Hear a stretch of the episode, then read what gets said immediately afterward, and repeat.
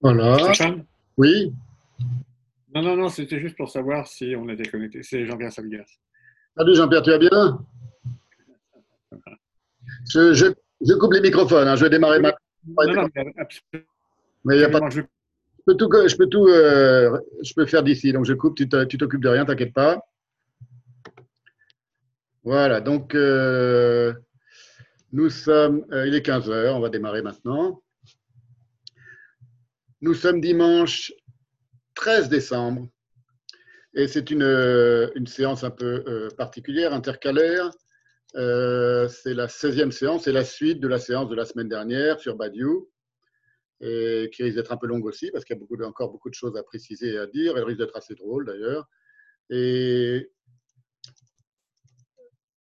et voilà, il est 15h, nous sommes le dimanche 13 décembre. Donc la semaine prochaine, comme prévu, euh, au départ, euh, il y aura la 17e séance qui, elle, sera consacrée au statut à l'être de la lettre dans la pensée juive. Donc euh, on poursuit notre chemin et aujourd'hui, on va terminer de, d'examiner le cas, le cas d'école d'Alain Badiou. Et la séance d'aujourd'hui s'intitule, pour des raisons précises, je vais les justifier, Le laquais de Lacan. Donc, c'est la seconde partie sur Alain Badiou. Alors, quelques amis m'ont dit, mais pourquoi perdre tellement de temps à, analyser le cas d'Alain Badiou? C'est pas très intéressant, c'est beaucoup plus intéressant, la, pensée juive, et pourquoi tu perds tellement de temps? Et euh, j'ai répondu, et j'explique maintenant que c'est euh, en effet très important euh, d'être très minutieux sur ce cas, le cas d'Alain Badiou, parce que tout cela pourrait être résumé en une phrase, en effet, c'est-à-dire que le philosophe aujourd'hui, qui, se trouve être français, mais il pourrait ne pas être français, qui euh, est euh, le tenant le plus acharné de l'universalisme, ce n'est pas un hasard si est en même temps euh, celui qui, sait le plus, de la manière la plus théorique, intellectuellement, euh, pas théoriquement, mais intellectuellement, celui qui sait aussi euh, exprimer le plus euh, violemment et le plus virulemment à l'encontre de la singularité du non-juif. Ce n'est pas un hasard. Une fois que vous avez dit ça en une phrase, euh, il, faut tâcher, si vous êtes honnête intellectuellement, de le démontrer. Et c'est ce que je fais depuis une séance déjà, et ce sera aujourd'hui euh, cette démonstration que je poursuis dans la séance d'aujourd'hui. Donc je veux montrer euh, ce qui se passe dans, la tête et dans l'œuvre et dans la pensée d'Alain Badiou, et, comment et pourquoi les choses se, structurent ainsi et s'articulent ainsi entre lui et le non-juif. Donc on a parlé de tout ça la dernière fois. Euh, donc c'est des choses importantes, c'est important d'être minutieux, de ne pas être synthétique, c'est-à-dire de ne pas résumer les pensées, les êtres à une ou deux phrases ou à quelques lignes, ce que lui fait tout le temps ou souvent, et de ne pas résumer les positions des uns et des autres en quelques lignes. Il faut démontrer, il faut faire des citations. Il y aura aussi aujourd'hui encore de longues citations de, de Badiou et de Lacan et de quelques autres, et montrer ce que l'on ce que l'on assène. Voilà, parce que sinon, ça n'a pas tellement d'intérêt. C'est un séminaire, c'est pas un, c'est pas un pamphlet ce que je suis en train de faire. Donc, euh, et en même temps, je le fais à ma manière à moi, qui est une manière euh, profondément littéraire. oui, alors je voudrais, avant de commencer, dire quelques, quelques mots là-dessus. C'est que je crois que, euh, si vous voulez, qu'est-ce que je fais dans ces, dans ces deux séances sur Alain Badiou? Je pointe des moments de son discours, à la fois dans des conférences orales qu'il a données, euh, euh, ou, des, interviews radio, mais aussi des citations de ses livres, de ses textes, et de son rapport aux uns et aux autres. Et ces, moments différents de son discours, je tâche de, tracer une cohérence, d'en construire une cohérence dans son rapport, qui pour moi est un rapport euh, putréfié, au, au nom propre et qui est un rapport assez typiquement euh, français, qui est propre à l'intelligentsia française. J'y reviendrai peut-être un petit peu encore aujourd'hui. Ce que je fais, je le fais d'une manière qui n'est pas philosophique, qui n'est pas seulement philosophique, c'est-à-dire que je, euh, fais, feu de toute flamme, ou je fais flèche de tout bois. C'est-à-dire que pour moi, un lapsus de Badiou, ou une, plaisanterie de Badiou, ou un théorème de Badiou, ou une, citation de, de, son texte le plus sérieux de Badiou, ou un rictus de Badiou, tout cela pour moi est, euh, digne de comprendre le personnage. Donc, euh, ça ne signifie pas qu'il faut ne pas tenir compte de ce qu'il dit dans ses textes de philosophie et dans ses phrases, mais le, mot à mot, à nouveau, est très important, y compris dans la manière dont il formule ce qui, par exemple, selon lui, est informulable, la mathématique, euh, et la manière dont il formule ce qui, selon lui, est l'informulable, eh bien, il le formule d'une certaine manière, avec certains mots plutôt que d'autres. Il est dans un certain rapport euh, à autrui, euh, aux autres grands philosophes, et comme évidemment, je considère, moi, et c'est une position ultra-littéraire, que la lettre précède l'être. C'est une des premières phrases que j'ai écrites de ma vie et qui est elle, je reprenais une phrase de Lacan que je contredisais du coup, parce que disait, Lacan avait dit euh, à l'être succède la lettre. J'ai émis l'idée que, du point de vue de la pensée juive, c'était la lettre qui précédait l'être. C'est tout le, débat finalement que j'ai, la polémique que j'ai euh, virtuellement avec la, philosophie d'Alain Badiou. Donc voilà, c'est très important. Par exemple, si j'ai qualifié, cette, si j'ai intitulé cette séance, je vérifie que tout marche bien, mais je pense que oui. Si j'ai intitulé cette séance le laquais de Lacan, c'est pas simplement, euh, j'utilise aussi beaucoup l'humour, une forme d'ironie et de cruauté euh, humoristique dans ma, dans ma manière de, montrer les choses. C'est tout à fait volontaire, évidemment, c'est pas le ton philosophique, et ça fait partie de ma manière aussi de penser les choses. Donc, par exemple, le de Lacan, évidemment, euh, c'est une phrase qui est, qui c'est pas simplement une, invective. Au contraire, c'est quelque chose, je l'entends au sens où on pourrait parler, si vous voulez, de euh, d'une forme de, fourberie de Scapin. J'aurais pu appeler ça la, fourberie de, Badiou à l'égard du nom propre du père. Par exemple, on va montrer, je vais montrer tout ça aujourd'hui. Pourquoi je l'appelle le laquais de Lacan? Parce qu'on verra que c'est important il, a passé son temps euh, à, appeler Lacan, et entre autres, euh, entre autres grands philosophes qui l'ont précédé, mon maître, mon maître Lacan. il a un rapport, euh, on l'a vu déjà, on a commencé de le voir la dernière fois, il a un rapport tordu et, pervers et très névrotique à ce que Lacan appelait le nom, le nom du père. Donc c'est pour ça que je l'appelle le laquais de Lacan. Et d'autre part, donc c'est un peu, si vous voulez, c'est comme une, un, titre qui pourrait être le titre d'une pièce de Molière, d'une certaine manière, comme les fourberies de Scapin. Et on verra que ce n'est pas par hasard si euh, euh, je vais euh, citer une pièce de Molière très particulière, l'Amphitryon, que lui-même cite, avec le personnage du, laquais et du valet qui est sosie, et citation qu'il reprend à un séminaire de Lacan, où Lacan citait déjà cette pièce de Molière qui venait d'une pièce de Plaute et qui est l'Amphitryon, avec un personnage important qui est sosie, le serviteur d'Amphitryon. Voilà, on va, on va, je vais y venir. Donc, c'est pour vous dire que j'essaye quand même de choisir un peu mes, mots et de faire attention à ce que je dis. Je n'improvise rien. Et lorsque j'intitule une séance comme celle-ci, le laquais de Lacan, c'est voulu et, ça, fait référence à des choses qui vont se déployer lors de la séance. Donc, aujourd'hui.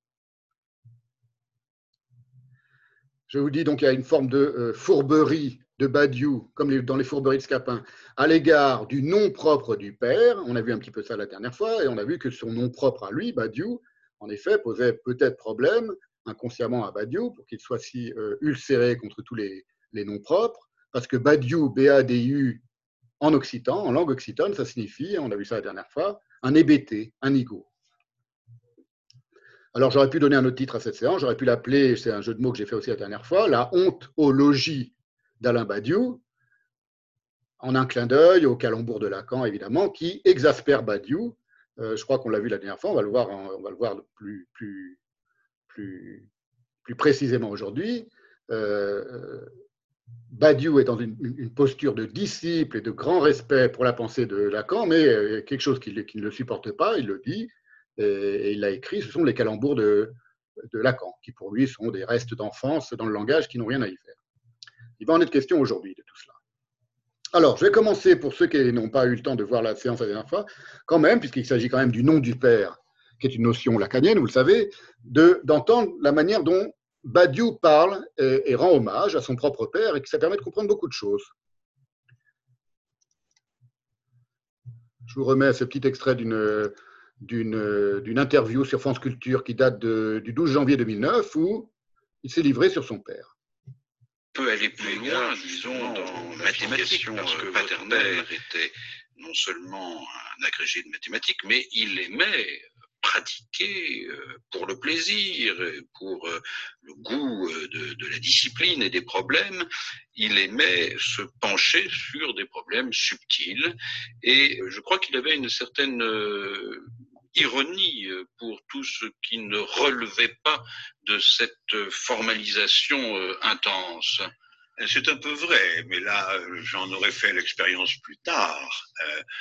Euh, dans le rapport qu'il a eu à mon œuvre littéraire et philosophique, qu'il a toujours considéré comme malgré tout les choses intéressantes et à leur manière prestigieuse, puisqu'elles portaient aussi le nom Badiou, mais euh, tout de même comme des choses euh, finalement peut-être un peu futiles, peut-être un peu encore l'œuvre d'un galopin, malgré tout. Hein, mon père était comme ça, il est, resté, il est resté le père, il est resté dans la figure paternelle jusqu'à sa mort, vraiment.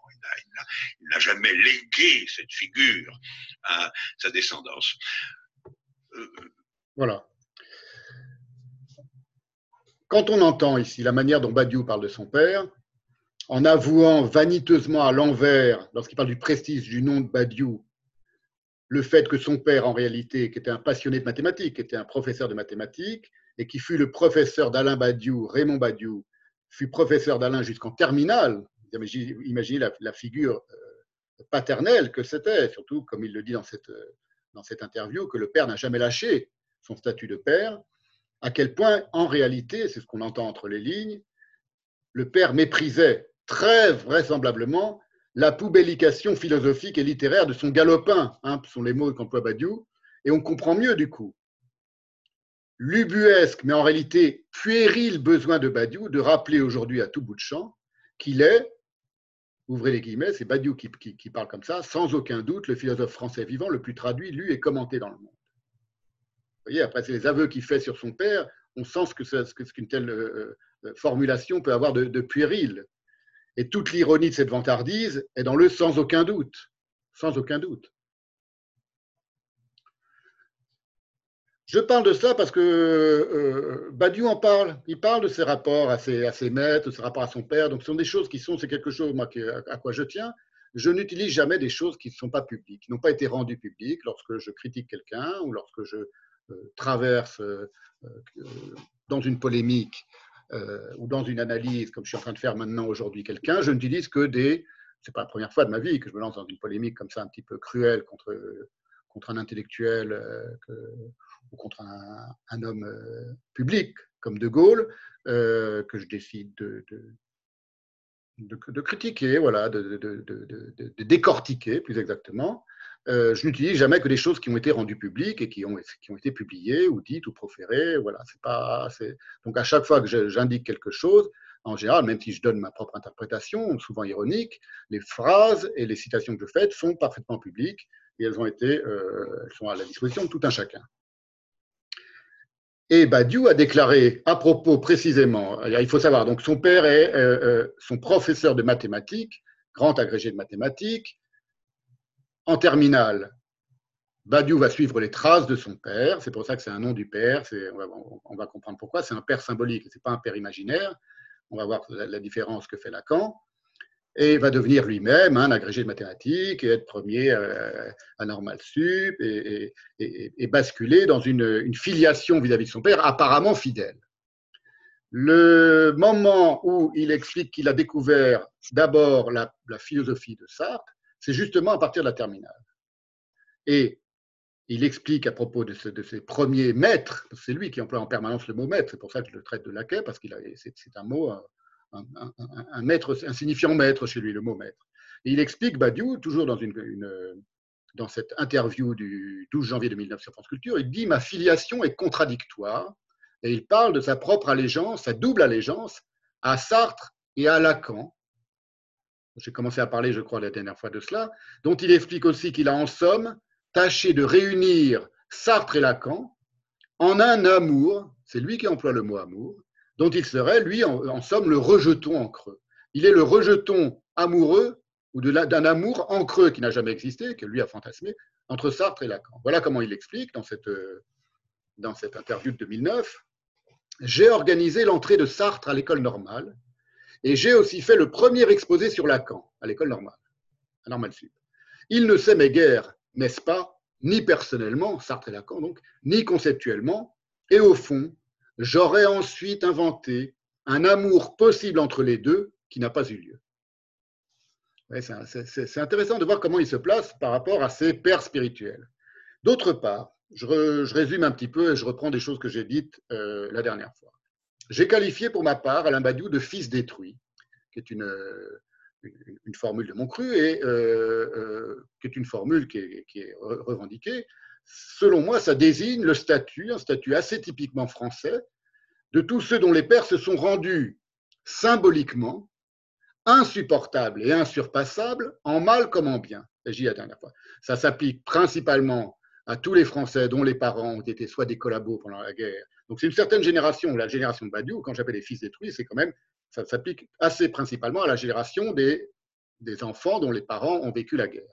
Fils détruits parce que, pour une majorité d'entre eux, les parents ont été soit collabos, soit lâches, soit veules, soit couards, comme l'immense majorité des Français, et que c'est quand même euh, quelque chose qui, par rapport à la figure symbolique du père, peut être tout à fait déchiquetant pour un enfant soit dans le cas, je dis en mal comme en bien, ça c'est le cas de l'immense majorité euh, des Français de cette génération-là, soit dans le cas de Badiou, très singulier, avec un père tout à fait héroïque. C'est-à-dire là, c'est plus un père collabo dont, la figure devient insurpassable et indépassable dans, l'abjection. C'est le contraire, c'est-à-dire c'est un père qui est un résistant mathématicien, anticolonialiste et indifférent, comme vient de l'avouer Alain Badiou euh, dans cette interview, à la philosophaillerie de son fils, qu'il considère comme des, productions d'un galopin. Or, un des premiers textes publiés, parmi les premiers textes publiés de Badiou, donc pourquoi je dis que Badiou est un fils détruit, vous allez voir, parce que c'est des choses qu'on trouve dans son œuvre même. Il, va, il va y avoir une manière chez Badiou de se révolter contre son père, qui est une manière tout à fait inconsciente et qui va reproduire avec tous ses maîtres et en particulier avec Lacan. On va le voir ça en détail aujourd'hui. C'est ce que je suis en train d'essayer de montrer aujourd'hui. Il écrit Roman euh, Alain Badiou, parmi ses, productions littéraires, dont dit-il, euh, elle, portait le prestige du nom Badiou. Et donc son père, prétend-il, euh, devait quand même les prendre en considération, mais enfin, c'était quand même que des choses de galopin. Et eh bien, de quoi parle-t-il? Il parle par exemple d'un texte qui s'appelle, un roman-opéra, un roman-opéra, intitulé L'écharpe rouge et qui est paru en 1979 chez Maspero et dont le chapitre 4 de ce roman opéra, on peut le trouver en ligne, s'intitule Paternité au pluriel. C'est un roman roman opéra, donc un, roman un où il y a une figure de femme qui est une héroïne de ce roman, qui se prénomme Claire et qui est la sœur d'un Simon et la fille d'un Joseph. Et dans ces pages-là de ce chapitre 4 qui s'intitule Paternité, du roman roman opéra d'Alain Badiou donc un roman de, peut-être pas de jeunesse, mais enfin qui, précède toute son œuvre théorique et toute son œuvre philosophique.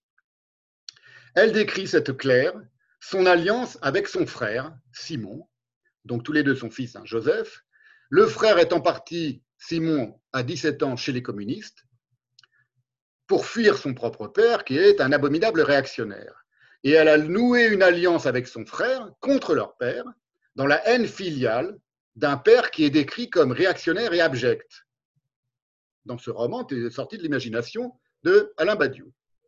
Alors, vous noterez que les, thématiques, quand même, euh, qu'on pourrait qualifier d'allusivement juives, comme par exemple les prénoms du, frère Simon et du père Joseph, et la métaphore, que je vais vous lire, de ce qu'elle appelle une libation d'alliance. Claire dit J'ai fait une libation d'alliance avec mon frère Simon, qui a fui notre père, dans la haine de notre père.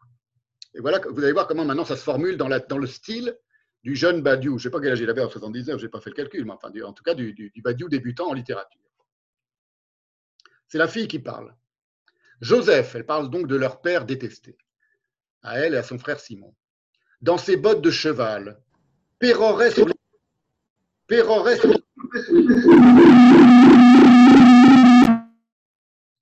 c'est pour ça que je, euh, demande de, fermer les microphones parce que ça fait des. Voilà, je peux les fermer normalement. Voilà. Vous voyez, ça fait des, du Larsen. Donc, je continue. Joseph, donc c'est un extrait de ce roman roman-opéra en un seul mot de Badiou, L'écharpe rouge. Joseph dans ses bottes de cheval pérorait sur les tribunaux industriels et il s'enflait comme un crapaud ivre d'avoir fourni aux caves de la sûreté des suspects ouvriers par centaines. Donc le père Joseph envoie à la torture ouvriers. Procureur stipulaire, nous nous sommes regardés, c'est Claire qui parle, la fille, Simon et moi, et ce fut une responsabilité spéciale et une libation d'alliance que d'avoir à charrier dans notre sang et notre mémoire fût-ce quelques résidus cellulaires de cette ignominie. Et quelques lignes plus loin, c'est là qu'advient la souillure, parce que j'ai dit que euh, la dernière fois, j'ai commencé de bien montrer quand même en détail en quoi le discours de Badiou était principalement un discours de souilleur, y compris philosophiquement, y compris intellectuellement. Voilà où apparaît la souillure dans sa, première œuvre, dans son œuvre de jeunesse. Il y a un dialogue entre Gaston, qui est le serviteur du père Joseph, et Claire. Donc Claire, elle, déteste son père, et le père envoie des serviteurs à lui, des, des, sbires, des gros bras, pour ramener sa fille dans, son giron. Et voilà le dialogue entre Gaston et Claire. Gaston est donc le, le, zéide, l'affidé du, père Joseph, de l'abject père Joseph de, de Claire et de Simon. Gaston, la politique, la politique peut-elle briser tous les liens de famille, d'amour? Pouvez-vous nier que M. Joseph est votre père, quoi qu'il arrive? Claire, toute chose sans exception ne tire existence que de sa division relative au pouvoir dont elle dépend. Elle est en train de parler de ses rapports avec son père. Gaston, votre père ne travaille si dur que dans l'idée de sa famille, ses enfants. Claire, ce qui lui tient lieu de désir et de pensée n'est qu'un monceau de détritus. C'est Badiou qui écrit tout ça. Hein. enfin, encore un peu plus loin, Claire, ce personnage, cette héroïne, c'est elle qui porte l'écharpe rouge à ce moment-là du, roman. Elle conclut le chapitre paternité au pluriel en disant Chaque enfant a son héritage d'oppression. Cette expression, mon père, entre guillemets, ne me signifie rien. Résilié par le surplomb d'une affaire de pouvoir à propos de quoi, pas plus que l'aigle et le rat mesurés à leur survie dans l'écart de ciel où l'un fond sur l'autre, les classes en guerre n'ont de balises ni de visée commune, or l'intelligence nécessité de s'anéantir. Si on entend bien, elle est en train de comparer le rapport de filiation entre une fille et un frère, donc un fils, à un père comme celui entre l'aigle et le rat. Celui qui, en surplomb, c'est l'aigle. Ils font sur le, ils sur le rat et donc comme euh, destinés, comme des classes, comme dans la lutte des classes, de visée commune que de s'anéantir l'un l'autre. Oui, on va, ça va loin dans la psychanalyse euh, sauvage. Hein. Pour le dire en une formule, Badiou, on le constate là, on avait déjà commencé à le constater. Et j'avais dit aussi la dernière fois que sa passion pour Sartre, qui était une passion euh, allant jusqu'au pastiche, dit-il, euh, lorsqu'il sort de la terminale ou en terminale, était profondément alimenté par l'idée chez Sartre dans les mots que le lien de paternité est pourri. C'est aussi une formule de, Sartre dans les mots. C'est quelque chose qui, probablement a hanté euh, euh, Badiou et qu'on voit exprimé d'une autre manière dans son roman opéra. Vous voyez, c'est des choses profondes. C'est des choses. C'est pas juste lorsque je dis c'est un fils détruit. C'est pas juste pour faire un jeu de mots. C'est pas juste pour le pour le pour, l'invectiver. D'abord, ça s'applique à beaucoup d'enfants, beaucoup d'autres enfants, en particulier en France, de cette génération-là. Et lui, dans son cas à lui, ça, ça traverse toute sa, toute sa prose et toute sa pensée. C'est ça qui est intéressant. C'est donc ce Badiou ce que j'appellerais un contorsionné du nom du Père. Le nom du Père, vous n'êtes pas sans savoir, c'est une notion qui a été inventée par Lacan à partir de sa lecture de l'homme au rat de Freud, de l'homme au loup, pardon, de l'homme au loup de Freud. Et c'est ce qu'explique Lacan dans son séminaire du 8 juin 1955. Normalement, les séminaires que je vais citer aujourd'hui, vous les avez tous reçus. Euh, je les ai envoyés en, PDF. Je rééteins les microphones parce qu'il y a encore du,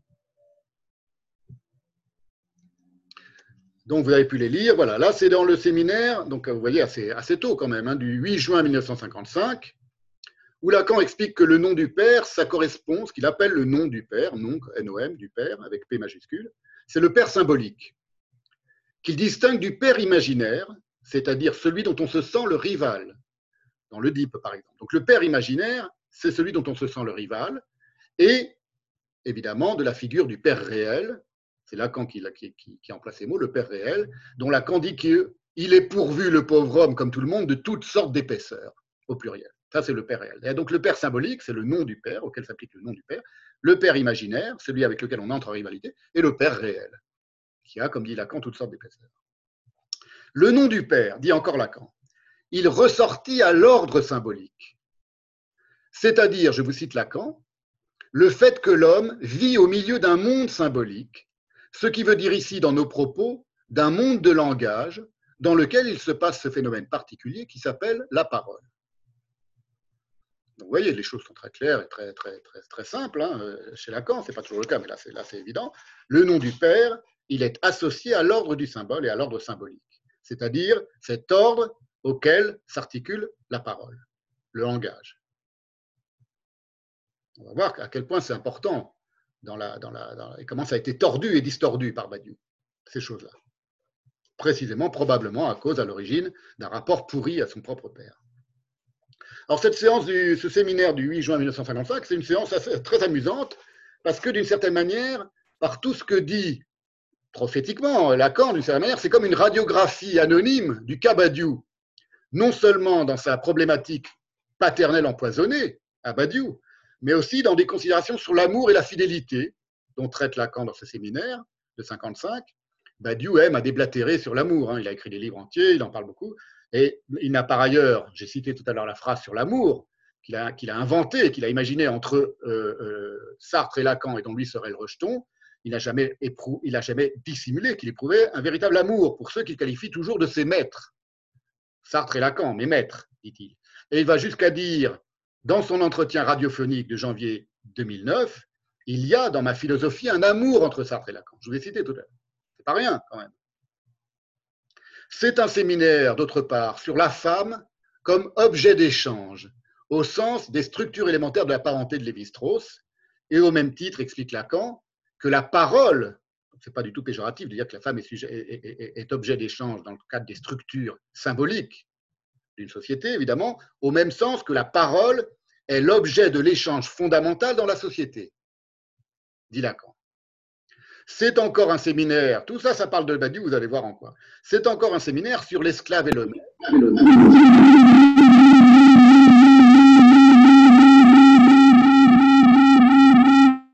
Voilà, merci d'essayer de vérifier que vos, micros ne sont pas allumés parce que vous voyez, ça fait, du, ça fait un, bruit euh, parasite. Hein. Donc moi, je peux les éteindre à distance, mais essayez de ne pas les rallumer, s'il vous plaît. C'est aussi un séminaire, ce séminaire de 55 de Lacan, sur l'esclave et le maître, à quel point ça, tracasse Badiou, cette question du maître, et sur le pas dialectique, dit Lacan, du maître à l'esclave et au rival. Donc il y a, contrairement au rapport avec le, père symbolique, il y a entre le maître et l'esclave un rapport aussi de rivalité.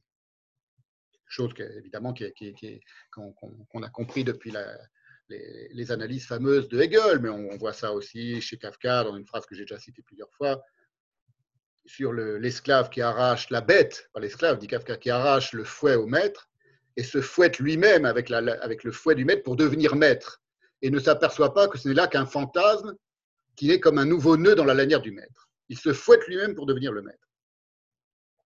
Et enfin, ce séminaire est, très important, et c'est aussi euh, euh, une des raisons pour lesquelles j'ai appelé euh, ce séminaire le, laquais de Lacan, c'est qu'il consiste en une analyse du rôle du personnage de sosie comme un sosie, non propre. Dans l'amphitryon de Plaute, c'est là qu'est venu le, mot sosie, donc celui qui est le double en miroir, et dans celui de Molière, dans l'amphitryon de Plaute d'abord, en latin évidemment, et dans, et dans l'amphitryon de, Molière, que Molière a repris à, à Plaute.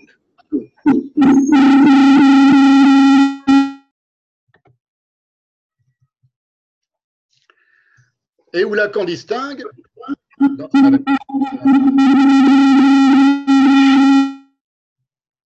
on va faire pour que. Apparemment, tous les microphones sont éteints. C'est bizarre que ça fasse ce bruit. Attendez, je vais faire autre chose. Donc, vérifie quand même que tout, fonctionne bien. Lacan distingue donc à propos de ce personnage de sosie et de la pièce L'Amphitryon, à la fois pièce de Plaute auteur comique latin euh, classique, et de Molière, l'amphitryon de Molière. Il distingue entre le personnage et le rôle. Le personnage, explique Lacan, étant l'apparence générale. L'apparence générale.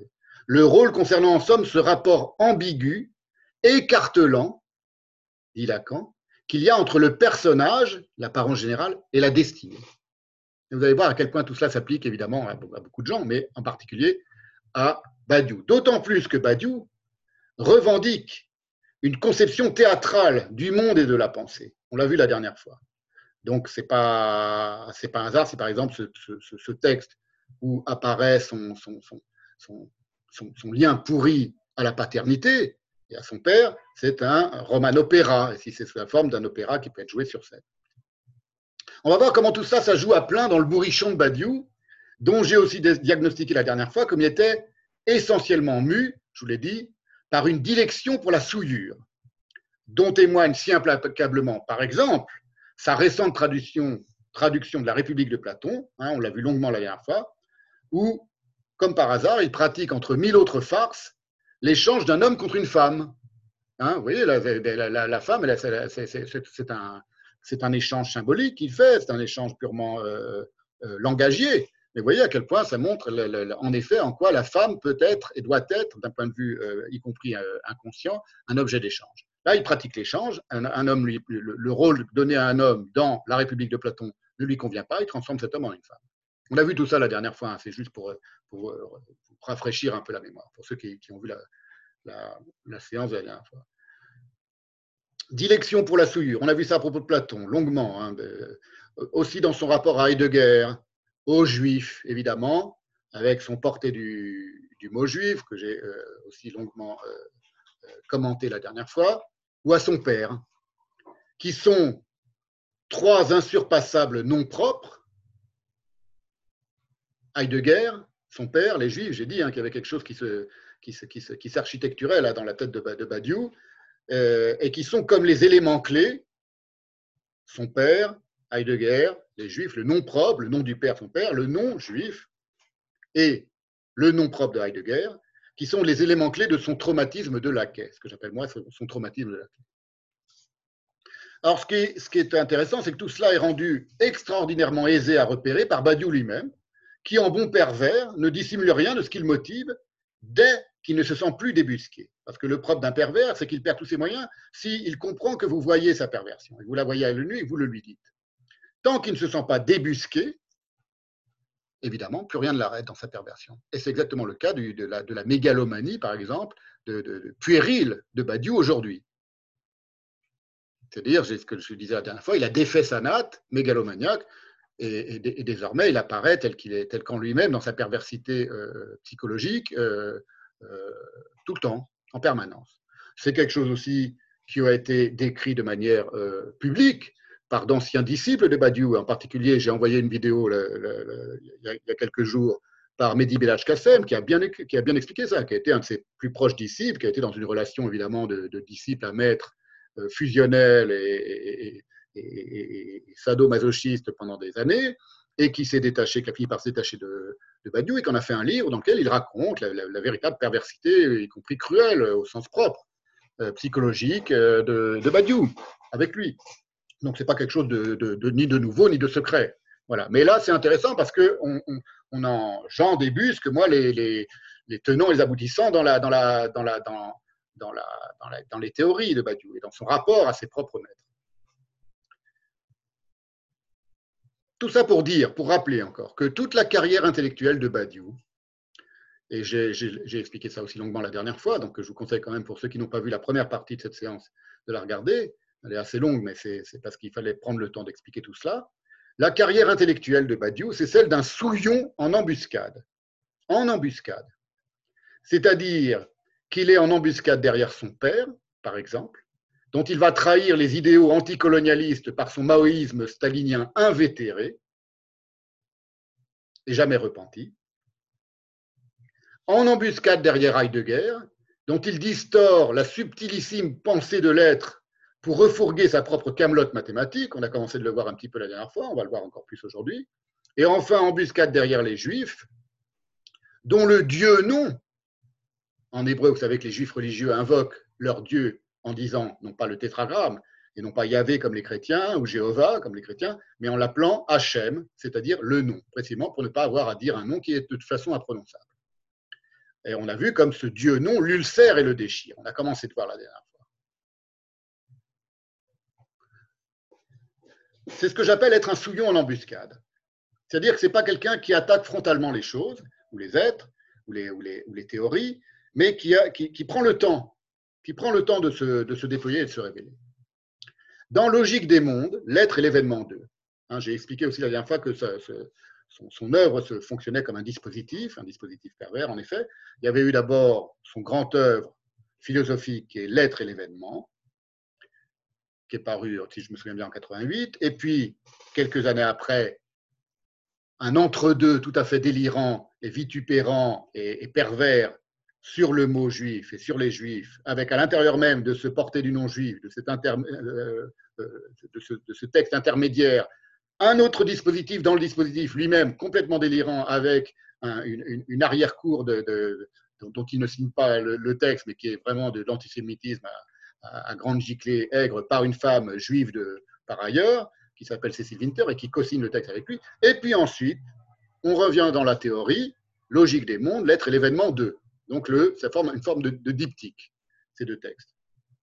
Et là, il livre ainsi, c'est très intéressant parce que là, il se sent assez sûr de lui pour livrer ce qu'il appelle à la fin du livre toute une série de renseignements, probablement sous l'influence euh, de sa vieille fascination pour les régimes policiers. Il donne des renseignements le concernant concernant ses, dilections, les, sa formation, etc. Il appelle ça des renseignements. Donc c'est une partie quasiment autobiographique de Badiou, et c'est très intéressant parce que là, maintenant, il ne dissimule plus rien de ce qu'il est et de ce qu'il motive. Qu'on en juge. L'un de ces renseignements est consacré à synthétiser Leibniz.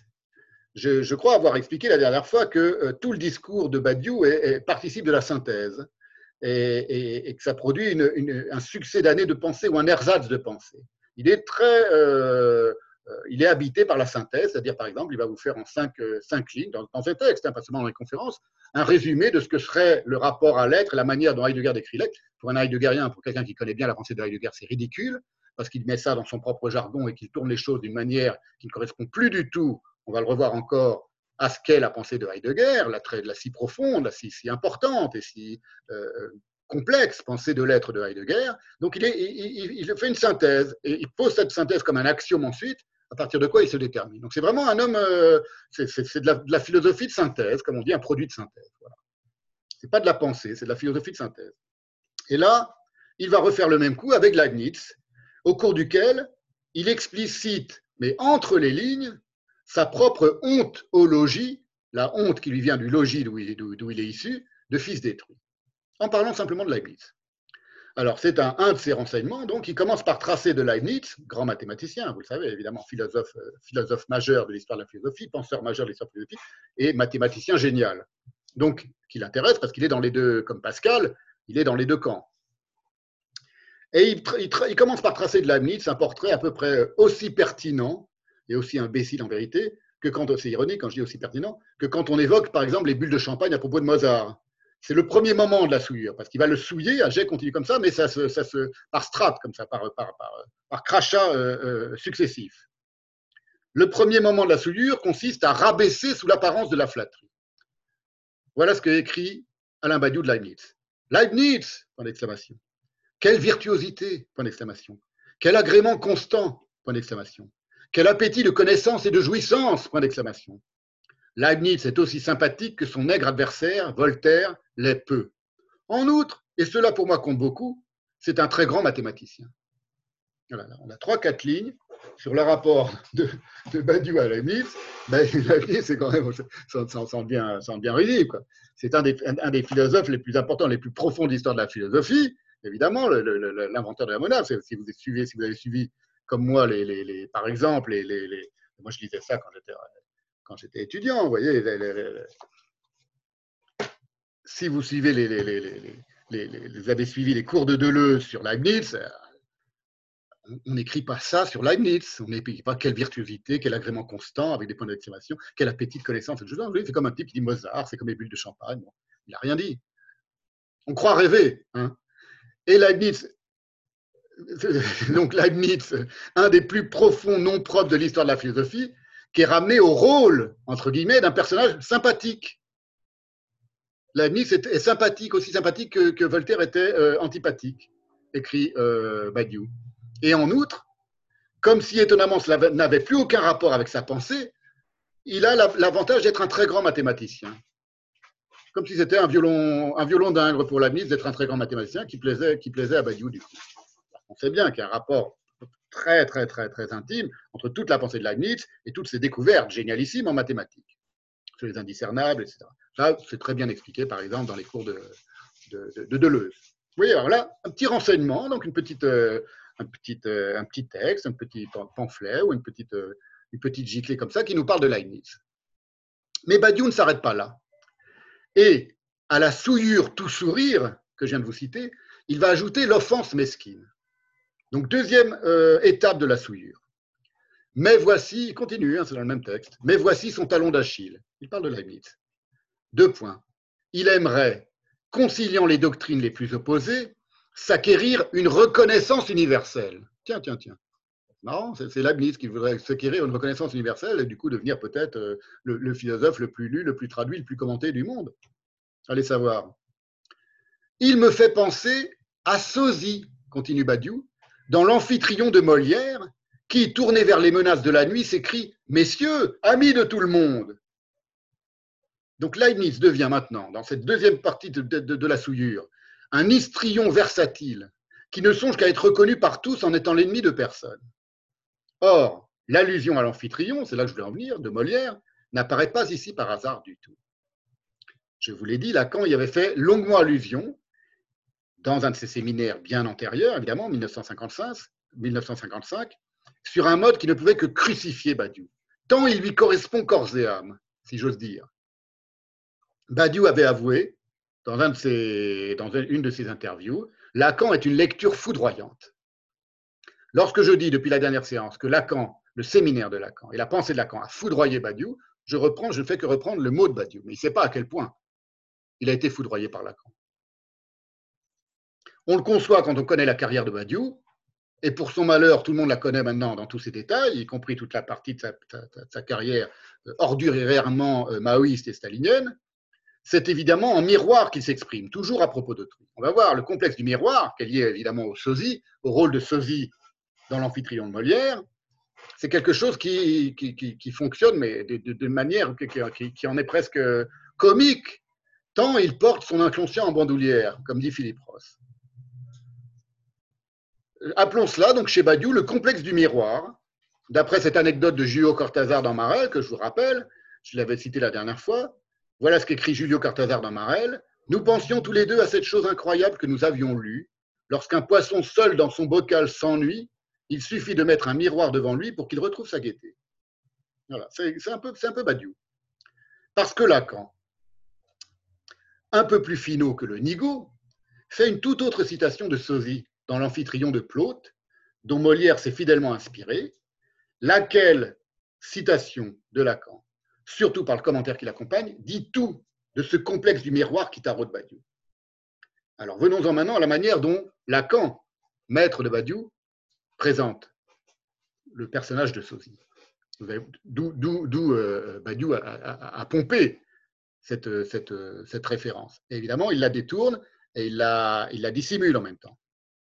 Il s'agit de la scène majeure, un dialogue essentiel, dit Lacan, où Sosie, avec un S majuscule, et donc, c'est donc lui qui a donné la naissance au, terme et à l'idée d'être le sosie de quelqu'un d'autre. Il est le serviteur du roi Amphitryon, qui est parti à la guerre, et dans cette scène, il rencontre sosie, c'est-à-dire Mercure, fils de Jupiter et serviteur de Jupiter, métamorphosé en lui-même, déguisé, métamorphosé en sosie, parce qu'il est chargé de protéger son père Jupiter, qui lui s'est métamorphosé en Amphitryon, l'époux d'Alcmène, en train Jupiter de berner et d'engrosser Alcmène, qui est la future mère de Hercule.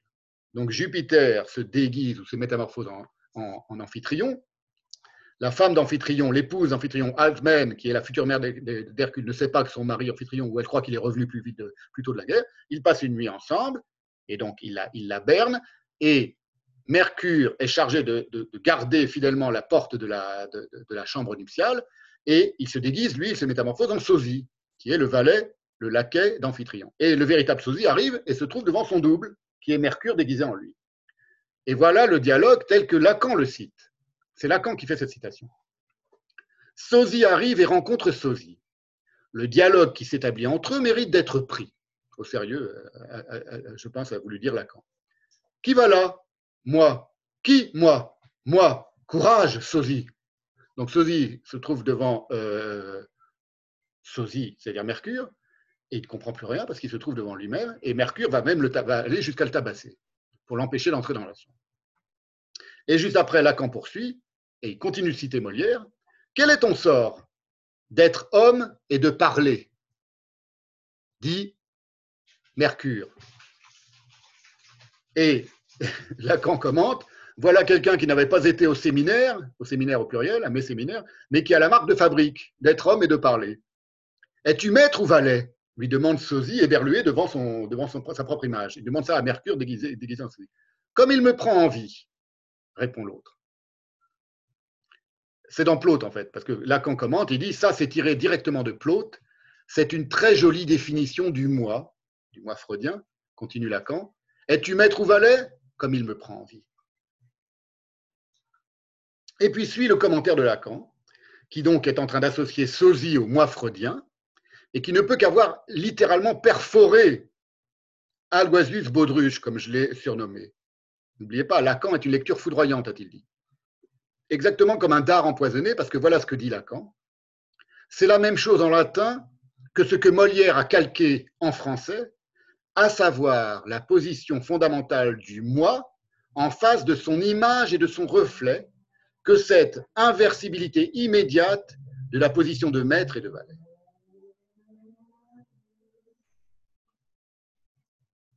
Alors évidemment, Badiou, vous imaginez bien, c'est pas un feignant, il a lu tout ça avec grande attention. Il a lu tout le séminaire de Lacan, on, doit lui rendre ça, euh, on doit lui supposer ça, c'est qu'il a tout lu avec minutie, et c'est aussi le même Badiou qui revendique Lacan comme son maître majeur. Mon maître Lacan, mon maître Lacan. Or, Badiou, cherchant dans ce petit passage que je vous ai lu sur Leibniz, avec son allusion à Sosie à propos de Leibniz, à brouiller les cartes de sa lecture de Lacan, ne s'aperçoit pas que par là même, il s'enferme davantage dans le diagnostic prophétique que Lacan a fait de son cas. Car voilà ce qu'explique Lacan de Sosie, du personnage de Sosie.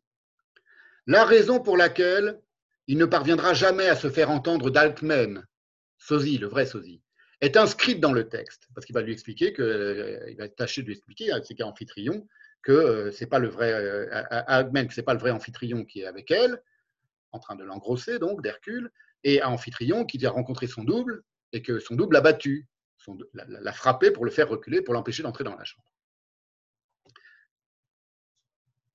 C'est parce que la nature même du moi, continue Lacan, son rapport fondamental au monde est de trouver, de trouver pardon, toujours en face de lui son reflet. Et son reflet qui, comme tel, le dépossède de tout ce qu'il peut songer à atteindre lui-même, en tant qu'il est moi. Il rencontre cette sorte d'ombre, de reflet, d'image, qui est à la fois de rival, de maître, d'esclave à l'occasion, si l'on veut, mais assurément quelque chose qui le sépare essentiellement de ce dont il s'agit, à savoir de la reconnaissance du désir comme tel. Et Lacan continue, et tâchez d'avoir l'esprit en écoutant cela tout ce que je vous ai déjà dit lors de la dernière séance, du rapport empoisonné de Badiou au nom propre, ce que j'ai appelé sa ontologie. Et rappelez-vous également, lors de la suite de cette séance, de tout ce qu'énonce ici en 1955, donc Lacan. Donc rappelez-vous de ce que je vous ai dit dans la séance précédente, de la ontologie de Badiou. Et pour tout à l'heure, rappelez-vous ce, que je vais vous lire maintenant. C'est Lacan. Donc, il continue de, commenter ce texte. C'est un séminaire où le, commentaire de Lacan sur la, pièce à la fois de Plaute et de Molière est très important. Taille, je veux. Ça, ça, passionne Lacan et il dit des choses passionnantes dessus. Sosie, donc, c'est l'homme qui s'imagine que l'objet de son désir, la paix de sa jouissance, dépend de ses mérites. C'est l'homme du surmoi.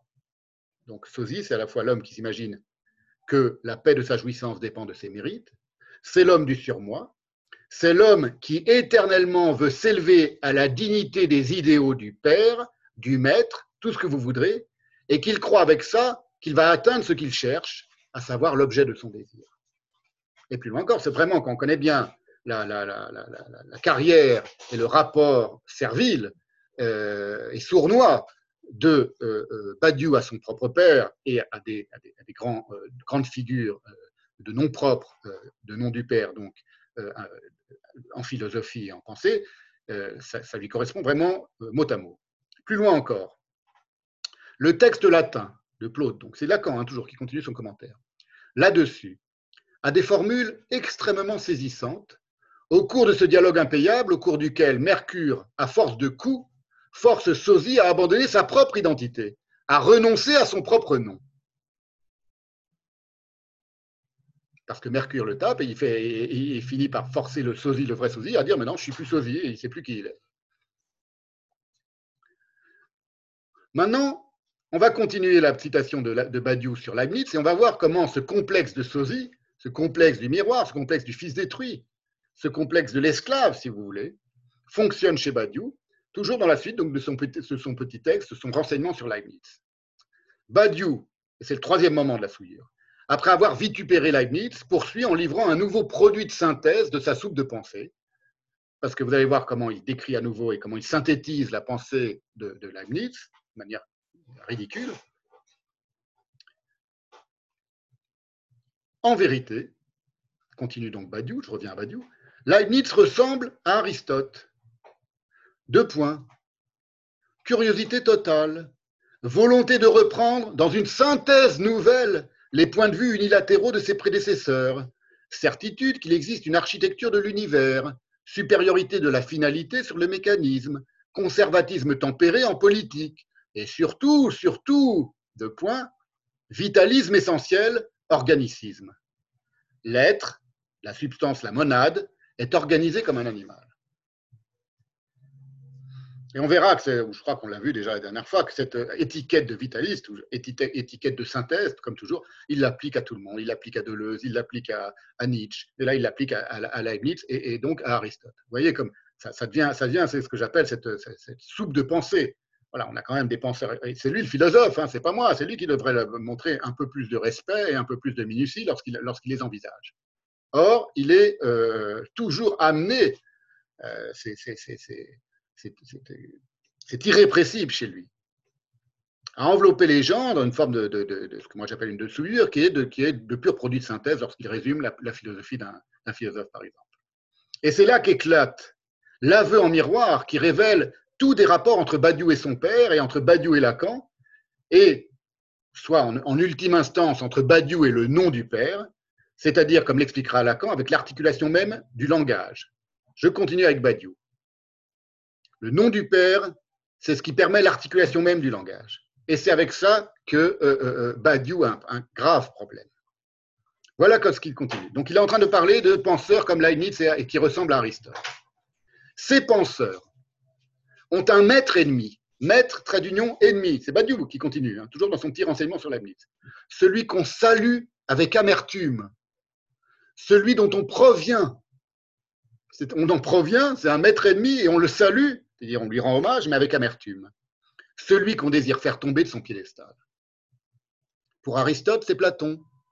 Pour Leibniz, c'est Descartes.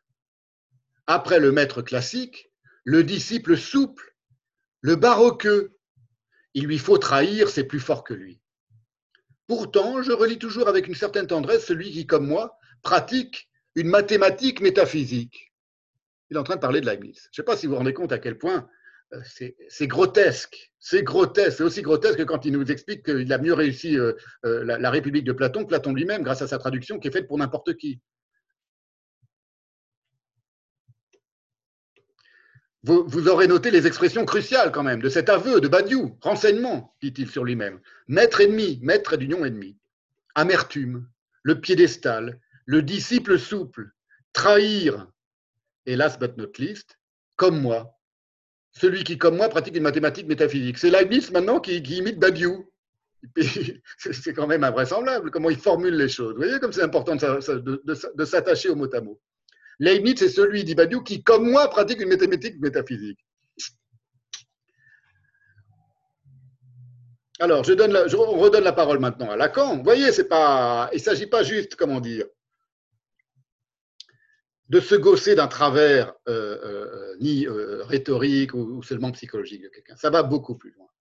C'est que précisément parce qu'il a intégralement tort dans sa conception mathématique de l'être, le Badiou, et on va voir à quel point cette conception est articulée à une, haine du nom du Père. Il y a un rapport torsadé et, complètement détruit au nom du Père, au Père symbolique.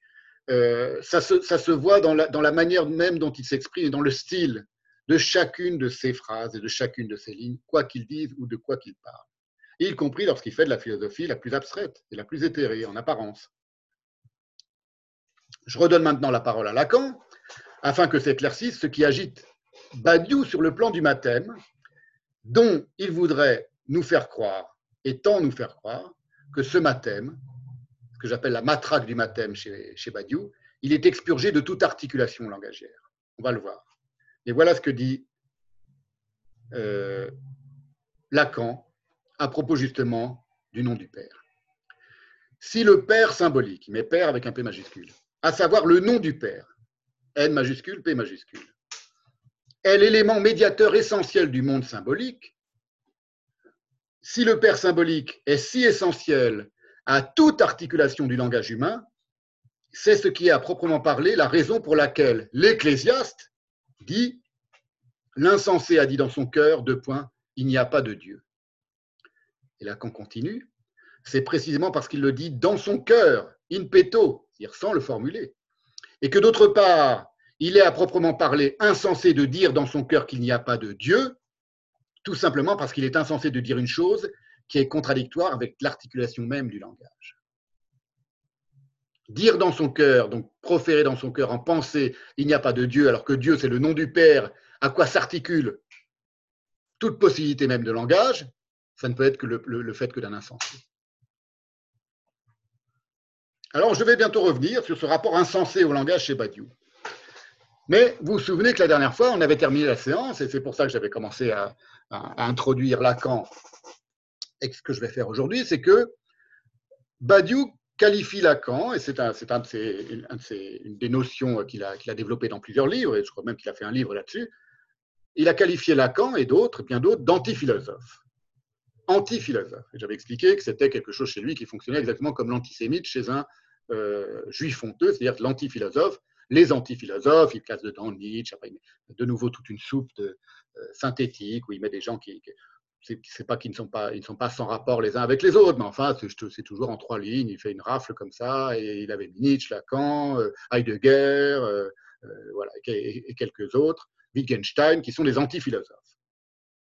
Alors on va examiner, c'est là que je m'étais arrêté la dernière fois, cette notion d'antiphilosophe que Badiou, une fois de plus, a pompé à Lacan lui-même, figurez-vous, et qui lui-même citait quelqu'un, ce que Badiou ne révèle pas, Tristan de Sarah, et ça, a une grande importance, on va le voir, tout en en falsifiant pour Badiou grossièrement le sens et la portée. Ça avait chez Lacan, qui lui avait très bien lu euh, Tristan de Sarah et qui avait très bien compris.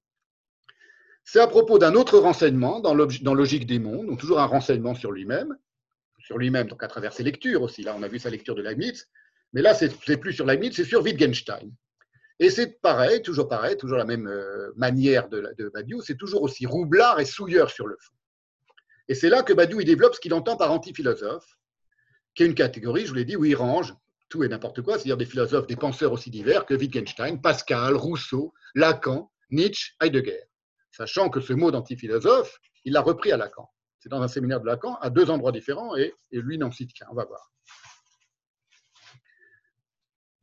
Badiou, lui, reprend, il le cite donc, ce mot d'antiphilosophe, donc il ne cache pas qu'il le doit à Lacan, il reprend un mot de Lacan qui date du séminaire du 18 mars 1980, donc euh, tout à la fin, puisque Lacan est mort en 81, et qui déclara c'était à la, suite de son discours très drôle, son hilarant discours sur la dissolution de, son école par Lacan.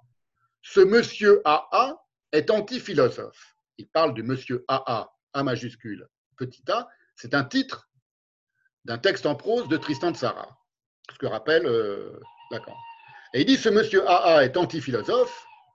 Le titre de Tristan de Sarah, c'est Monsieur AA, l'anti-philosophe. Donc au départ, c'est Tristan de Sarah qui a euh, inventé le mot anti-philosophe, que Lacan reprend et que Lacan s'applique à lui-même. C'est mon cas. Je suis anti-philosophe. Je m'insurge, si je puis dire, contre la philosophie. Ce qui est sûr, c'est que c'est une chose finie. La philosophie est une chose finie. Il faut l'entendre de sens du terme. Elle est finie au sens où elle a des limites, elle est finie au sens où c'est terminé. Même si je, son histoire est terminée, son histoire est achevée, ce que démontre évidemment de, de manière euh, éminente le cas d'un Badiou aujourd'hui. Même si je m'attends à ce qu'en rebondisse un rejet, il faut entendre dans le mot rejet aussi un déchet de la part de, Lacan, c'est exactement le statut d'un Badiou aujourd'hui. Ces rebondissements surviennent souvent avec les choses finies. La philosophie, donc, nous explique Lacan, est finie, aux deux sens du terme fini. Ce qui en peut rebondir n'est que déchet. Et il a, il a, quand il dit un rejet, Lacan, mais il a vraiment l'idée du déchet. Ce n'est pas, pas, un rejet au sens où, euh, on s'en détourne, c'est vraiment quelque chose de l'ordre du déchet. Il évoque un juriste à la manque qui est issu de son école, à lui, Lacan. Et euh, c'est évidemment ce qu'on ce peut constater aujourd'hui très facilement à prendre en compte ce qui se part du nom de philosophe, à commencer ou à finir plutôt par Alain Badiou. C'est pour ça que c'est important de traiter Alain Badiou, parce que c'est d'une certaine manière le dernier philosophe, mais d'après la fin de la philosophie. Donc c'est celui qui occupe la place la plus éminente dans l'ordre du déchet de la philosophie, parce que la, philosophie n'est plus capable de produire que comme déjection aujourd'hui, du point de vue euh, intellectuel. Alors c'est un texte très intéressant de Lacan. Il commence justement dans ce texte par se gausser d'un certain, parce que comment ça commence dans le séminaire de Lacan, il dit, j'ai rencontré un type qui est venu me serrer la pince, il est surgi de sais où, il s'est présenté Monsieur A. Alors, est-ce que c'est Badiou, Alain Badiou? Ça pourrait être Alain Badiou, ça pourrait être Monsieur A, philosophe. Et c'est là que Lacan va commencer à dire bah, Moi, je suis anti-philosophe. Monsieur A, philosophe, qui a surgi de je ne sais où pour me serrer la pince samedi dernier, m'a fait ressurgir un titre de Tristan de Sarah. On saura sans doute jamais qui est ce philosophe admirateur dont Lacan se moque. Donc, c'est quelqu'un qui est venu se présenter à Lacan, 1980, et qui était très fier de dire Je suis philosophe comme si Lacan avait, avait, avait besoin qu'on lui, lui dise je suis philosophe pour, pour, pour avoir de l'estime pour quelqu'un. Lacan, c'est quand même quelqu'un qui, dialoguait, on, on, connaît un peu ses textes, d'égal à égal avec Kojève, avec, euh, avec Jean Hippolyte, avec, euh, avec Lévi-Strauss, avec tout le monde. Voilà, donc il voit un type qui arrive et qui dit Cher monsieur, j'aime beaucoup ce que vous faites, je suis philosophe. Euh, évidemment, ça ne peut que le faire, rire. Et du coup, ça lui, évoque ce texte de Tristan de Sarah qui date de 1921. Tristan de Sarah qui a vécu, c'est ce que Lacan rappelle dans ce séminaire, à la même adresse que Lacan au 5 rue de Lille. Vous voyez comme tout est intéressant. C'est des hasards, mais c'est des hasards intéressants, des hasards symboliques évidemment, et Lacan ne les laisse pas passer. M'a fait ressurgir un, titre de Tristan de Sarah. Je m'amuse à penser que ça peut être, c'est peut-être le jeune, Badiou qui était évidemment euh, foudroyé par Lacan déjà, avoir un 80, je ne sais pas quel âge, il avait, mais c'était plus un jeune philosophe. Mais ça aurait été tout à fait euh, plausible que, Badiou, cherchant enfin à être adoubé par son maître Lacan, alors qu'il ne l'a jamais rencontré directement, vienne lui serrer la pince en se présentant comme philosophe. Enfin bon, on ne saura jamais qui c'était.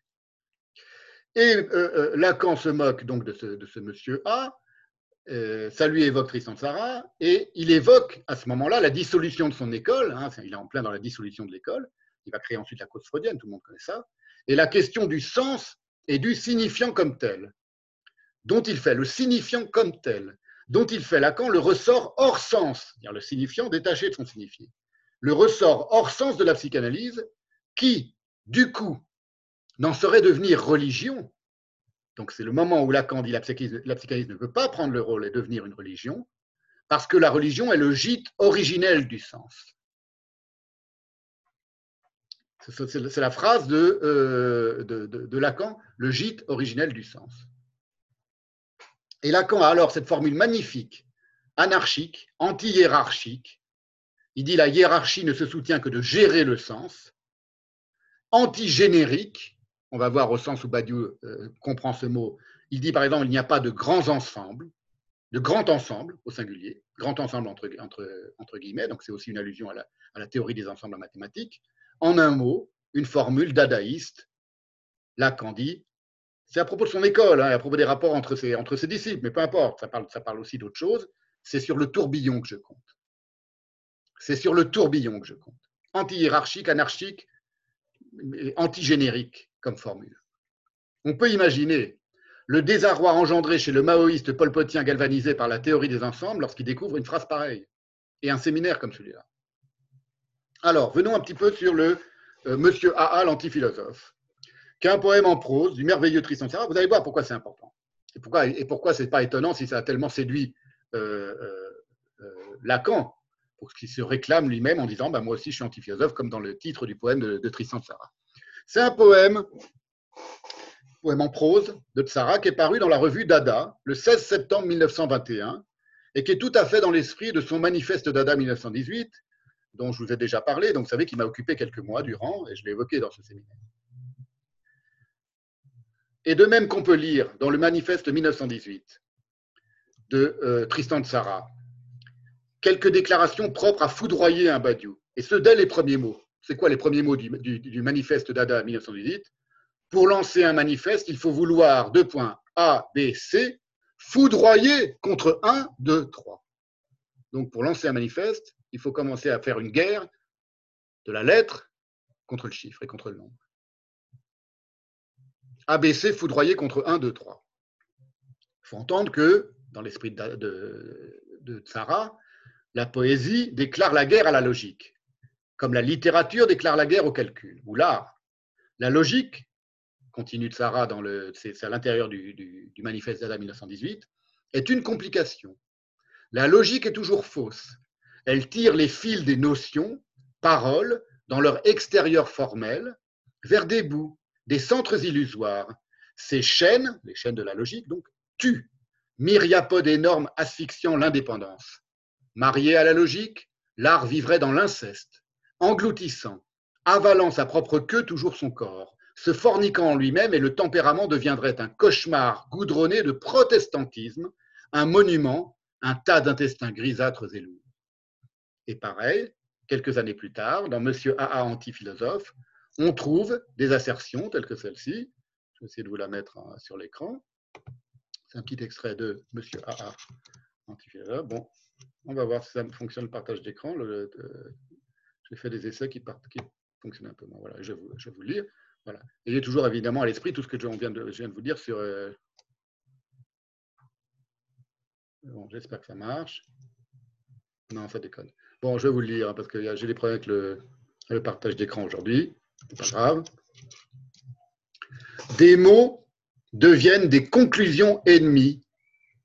Ça, c'est ce qu'on trouve dans ce fameux texte cité par Lacan, Monsieur A.A. anti-philosophe.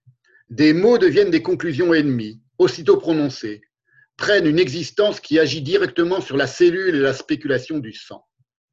Donc un mot peut devenir une conclusion, un peut devenir un ennemi. Et un nom, un nom propre peut devenir aussi un ennemi. En dehors de leur sonorité ineffaçable, établie comme base d'une logique de marché et de compromis, rien ne peut garantir de leur vertu réelle que la jouissance que j'ai à les faire manœuvrer. Et encore, continue Sarah, la réalité n'est qu'une conclusion explicite. Rien ne peut être efficace. Il faut toujours s'écarter. En nouant des paroles en une phrase, j'arrive facilement au point. J'y trouve toujours un résultat.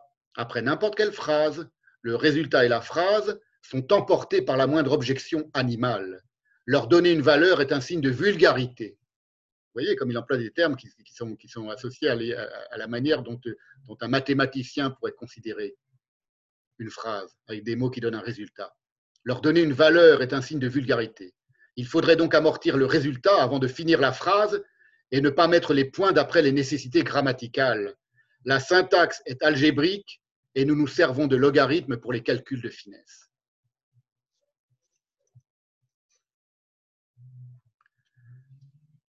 Et pourtant, là encore, il y a chez Badiou, donc qui va citer Lacan en disant que Lacan se considérait comme antiphilosophe, une entourloupe, au sens où il ne choisit chez Lacan que ce qui sert sa synthèse, à savoir le fait que Lacan ait dit Je suis moi aussi antiphilosophe.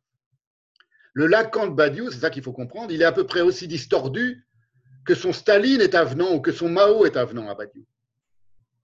Voilà ce que dit, par exemple, Badiou lorsqu'il parle de Lacan. Il en fait, un peu comme il, fait de, de, Leibniz, il en fait finalement un, amant des mathématiques. Lacan me donnait l'exemple de la possibilité d'une pensée qui, assumant les mathématiques, la logique formelle, les rigueurs de la structure n'en maintenaient pas moins avec obstination la thématique du sujet. Ça, c'est le produit de synthèse de Lacan résumé et synthétisé par Badiou. Et on va voir à quel point c'est faux et à quel point c'est tordu. C'est pas seulement faux, c'est pas faux comme un mauvais élève qui n'a rien compris à Lacan. C'est que c'est très tordu, c'est très pervers, parce qu'il dissimule ce qui, dans Lacan et dans le rapport de Lacan aux mathématiques, le foudroie et le crucifie, lui, Badiou.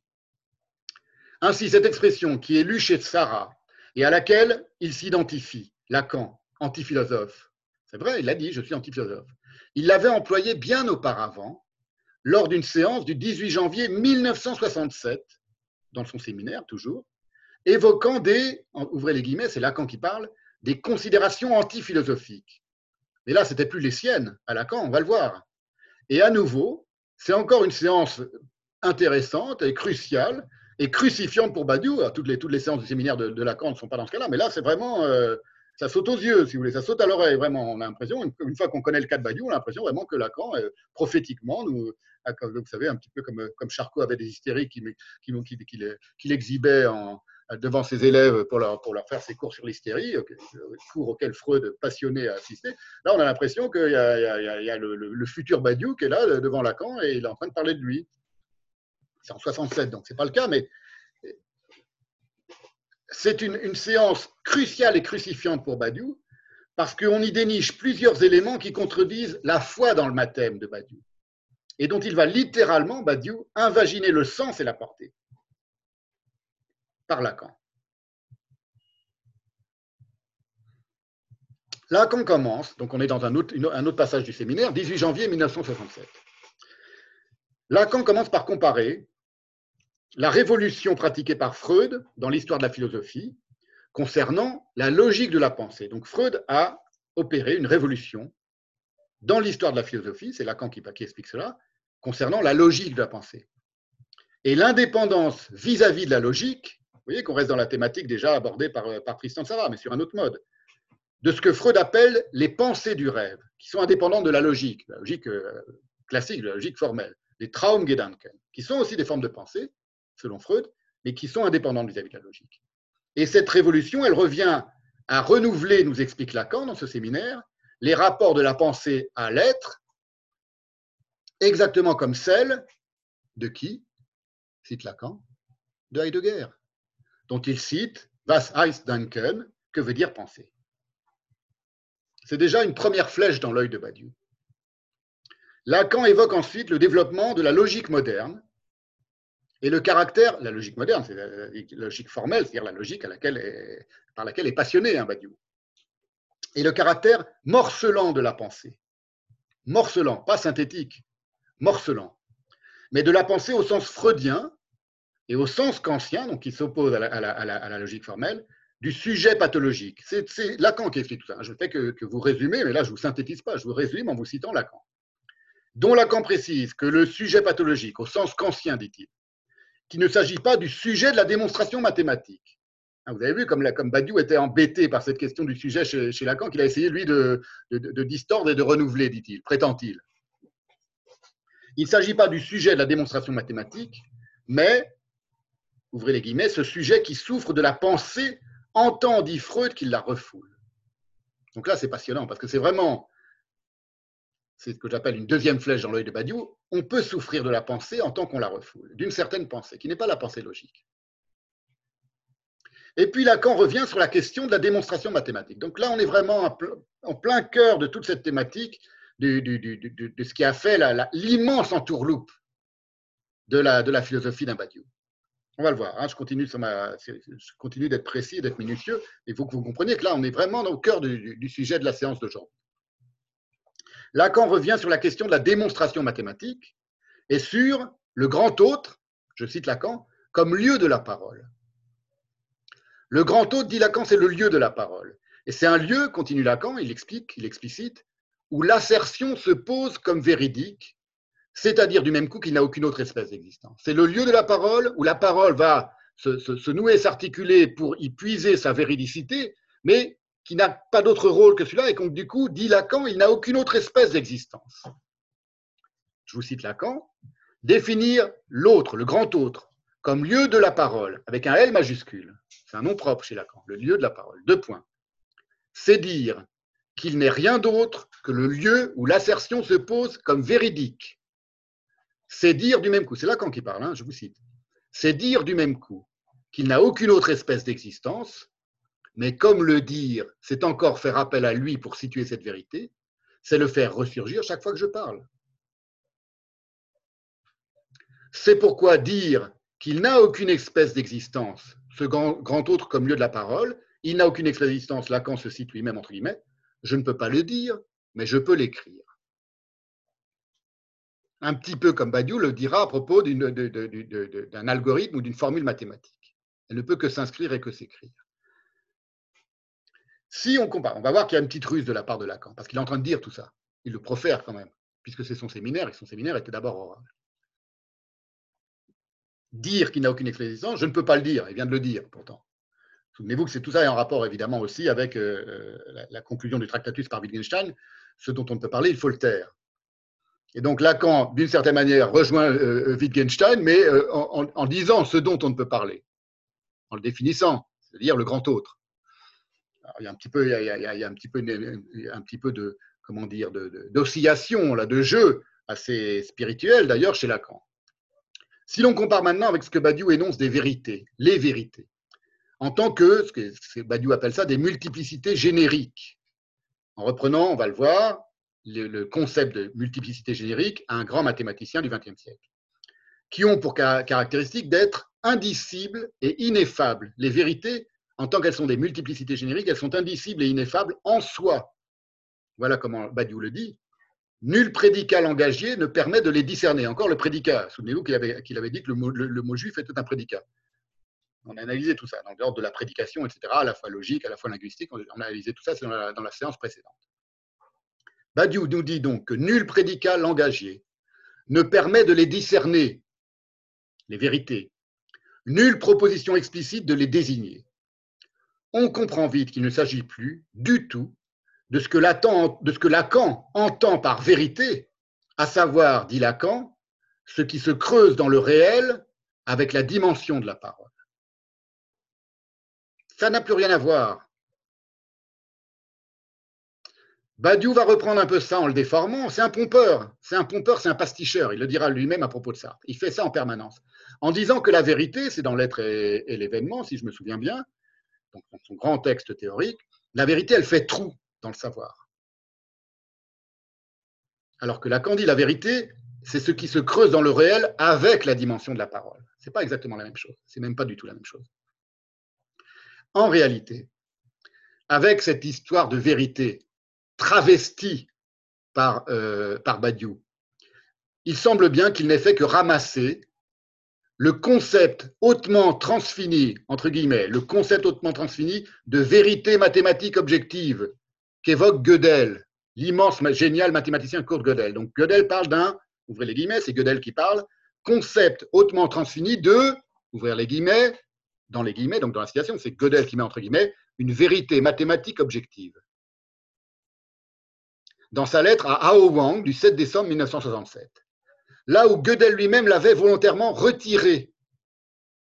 Il évoque la vérité et il la retire dans son texte c'est ce qu'explique un grand spécialiste, Gabriel Lombardi, dans un article intitulé Le retrait de la vérité chez Gödel, qui est paru dans une revue lacanienne, l'enjeu lacanien, il aime bien faire les jeux de mots, lacanien, un peu comme moi, l'en trait d'union jeu lacanien, c'est paru en 2006.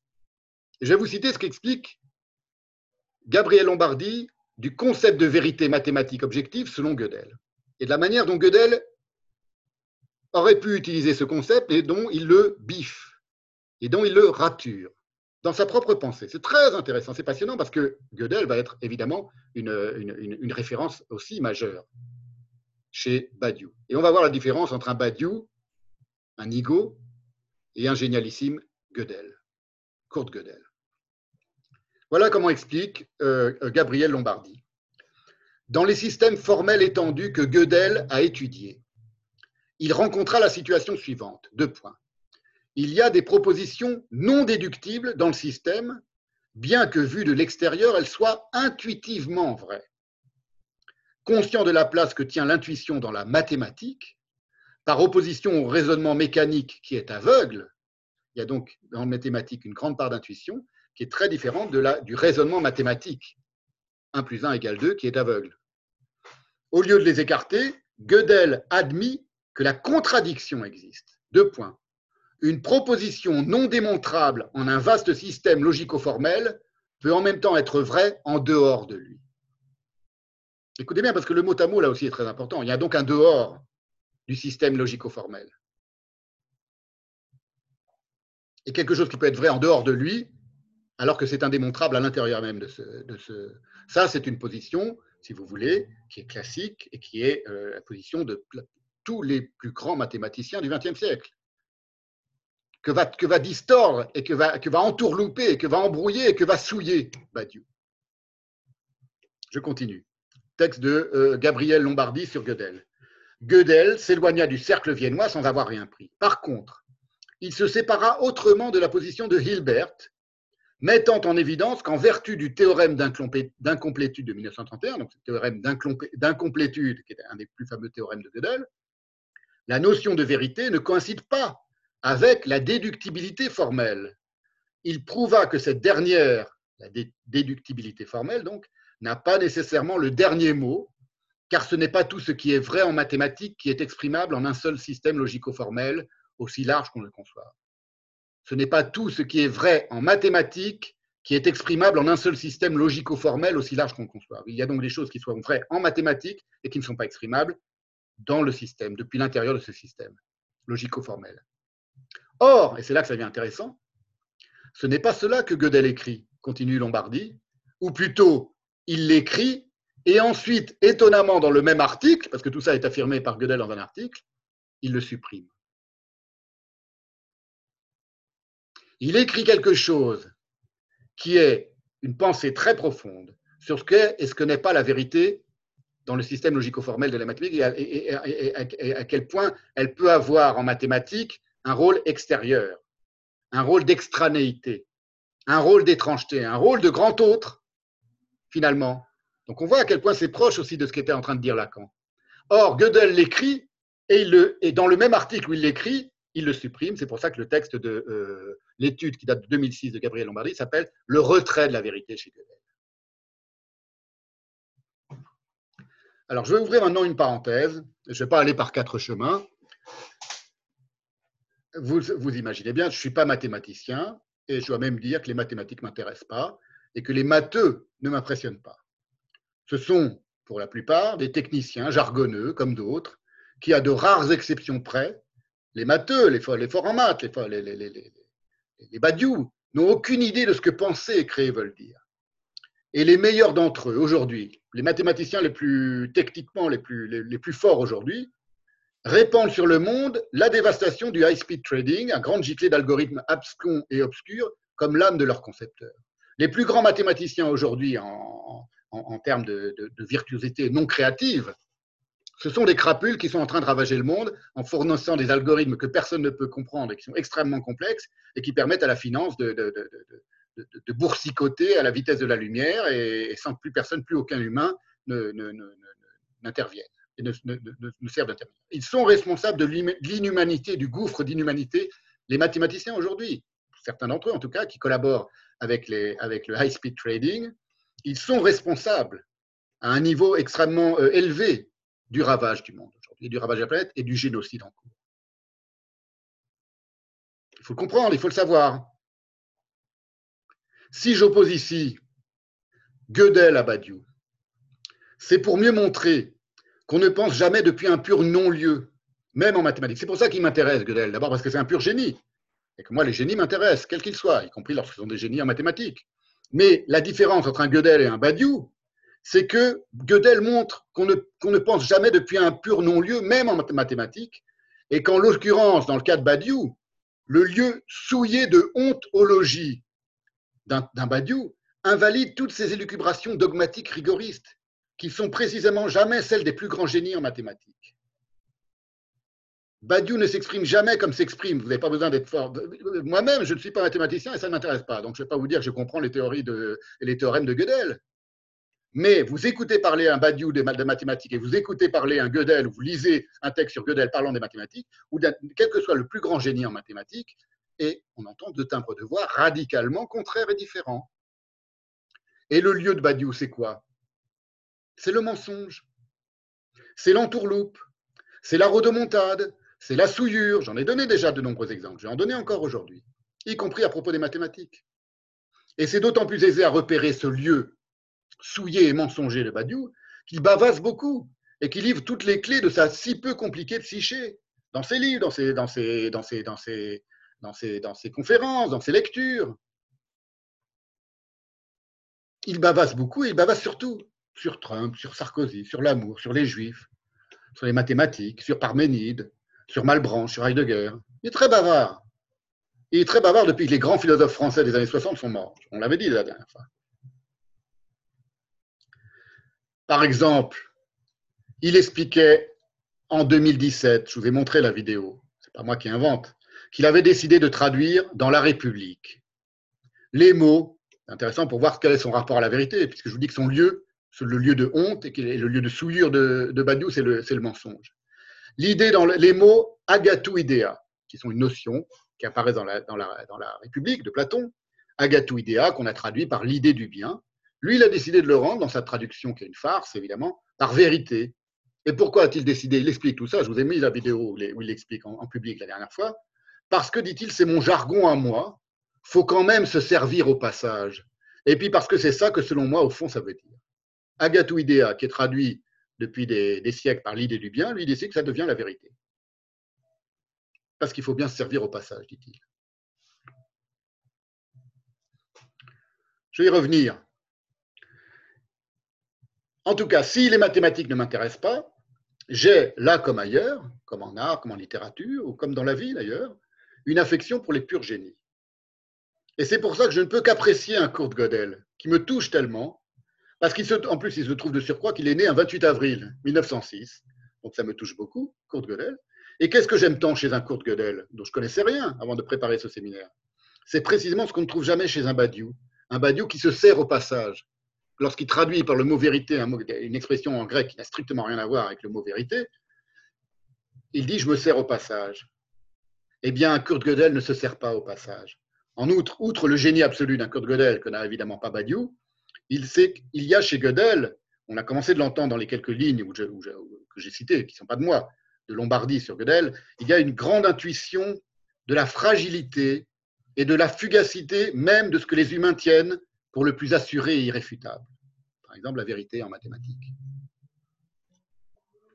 Je vais citer ici, pour essayer de vous faire comprendre ce que je veux dire, une très magnifique conception de la poésie que se fait mon ami Karen Maribert, qui est écrivain, et qui a euh, rendu public il y a quelques, euh, quelques jours, il y a peu de temps, un très beau texte d'elle concernant la poésie et le rapport de la poésie au délaissement, appelons-le comme ça. Vous allez voir. Voilà ce qu'écrit mon ami Karen Maribert. La poésie, en ce qui me concerne, c'est un état. C'est un état avant d'être un langage. Et je reste persuadé qu'on ne l'atteint pas sans avoir traversé, dans sa vie, un moment où l'on est forcé de renoncer à tout. Un moment où il n'est plus possible de se dire qu'on maîtrise les choses et les événements. Encore moins les êtres, si on avait cette prétention. Ce moment où tout nous échappe et où l'on échappe aussi à soi-même. Cet état est aux antipodes de cette expression qu'on entend aujourd'hui à tout bout de champ et qui est d'ailleurs l'expression favorite de notre président, on ne lâche rien. Quand je l'entends dans la bouche de quelqu'un, je vois un chien qui grogne à l'intérieur de cette personne, les crocs serrés autour de son os, j'attends les aboiements. Fin de la citation de Karen Maribert. Eh bien, Badiou, précisément, ça ne lâche jamais rien. Toute sa carrière en témoigne, et il n'a toujours pas lâché Mao aujourd'hui, par exemple. Alors qu'un grand poète des mathématiques, au contraire, ça laisse aller. C'est la Gelassenheit au sens aussi de, de, de Heidegger. Wittgenstein, délaissant sa fortune, se délestant de sa fortune. Alexandre Grothendieck, délaissant la société, au point que de manière un petit peu vulgaire, il le compare à Rimbaud, euh, Badiou. Grigory Perelman, délaissant les honneurs, les médailles, les salaires. C'est des grands génies mathématiciens euh, euh, vivants aujourd'hui. Grigory Perelman, c'est un génie absolu des mathématiques. Le type, c'est un, juif russe qui vit avec sa mère juive dans le même appartement depuis 50 ans, qui a refusé tous les honneurs. On lui a décerné, qui a trouvé des solutions à des, problématiques que tout le monde, tout le monde de, Raymond, d'Henri Poincaré, je ne sais qui, qu'il a, a résolu d'une manière euh, absolument euh, foudroyante, qui a foudroyé tout l'univers des mathématiciens, et qui a refusé l'argent qu'on lui donnait, les médailles qu'on lui donnait, les, les prix qu'on voulait lui donner, et qui, peut passer des, qui a passé des heures dans le silence, des années dans le silence. Ben, il y a un journaliste qui vient l'interviewer, dit qu'il regarde, pendant l'interview, il se met à regarder le plafond, il a dans sa pensée, ça dure des heures. Il dit c'est un peu, un peu bizarre pour un journaliste d'être face à un type comme ça. Là, c'est quelqu'un qui est dans le, dans, dans, le, dans le délaissement. Vous voyez comme on est loin d'un Badiou, un Badiou Babassan. Ça, c'est des vrais grands génies. Ou un Kurt Gödel, donc, qui délaisse, comme je vous l'ai montré, ou qui plutôt rature la vérité. Alors, revenons un petit peu sur le cas d'un Kurt Gödel. Ce n'était pas un juif, Beaucoup de très grands mathématiciens sont juifs au XXe siècle. Là, ce n'était pas un juif, mais il a quand même dû fuir le nazisme dès l'Anschluss, donc dès 1938, à cause précisément de ses relations avec ses professeurs juifs. Par exemple, euh, il y avait un professeur, Hans Hahn, qui était son tuteur de thèse. il avait énormément d'amis juifs, évidemment, dans le milieu des mathématiques. Il y avait beaucoup de, juifs. Alors, du coup, il est mis par les nazis sur la liste noire, Gödel. Il perd son emploi, on est en 1938, enfin jusqu'à 1908, et ayant perdu son emploi, le, Reich oblige tous les chômeurs à être incorporés à l'armée allemande du Reich. Et donc, il va devoir, il va s'enfuir d'Autriche en 1940 pour ne pas être incorporé à l'armée allemande. Il n'est pas juif. Hein. il est quand même très mal, vu du, très mal vu du régime. Avec la femme de son cœur, qui était plus âgée de lui que de 6 ans, je crois, qui était danseuse, et qui s'appelle Adèle Porkert. Adèle Porkert. Vous voyez comme tout ça est magnifique. on, dirait, un roman. les moindres détails de la vie de Kurt Gödel sont, touchants, sont poignants je ne sais pas quel était le rôle dans la vie de Badiou de Cécile Winter, mais euh, la folle dingue dont je vous ai parlé la dernière fois. Mais euh, vous voyez, on voit comment les, comment les, les destinées se trament et comment la destinée d'un génie n'est pas la destinée d'un maman, même s'il ne fait rien que de regarder le plafond. De, vivre avec sa mère, sa mère juive, euh, sa mère juive castratrice, comme dit Woody Allen, et de regarder le plafond pendant des heures. Et le type, il résout des, il résout des problématiques génialissimement, euh, qui, qui, va qui foudra tous les, tous les mathématiciens à son temps. Donc là, je parle de euh, Grigory Perelman. Vous tapez tout ça sur Google, vous allez voir, c'est très touchant. Et ce sont toujours des gens qui sont, comme dit Karen Maribert, dans le laisser-aller. Alors, il émigre aux États-Unis, donc il se barre d'Autriche, Kurt Gödel, il émigre, vous trouvez tout ça sur sa fiche Wikipédia, hein, j'ai appris tout ça très récemment. Il émigre aux États-Unis. Vous allez voir, une anecdote extraordinaire sur Gödel. Et là, on voit à quel point euh, c'est pas pour rien que c'est cet homme qui a raturé le mot de vérité en mathématiques. Il, euh, fuit en, en, 1940 avec la femme de son cœur, la danseuse Adèle Porkert. Et il émigre aux États-Unis. Il prend le, chemin le plus long pour émigrer, il passe par, l'Australie, par je ne sais plus, par le Japon, par, par, San Francisco, pour arriver finalement à Princeton. Donc c'est extraordinaire parce que le mec, pour s'enfuir des nazis, il va prendre le chemin le plus long, il va, il va, il va vadrouiller, il va zigzaguer, talmudiquement zigzaguer à même la géographie du délaissement, pour arriver enfin aux États-Unis. Il est accueilli immédiatement à Princeton, c'est Kurt Gödel, célébrissime dans le monde entier, l'un des plus grands génies de l'époque en mathématiques. Il est accueilli à bras ouverts à Princeton, il devient immédiatement professeur, ami avec Oscar Morgenstein et Albert Einstein, sont deux grands amis, juifs évidemment, et il va se faire naturaliser en 1947. Et il demande pour obtenir la nationalité américaine. Donc on est après-guerre, on est en 1947, Kurt Gödel demande à ses deux amis, Oscar Morgenstein et Albert Einstein, d'être ses témoins, parce qu'il fallait des témoins. Et je vous lis le récit maintenant de cette naturalisation rocambolesque. C'est dans l'article de Wikipédia qui est consacré à, Gödel, Kurt Gödel. Pourquoi je vous la lis? Parce qu'elle dit tout sur la nature intuitive. On a vu que l'intuition, il en parlait, Gödel. C'est important. La nature intuitive de la vérité d'un génie pareil. Il a une conception intuitive et non pas mathématique de la vérité qui est si dissemblable de la dogmatique d'un Badiou qui ne lâche jamais rien. Un Badiou, il tient son os et il ne le lâche pas. Et voilà ce que c'est qu'un Gödel en comparaison.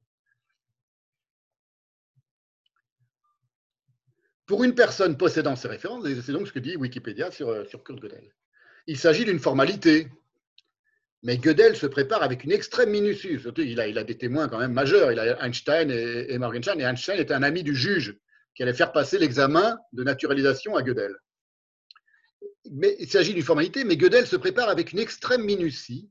Et alors qu'il étudie la Constitution américaine, écoutez bien, il pense y découvrir une faille logique qui permettrait de transformer en toute légalité le régime politique du pays en régime dictatorial. C'est extraordinaire. On est en 1947, on lui demande rien, il va se faire naturaliser, il va juste se jurer sur l'honneur qu'il est, pro-américain. Et il étudie la Constitution, il voit qu'il y a une faille dans la Constitution et que un Trump ou un, pire que Trump est, déjà possible dans cette, dans cette soi-disant constitution qui est la, constitution démocratique la plus, la plus inexpugnable. C'est extraordinaire, le mec, déjà le génie. Alors, il fait part de sa découverte à ses deux amis, donc à Einstein, Albert Einstein et à Morgenstern. Oh là, oh pendant surtout ne parle pas de ça, ils sont très inquiets. Et, et, et ils disent surtout n'aborde pas le sujet avec le juge qui est chargé de l'entretien préalable à ta naturalisation.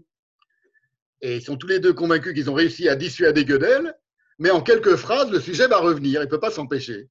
Parce que le juge qui lui fait passer son examen, il s'enquiert d'abord du régime politique en vigueur en Autriche. Et Gödel répond que celui-ci le régime en Autriche, on est donc en 47, autrefois une démocratie, s'est transformé en dictature. Le juge rétorque qu'une telle chose ne pourrait arriver en Amérique. Mais Gödel soutient le contraire et il dit qu'il peut le prouver au juge, qu'il peut le prouver qu'on pourrait, que l'Amérique pourrait devenir du jour au lendemain, à cause d'une faille logique dans la Constitution, une véritable dictature. Et le juge qui connaît Einstein décide de terminer l'entretien sans son explication qui ne sera jamais révélée. Donc on ne connaîtra jamais le, raisonnement de Gödel, c'est le type extraordinaire. au moment où il va avoir son, naturalisation, il pointe à les copains lui ont dit surtout ne me parle pas de ça. C'est magnifique.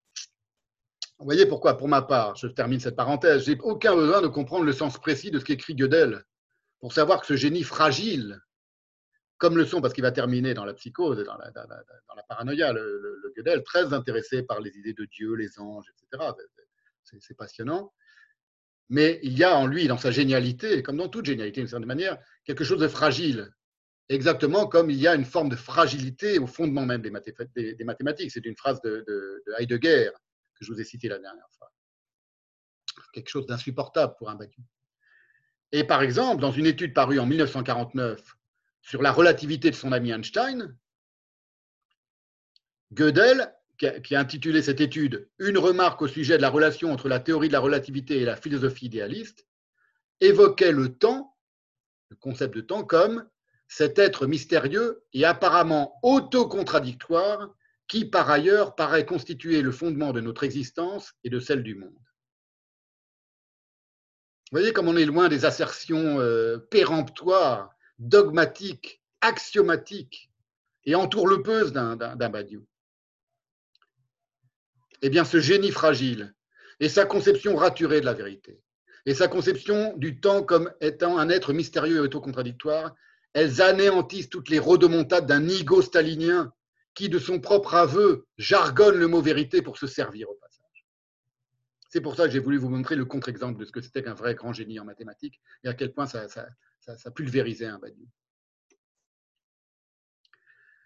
C'est ainsi que Badiou, dans la préface de Logique des mondes, donc le tome 2 de, L'être et l'événement, il va entériner son entourloupe de L'être et l'événement, qui a consisté à recycler, hein, je vous ai dit, une vérité qui a été raturée et délaissée par Gödel, un concept de vérité en réalité, et qui conclut par un forçage.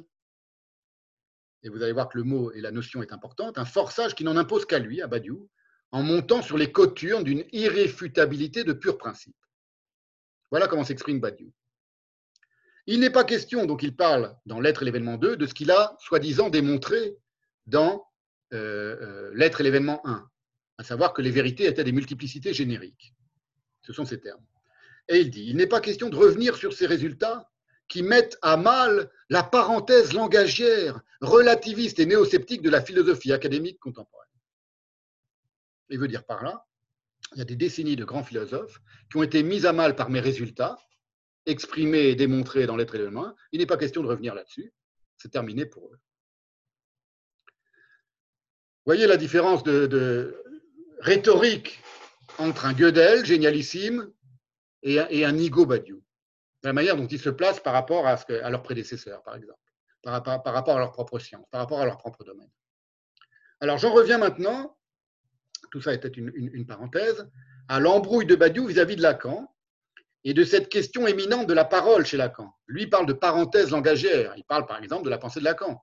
Hein, il dit mes résultats, il parle de résultats, c'est un philosophe, il parle de résultats dans L'être et l'événement 1, ont mis à mal la parenthèse langagière de la philosophie académique contemporaine. Parle du structuralisme, il pense à tout ça. enfin, vous voyez comment une parenthèse langagière. Et justement, Lacan, lors de cette séance du 18 janvier 1967, que j'ai commencé à vous, citer, évoque cette question à la fois de la parole et de la vérité mathématique. Lacan donc continue. J'ouvre un peu de, un peu.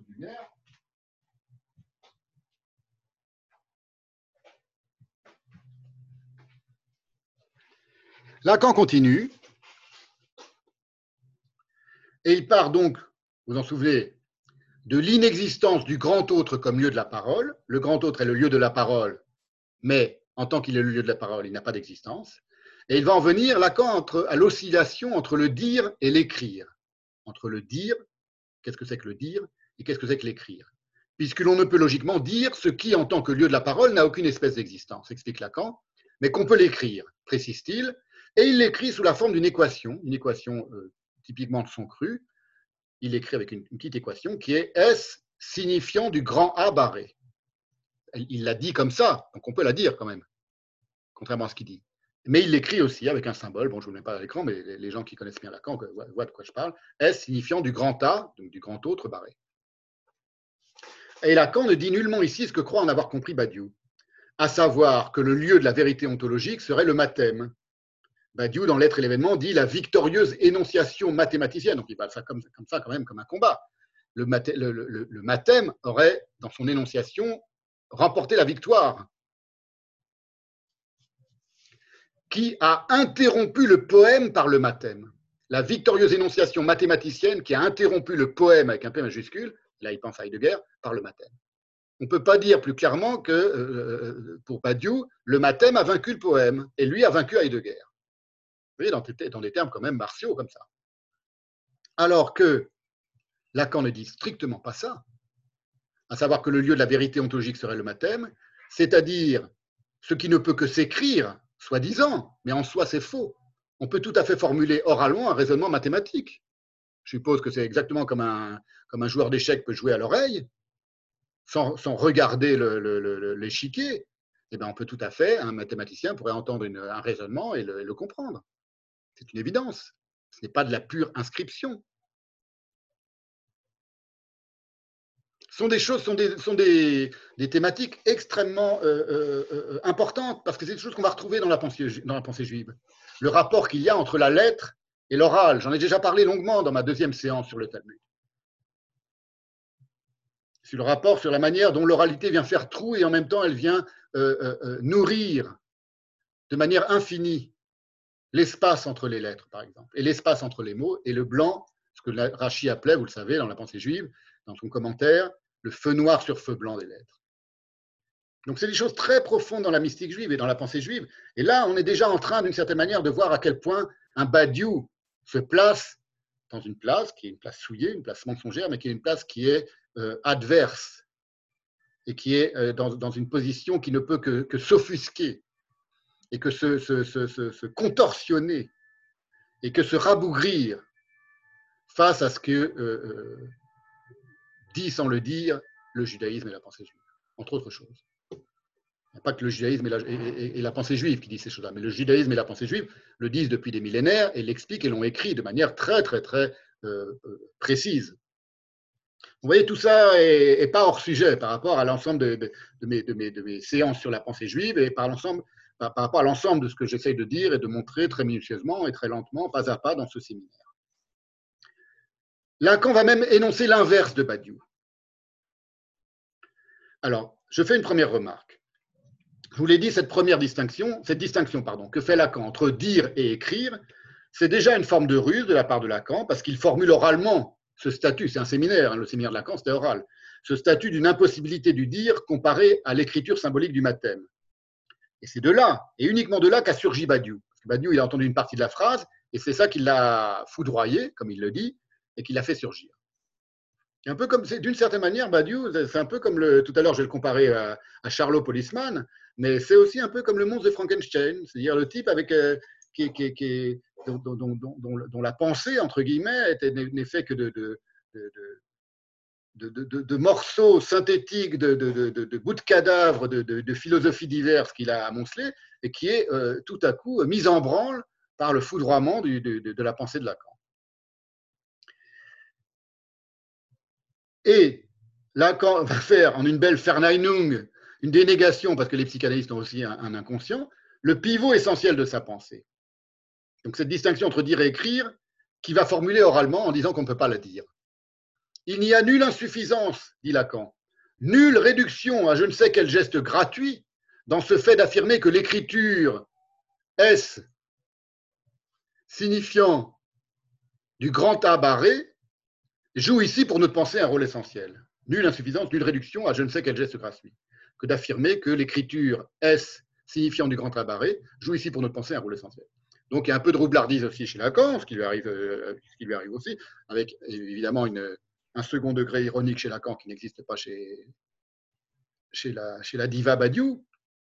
Deuxième remarque, la réflexion de Lacan sur le dire et l'écrire ne revient en rien à adouber la vérité mathématique mais à énoncer un enseignement concernant la dialectique du désir. Parce qu'il faut quand même se rappeler que Lacan n'est pas en train de parler de la vérité au sens de la vérité euh, ou fuse de la letheia, il parle de la dialectique du désir. Et c'est pourquoi j'écris S signifiant du grand tabaret, dit Lacan, comme constituant un des points nodaux de ce réseau autour duquel s'articule toute la dialectique du désir, en tant qu'elle se creuse de l'intervalle entre l'énoncé et l'énonciation. Et Lacan a si peu en tête la vérité insignifiante du mathème, au sens où Badiou, lui, distinguera la vérité, entre guillemets, qui fait un trou dans le savoir, de la véridicité, qui est le critère du savoir. Ça, c'est dans l'être et l'événement, c'est dans le petit dictionnaire portatif qu'il rédige à la fin de l'être et l'événement, qu'il a concocté à l'issue de son ouvrage, où il énonce, donc dans l'être et l'événement 1, une vérité est indiscernable ne tombant sous aucun déterminant de l'encyclopédie. Manière alambiquée de dire on ne peut pas la nommer, on ne peut pas la signifier. Elle fait trou dans le savoir. Et il va en venir à appuyer Lacan, donc, a si peu en tête cette idée de Badiou, que Lacan va venir à appuyer la formule de Russell, qui explique, je vous l'ai cité la dernière fois en anglais, on va la reciter aujourd'hui, Russell, grand philosophe et grand spécialiste de la pensée de la mathématique en philosophie, qu'il n'y a aucun fondement à ce qu'on appelle vérité mathématique. C'est Lacan qui dit ça. Donc vous voyez comme Lacan prépare les choses et, met en place des choses dont la conclusion par Lacan lui-même contredisent complètement ce que va dire 20 euh, ans ou 30 ans plus tard, ce que va écrire l'entourloupeur le, euh, et le truqueur Badiou. Lacan dit il n'y a aucun fondement à ce qu'on appelle vérité mathématique. Vérité mathématique entre guillemets. Lacan ne dit donc pas qu'une vérité fait trou dans le savoir, comme Badiou, et d'autant moins qu'il faut aussi toujours envisager la parole de Lacan comme substantiellement métaphorique et non pas mathématique. Ce n'est pas une parole de pur mathématicien. Il ne s'exprime pas en algorithme, Lacan. Il s'exprime en style, dans son style à lui, qui est le français, comme Badiou, comme tout le monde. Et dans son style, c'est un style où il y a de l'oscillation entre l'énonciation et l'objet de cette énonciation, comme dans toute parole, comme dans toute, dans toute profération, dans toute inscription. Lorsqu'il parle des mathèmes, il parle de Lacan, par exemple, dit mon obstination dans ma voix de mathème. Ma voix de mathème, V-O-I-E. On va voir quel rapport il fait entre la voix, la différence entre la voix et la vérité. La voix comme le Tao et la vérité, au sens, chrétien. Ça, c'est ce qu'il écrit dans la lettre de dissolution du 5 janvier 1980 à Lacan. Donc on voit, bien comme il, il, utilise les mathématiques, c'est une évidence, qu'on connaît un peu la pensée de Lacan, comme quelque chose de substantiellement métaphorique aussi, et pas du tout comme quelqu'un qui serait fasciné par les mathématiques, comme le présente euh, Badiou aujourd'hui, et qui de plus en plus, vers la fin de sa vie, serait arrêté de plus en plus obnubilé par les mathématiques comme lieu de la vérité qu'il recherche depuis, aurait recherché depuis des, depuis des décennies. Lacan est la pensée de Lacan est toujours euh, euh, substantiellement métaphorique, y compris lorsqu'il fait explicitement une métaphore. Qui confirme la parole de Borges, selon qui le mot métaphore est une métaphore, disait Borges. Il avait tout à fait raison.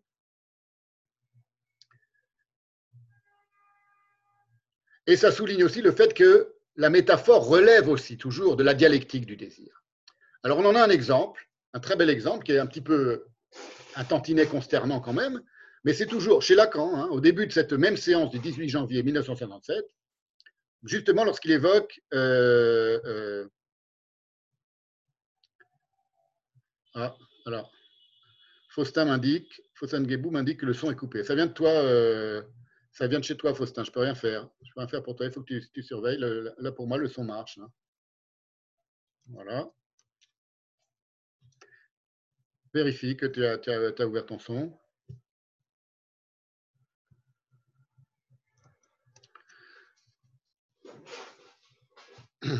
Donc voilà un exemple du caractère métaphorique de l'usage du, euh, mathème euh, et de la pensée de Lacan, tout simplement.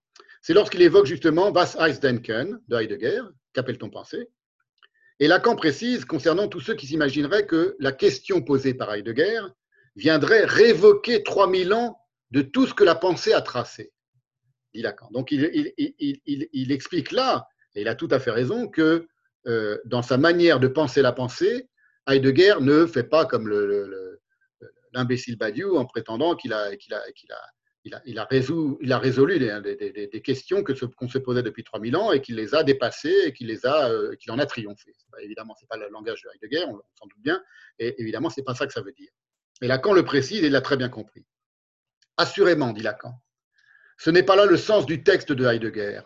Et pour ceux qui s'y arrêteraient, on pourrait évoquer l'humoristique et dérisoire métaphore, donc attention, là, quand on va sortir une métaphore, qui serait celle de la fille qui ne sait pas s'offrir autrement qu'à s'étaler sur un lit, les membres à U et à Dia, donc métaphore dans la métaphore, parce qu'à U et à Dia, c'est ce qu'on dit à propos d'un cheval de labour qui est tiraillé de tous les côtés et qu'on dirige à droite, à U, ça veut dire à droite, et à Dia, à gauche, en même temps.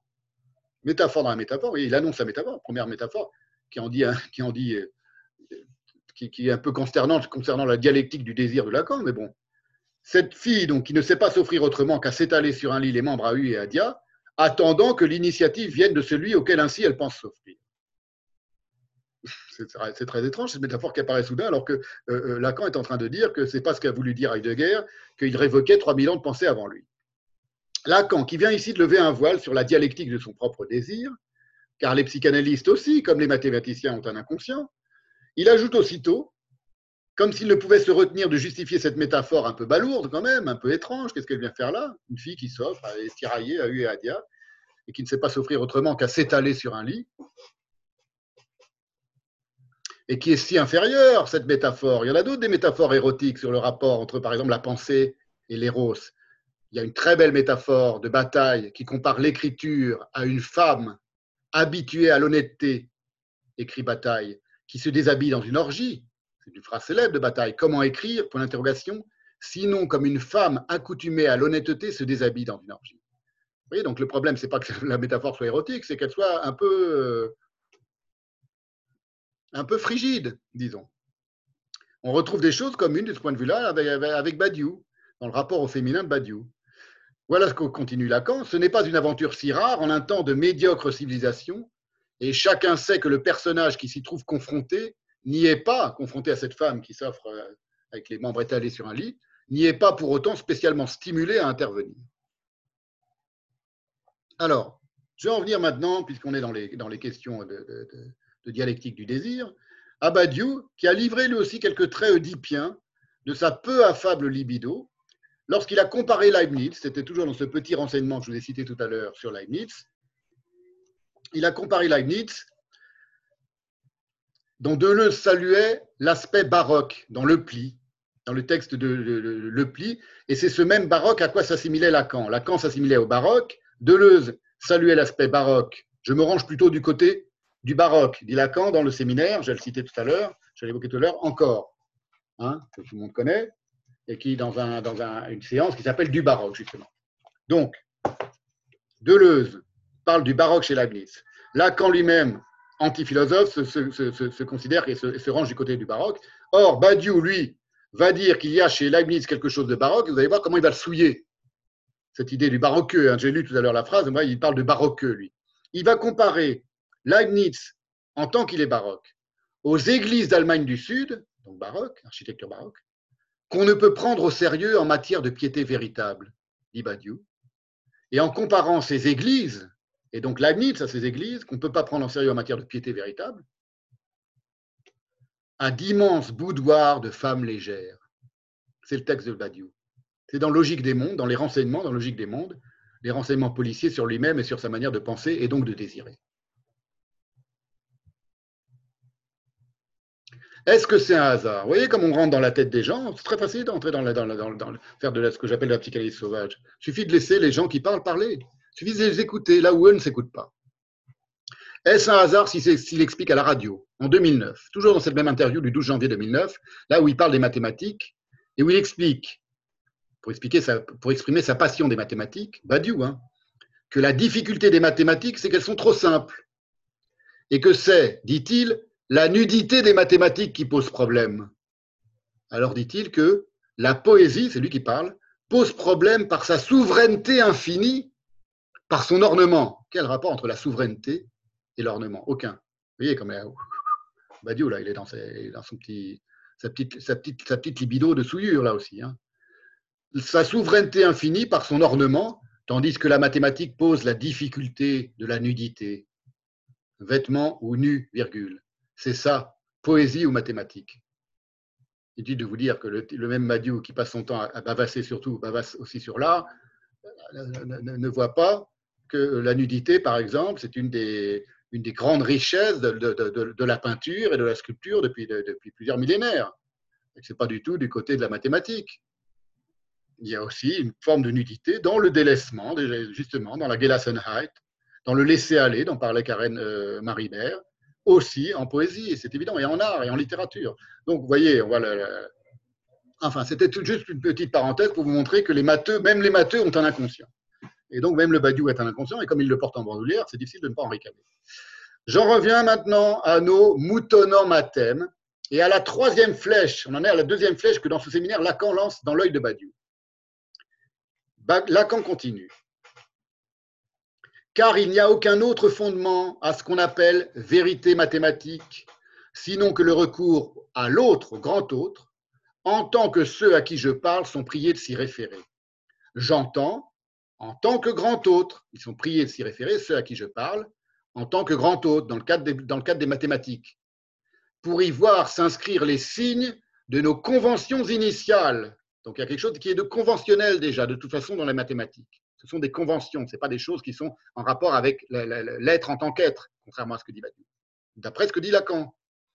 Quant à ce qui en est de ce que je manipule en mathématiques, de ce que je manipule en mathématiques, qui est très exactement, c'est Lacan qui continue, ce que M. Bertrand Russell, expert en la matière, ira jusqu'à désigner de ces termes de points que nous ne savons pas de quoi nous parlons, ni si ce que nous disons y a la moindre vérité en mathématiques. C'est la phrase de Russell que je vous ai citée la dernière fois en anglais, que je vous ai interprétée, que je vous ai traduite et que je vous ai interprétée. Il la recite, c'est dans ce, séminaire-là que Lacan la recite. Et là, troisième flèche dans l'œil euh, de Badiou, et troisième euh, étape de la crucifixion de Badiou par Lacan. Et Lacan précise pourquoi est-ce que ça crucifie littéralement un Badiou? Parce que toujours dans sa comparaison métaphorique entre le grand autre, je dis qu'elle est métaphorique, c'est très important parce qu'évidemment qu'elle est métaphorique. Le grand autre, chaque mot de Lacan, d'une certaine manière, est, une métaphore. Le grand autre comme insaisissable lieu de la parole et la vérité du mathème, lequel, au sens littéral, donc il fait une comparaison qui est métaphorique, la vérité du mathème, d'après ce que vient de dire Lacan, au sens littéral de l'expression, ne rime à rien. C'est exactement ce que dit euh, Russell, que cite ici, et pour lui donner raison, Lacan et que va contredire, on va voir de quelle manière sournoise, le Badiou. Pour comprendre comment le grand hôte peut être à la fois l'insaisissable lieu de la parole et en même temps ce qui structure toute l'articulation du symbolique, ce qui permet à l'articulation du symbolique, alors qu'il est inexistant, parce qu'on ne peut pas le dire, ce lieu insaisissable de la parole. On ne peut pas le dire lui-même. On peut songer à une formule juive, zoharique, mystique, donc qui se trouve dans le Zohar, et qui, est très proche, c'est aussi métaphorique le rapprochement que je fais, mais c'est très proche si on, comprend ça, à la manière dont Lacan conçoit le grand autre. Pourquoi, demande le Zohar, Dieu est-il nommé le lieu? C'est un des surnoms de Dieu, il y en a plusieurs, il y en a beaucoup d'ailleurs dans le judaïsme. Un de ses surnoms principaux, c'est le nom, le nom propre, L majuscule, Hachem, et un autre surnom de Dieu qui est nommé le lieu, Amakom. Amakom, c'est le lieu, c'est comme ça que les juifs pieux appellent Dieu, leur Dieu. Pourquoi Dieu est-il nommé le lieu? Parce que Dieu est le lieu du monde, mais le monde n'est pas son lieu. Exactement comme euh, le lieu de la parole. La parole est le lieu, le grand hôte, pardon, est le lieu de la parole, mais la parole n'est pas son lieu. Vous voyez? C'est tout à fait euh, comparable. Lacan continue. Si je ne puis, à chaque temps du raisonnement mathématique, faire ce mouvement de va-et-vient entre ce que j'articule par mon discours et ce que j'inscris comme étant établi, il n'y a aucune progression possible de ce qui s'appelle vérité mathématique. Donc c'est le cas. Il n'y a pas de progression possible parce qu'on ne peut pas faire à chaque temps du raisonnement du discours, faire ce qu'il appelle un mouvement de va-et-vient entre ce que l'on dit et ce que l'on inscrit comme étant établi, qui se trouve sous ce que l'on dit. Il n'y a aucune progression possible de ce qui s'appelle vérité mathématique, et c'est là toute l'essence de ce qu'on appelle en mathématiques démonstration. Autrement dit, c'est pour ça que je dis que la, la vérité du mathème ne rime à rien parce qu'elle nie ce mouvement pendulaire de la parole, la démonstration mathématique est stérile et ne saurait avoir aucun sens. Ce que reconnaissent de grands mathématiciens, aucune application dans le réel. Par exemple, Lacan affirme ici très clairement, et c'est pour ça qu'il est si intéressé, lui, par le mathème, par sa voie du mathème, comme il dit, VOIE, que la démonstration mathématique n'a d'autre lieu qu'elle-même. Ne serait-ce, par exemple, qu'en tant que n'y est possible aucun jeu, JEU, ce que lui appelle le va-et-vient entre ce que j'articule par mon discours et ce que j'inscris comme établi. Aucun jeu de mots, autrement dit, aucun calembour. Il n'y a pas de calembour possible en mathématiques. Peut-être qu'un grand mathématicien dirait si, il y a des calembours, mais dans ce cas-là, on est très loin de Badiou, évidemment, et de la conception de, la, mathématique comme Badiou. Parce que s'il y a du calembour en mathématiques, c'est tout à fait possible. Quand je dis en mathématiques, je dire en mathématiques pures, pas dans la manière dont on parle de l'équation, mais dans l'équation pure, peut-être qu'il y a du calembour, j'en sais rien. Je ne suis pas mathématicien. J'espère pour les mathématiques qu'il y a de l'ironie, qu'il y a du calembour et qu'il y a de la métaphore dans une pure euh, euh, démonstration mathématique. J'en doute, mais euh, je l'espère pour eux. Et on a vu, comme Badiou, qui est si empêché par ailleurs dans le domaine de l'humour et du jeu d'esprit, comme dans le domaine de, son rapport à la nudité, il n'a d'autre alternative que de dénigrer les calembours de Lacan. Dans Logique du monde, lorsqu'il parle de Lacan, il dit c'est les calembours de Lacan, il les, envoie valser d'un mot, il dit c'est ce que la langue admet d'enfance. Vous imaginez là, comment, il ne comprend rien à la pensée de Lacan et à l'importance du calembour que Lacan a, précisé. Il y a un double mépris, mais qui est, tellement euh, ridicule, de la part de Badiou. Un pour l'enfance et deux pour le calembour, c'est-à-dire le vite, le mot d'esprit là, on voit à quel point Badiou n'a rien compris à la question du mot d'esprit chez Lacan, par exemple. Ce qui est logique, puisque le mot d'esprit, pourquoi il ne peut pas comprendre ce que c'est que le mot d'esprit et qu'il ne voit pas que les calembours de Lacan, ils ont aussi un sens, et un sens profond dans sa pensée? Parce que le mot d'esprit, la question du mot d'esprit chez Lacan, elle est en rapport avec, dit Lacan lui-même, dans un séminaire du 8 janvier 58, avec ce signifiant essentiel qui est le nom du Père. Vous voyez comme tout cela est cohérent et avec la métaphore dont je viens de parler. Il y a un rapport entre le mot d'esprit, la métaphore, c'est un peu différent, et le nom du Père, dit Lacan. Rapport essentiel entre ces, choses-là. Comment voulez-vous qu'un qu Badiou puisse y avoir accès avec tout ce qu'on a déjà dit de son rapport perverti et souillé et détruit au nom du Père Je vous cite Lacan. Le trait d'esprit comme tel se développe dans la dimension de la métaphore, c'est-à-dire que c'est au-delà du signifiant en tant que par lui vous cherchez à signifier quelque chose et que malgré tout vous signifiez toujours autre chose. Et encore ailleurs, Lacan dit l'existence du signifiant introduit dans le monde de l'homme ce quelque chose qui fait que c'est à croiser diamétralement le cours des choses que le symbole s'attache pour lui donner un autre sens. C'est à des problèmes de création de sens, avec tout ce que cela comporte de libre, d'ambigu, de ce qu'il est possible à tout instant de réduire à néant par le côté complètement arbitraire qu'il y a dans l'irruption du mot d'esprit. C'est précisément pour en finir avec cette créative et libre ambiguïté irruptive et arbitraire du signifiant, et comme on va le voir dans la prochaine séance, de la lettre hébraïque aussi, que Badiou peut assonner à contre-courant de ce que les plus grands mathématiciens ont pensé. Badiou dit l'apodicticité de la mathématique. L'apodicticité, c'est-à-dire le fait qu'elle soit apodictique, c'est-à-dire qu'elle qui présente un caractère d'universalité et de nécessité absolue. Là, on n'est plus dans le mot d'esprit, on n'est plus dans la métaphore, on n'est plus dans la dialectique du désir, on est dans l'apodictique. L'apodicticité de la mathématique, écrit ce, Badiou, est gagée directement, mise en gage, gagée directement par l'être lui-même qu'elle prononce. Là, c'est une entourloupe majeure. Il y a un caractère d'universalité, de nécessité absolue de la, mathématique. Et comment je le sais? Parce que c'est gagé directement, avec des métaphores économiques, hein, euh, comme, quand on met quelque chose au monde piété, on gage par l'être lui-même qu'elle prononce la politicité de la mathématique. Et qui a énoncé que la, mathématique prononçait l'être et était l'être lui-même La véritable ontologie, c'est Badiou.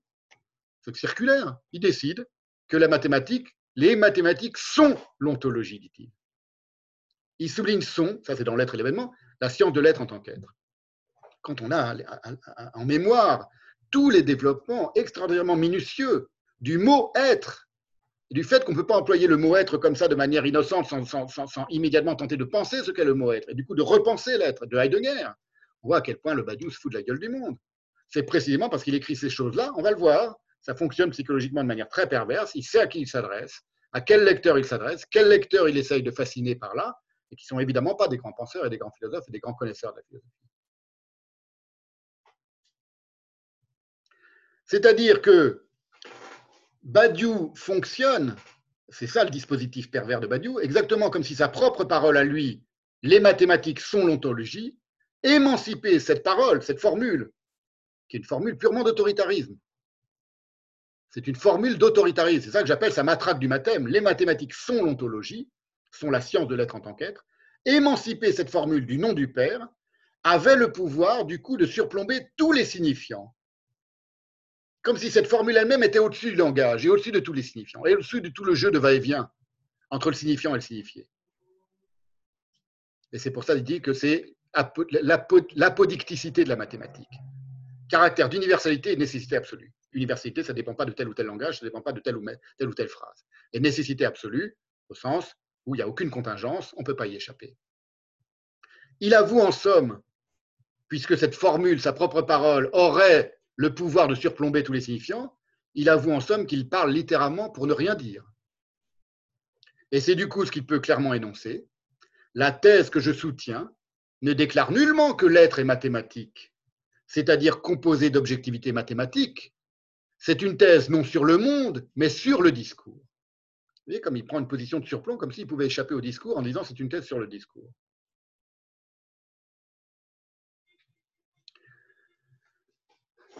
C'est le même sophisme qui lui fait. C'est un, sophisme vraiment, euh, j'espère qu'on le, comprend, qu'on voit en quoi c'est un pur sophisme. Lui-même passe son temps à accuser les autres d'être des grands sophistes, d'être des rusés, d'être des sournois. Platon, dit-il, c'est un rusé. Socrate, c'est un grand sophiste. Vous voyez, donc il est, toujours dans ce jeu de miroir, comme le poisson qui remue de la queue quand, quand il se voit dans un miroir, et il croit voir chez les autres ce qui n'est que lui-même. C'est un pur sophisme qui lui fait inventer le même sophisme la figure surhumaine de l'ontologue, qui surplombe du dehors, c'est lui qui l'appelle l'ontologue, qui surplombe du dehors tous les particularismes. On appelle, c'est toujours dans ce petit dictionnaire à la fin de l'être et l'événement, on appelle ontologue un habitant de l'univers entier de la théorie des ensembles. Un habitant de l'univers entier de la théorie des ensembles. Et un peu plus loin, pour l'ontologue, l'habitant d'un ensemble alpha, donc particulier, a une vision tout à fait limitée des choses. L'ontologue voit cet habitant du dehors. Vous voyez comme il inverse, il pervertit la formule qui était la formule du rapport à la vérité en mathématiques de Gödel tout à l'heure. L'ontologue voit cet habitant, donc l'universel voit le particulier, l'universel mathématique voit le particulier depuis le dehors. Il a un surplomb sur lui. C'est un sophisme. Lacan, évidemment, n'était pas si concon. Dans cette séance du 18 janvier 1967, après avoir réasséné la caducité de la pensée mathématique, exactement comme lorsque Heidegger énonce que la science ne pense pas, évidemment, Heidegger y inclut les mathématiques. Il le dit au début de L'être et l'événement, euh, Badiou, euh, avouant évidemment qu'il est, euh, rendu lui-même caduque en tant que matheux par, Heidegger, ce que Heidegger appelle le côté incertain et fragile des fondements, entre guillemets, de la mathématique. Ça, c'est dans les cahiers noirs qu'il dit ça. Ce dont bien des grands mathématiciens conviennent, je vous l'ai dit. Mais pas Badiou, évidemment, qui se définit lui-même comme écrivain mathématicien, écrivain très d'union mathématicien. C'est à ce moment-là donc que Lacan, qui a réasséné la caducité de la pensée mathématique, va réaffirmer comme est judicieuse la formule de Russell. Et voilà le passage de Lacan sur la formule de Russell, parce qu'il va développer cette formule de Russell. Voilà comment il, euh, comment il y revient. C'est un penseur important, Russell, pour, euh, pour Lacan, et c'est un penseur que va souiller, on va le voir. Je crois que je l'avais dit déjà la dernière fois, mais je vais vous le, réciter à propos de Wittgenstein, euh, va souiller Badiou. Encore un. vous allez voir de quelle manière grossière et grotesque. Alors, revenons à la, manière dont Lacan interpelle et d'une certaine manière reprend à son propre compte la formule de Russell. Fait sens tout ce que vous articulez, à cette seule condition que soit maintenue une certaine forme grammaticale. Ai-je besoin de revenir sur les green colorless ideas, etc. Les green colorless ideas, j'y reviendrai dans une séance consacrée à Chomsky. C'est un exemple célèbre de Chomsky qui montre que, alors c'est très bizarre parce que euh, ça, contredit d'une certaine manière ce qu'est en train de dire Lacan là, mais bon, c'est pas, pas grave c'est que euh, Chomsky dit que euh, dans une, dans une c'est une de ses démonstrations à propos de la grammaire universelle, c'est qu'on peut, sur, la récurrence de la construction grammaticale, on peut mettre des mots ensemble qui peuvent être parfaitement cohérents de manière grammaticale et qui ne signifient rien. Ils disent le contraire d'une certaine manière, ça ne fait aucun sens comme des, idées qui sont dépourvues de toute couleur verte. Voilà. Grammaticalement, syntaxiquement, c'est correct. Et pourtant, ça n'a aucun sens. J'y reviendrai en parlant de Chomsky, qui d'ailleurs détestait Lacan et considérait Lacan comme un charlatan. Donc là, il ne dit pas le nom de Chomsky, mais c'est la phrase, la formule de, Chomsky. Peu importe. Lacan continue. Tout ce qui a simplement forme grammaticale fait sens. Et ceci ne veut rien dire d'autre qu'à partir de là, je ne peux pas aller plus loin. Tout ce qui a simplement forme grammaticale fait sens, et ceci ne veut rien dire d'autre qu'à partir de là, je ne peux pas aller plus loin, dit Lacan. Il y a une butée tout à coup. Autrement dit, que la stricte, c'est Lacan qui continue, que la stricte considération de la portée logique que comporte toute opération de langage s'affirme dans ce qui est l'effet fondamental et sûr, sûr au sens d'assuré, de ceci qui s'appelle aliénation et qui ne veut pas dire du tout que nous nous en remettons au grand autre, à l'autre avec un grand A, mais au contraire que nous nous apercevons de la caducité de tout ce qui se fonde seulement sur ce recours à l'autre, mathématique par exemple, dont ne peut subsister que ce qui fonde le cours de la démonstration mathématique d'un raisonnement par récurrence, dont le type est que si nous pouvons démontrer que quelque chose qui est vrai pour n l'est aussi pour n-1, c'est toujours Lacan qui parle, il suffit que nous sachions ce qu'il en est pour n-1 pour pouvoir affirmer que la même chose est vraie de toute la série des nombres entiers. Donc la récursivité en mathématiques, c'est quelque chose que Chomsky appliquera à la grammaire. C'est une autre question. Mais là, il est en train de, il est en train de parler en disant qu'on ne peut rien fonder. C'est ce qui fonde le cours de la démonstration mathématique, mais que d'un point de vue du sens, on ne peut pas aller plus loin. Et après, dit Lacan, il suffit que nous sachions ce qu'il en est pour n-1 pour pouvoir affirmer que la même chose est vraie de toute la série des nombres entiers. Et après, ceci ne comportant, c'est Lacan qui continue. Donc là, hop, on casse un bon coup le badiou. Ceci ne comportant aucune autre conséquence que la nature d'une vérité, qui est celle que j'ai tout à l'heure assez épinglée l'appréciation de Bertrand Russell. La vérité, au sens des mathématiques, c'est les mathématiques ne savent pas ce qui, est, le vrai ni le sens de ce qu'elles disent. Ça, c'est la phrase de, Bertrand Russell. Ça vient d'être réassené à nouveau sur un mode foudroyant pour un Badiou par Lacan. Je la rappelle, la formule de Russell, à laquelle se rallie à nouveau Lacan, et que Badiou va littéralement souiller dans l'être et l'événement, je vous l'avais dit la dernière fois. À sa manière typiquement tordue, c'est-à-dire, il y a de la manière de, Badiou, je la reciter quand même, un crachat qui est euh, accompagné d'un éloge fin, comme il fait avec Leibniz, comme il fait avec Platon, comme il fait avec tout le monde, comme il fait avec Lacan. La formule de Russell, je vous la redis, Mathematics may be defined as the subject. On devrait traduire par le domaine, non pas le sujet, mais le domaine, in which we never know what we are talking about, not whether what we are saying is true. Les mathématiques peuvent être définies comme le domaine et Badiou va la retraduire, va la citer en français, et va dans, l'être et l'événement pour la contredire de manière souillante, et il va mal la traduire, il va dire le discours. Il dit pas tout le discours, il dit le domaine. Russell, dans lequel nous ne savons jamais de quoi nous parlons, c'est ça qui peut définir le, domaine des mathématiques, ni si ce que nous disons est vrai.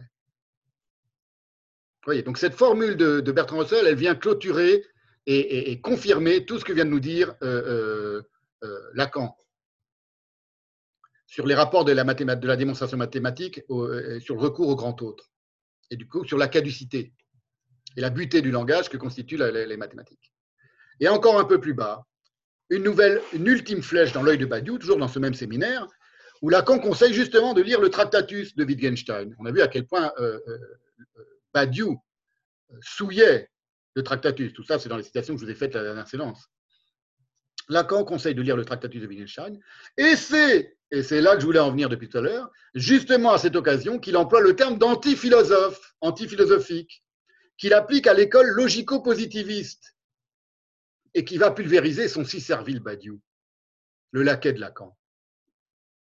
Exactement comme, comme, comme qui, comme Mercure qui tabasse, le, qui, qui tabasse Sosie dans, dans, dans Amphitryon. La chose, certes, n'est pas le privilège d'un Freudien, dit Lacan, que de se concevoir ainsi. Lisez M. Wittgenstein, Tractatus Logico Philosophicus. Ne croyez pas que, parce que toute une école qui s'appelle logico-positiviste nous rebat les oreilles d'une série de considérations antiphilosophiques des plus insipides et des plus médiocres, que le pas de M. Wittgenstein ne soit rien. Donc les antiphilosophes qui sont les plus insipides et les plus médiocres sont tous ceux qui s'opposent à Wittgenstein. Et ce n'est pas pour autant que Wittgenstein, ce que dit Wittgenstein n'est rien. Cette tentative, continue Lacan, d'articuler ce qui résulte d'une considération de la logique telle qu'elle puisse se passer de toute existence du sujet, vaut bien être suivi dans tous ses détails. Je vous en recommande la lecture.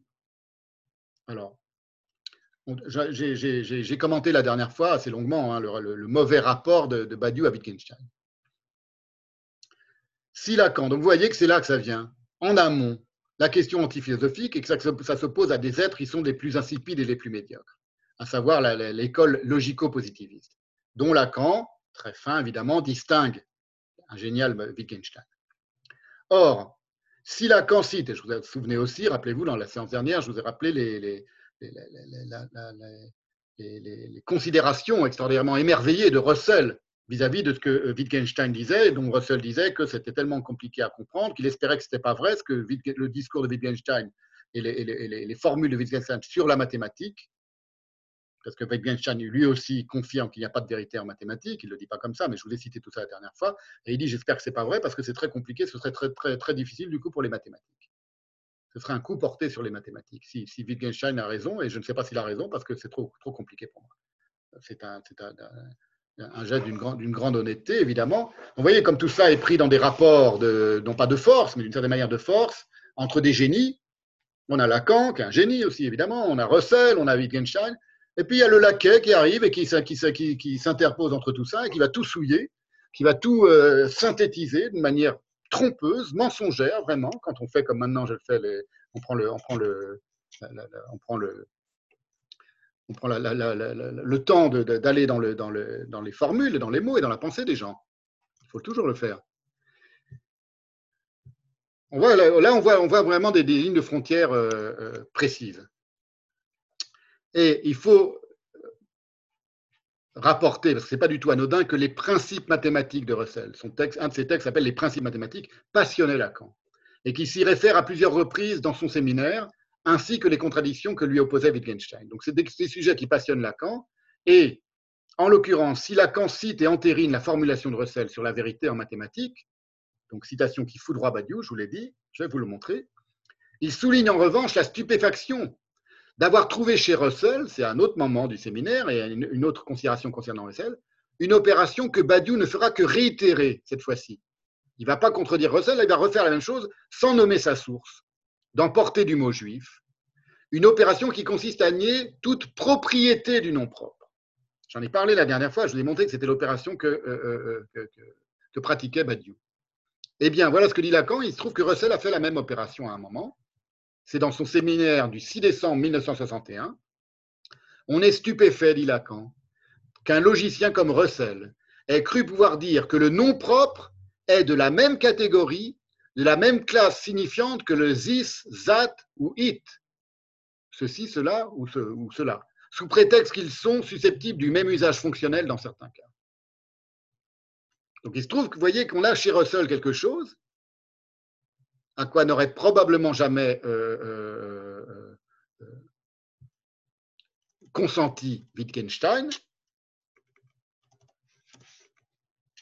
mais qui ne va pas tomber dans l'oreille d'un sourd du Badiou qui va le reprendre à son, usage à lui, dans sa conception tordue et perverse du langage, pour en souiller le nom propre juif.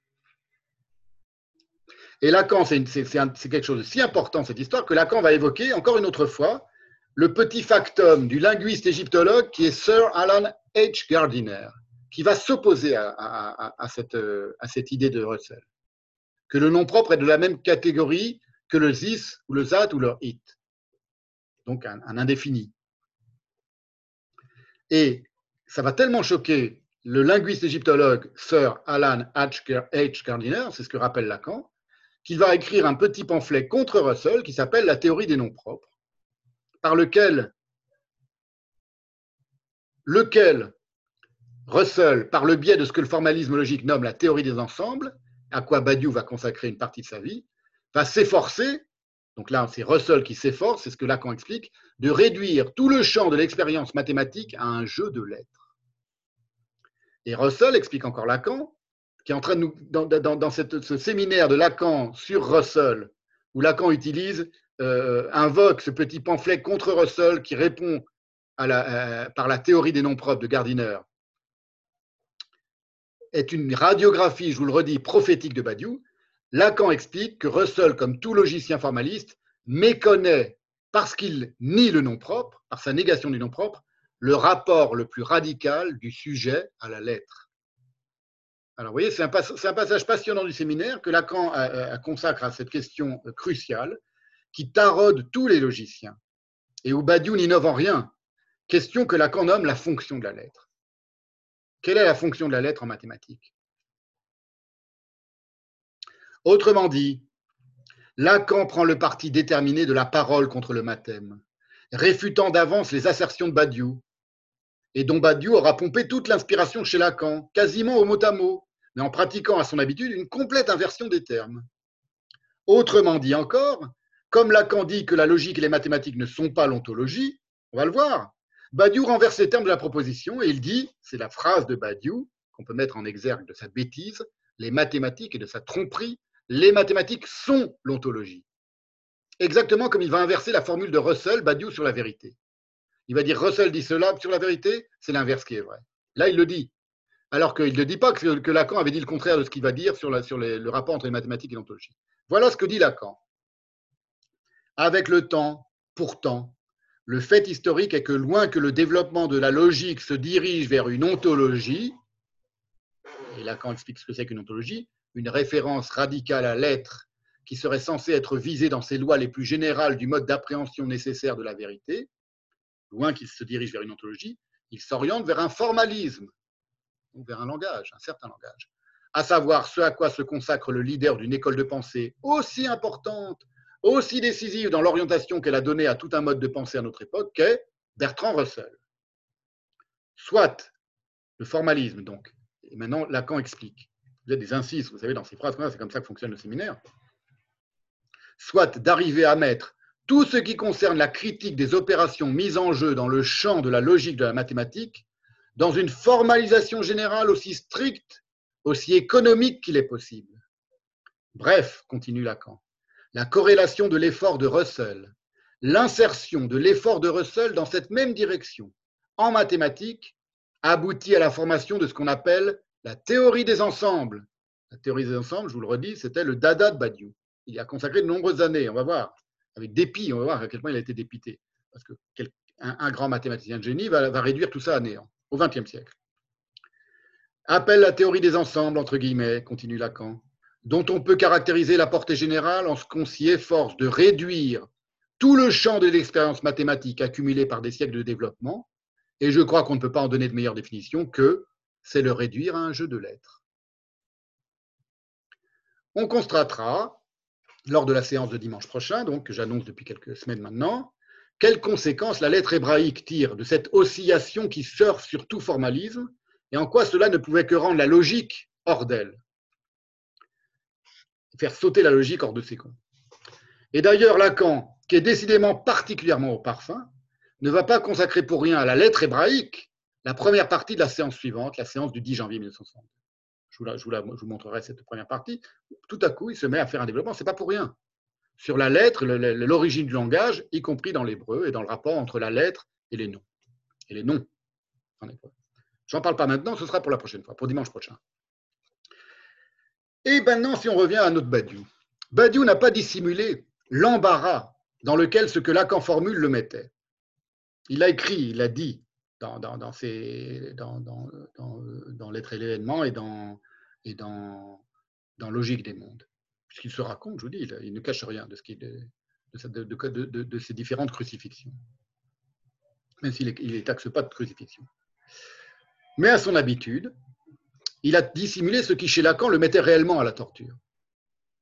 Et il le raconte en introduction de L'être et l'événement, dans une profession de foi qui narre son chemin de Damas, lui-même emploie cette, cette, métaphore, et sa conversion à l'ontologie du matin.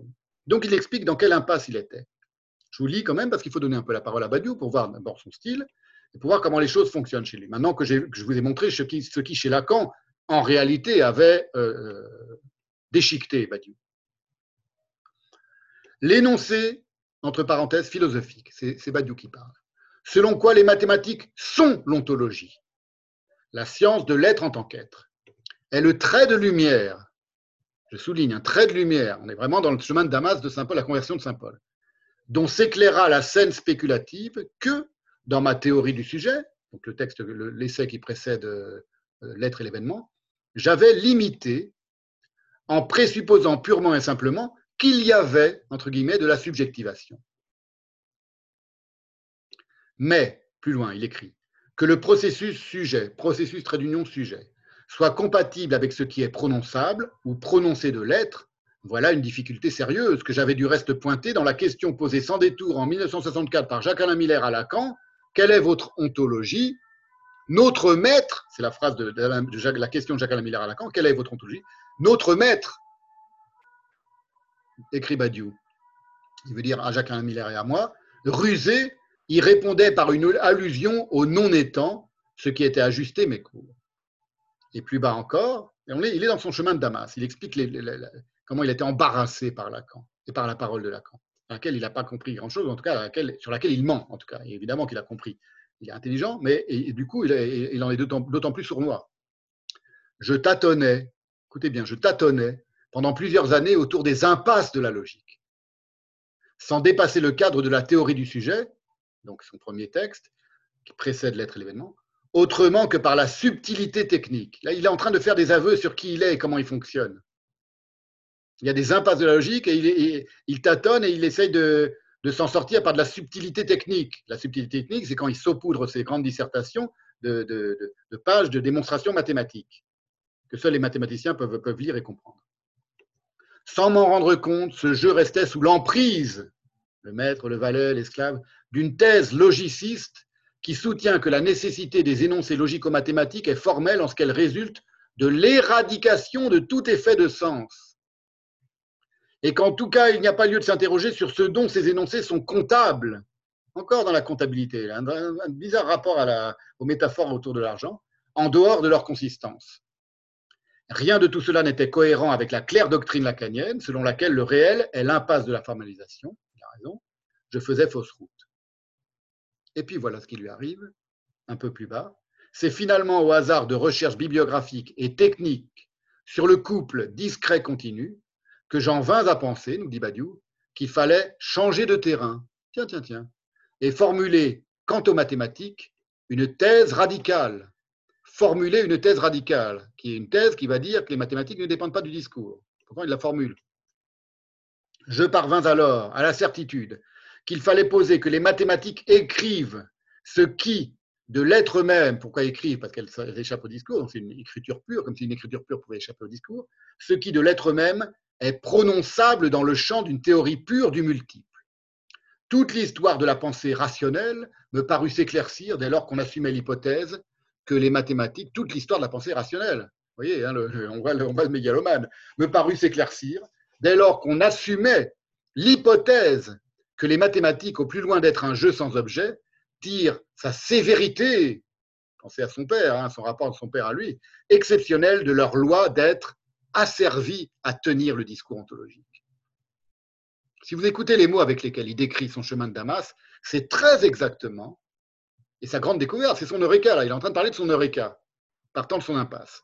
C'est en réalité le récit d'une conversion d'un esclave en maître, une conversion qui se justifie sur le mode inversif paulinien de Saint Paul, et qui en effet fascine Badiou.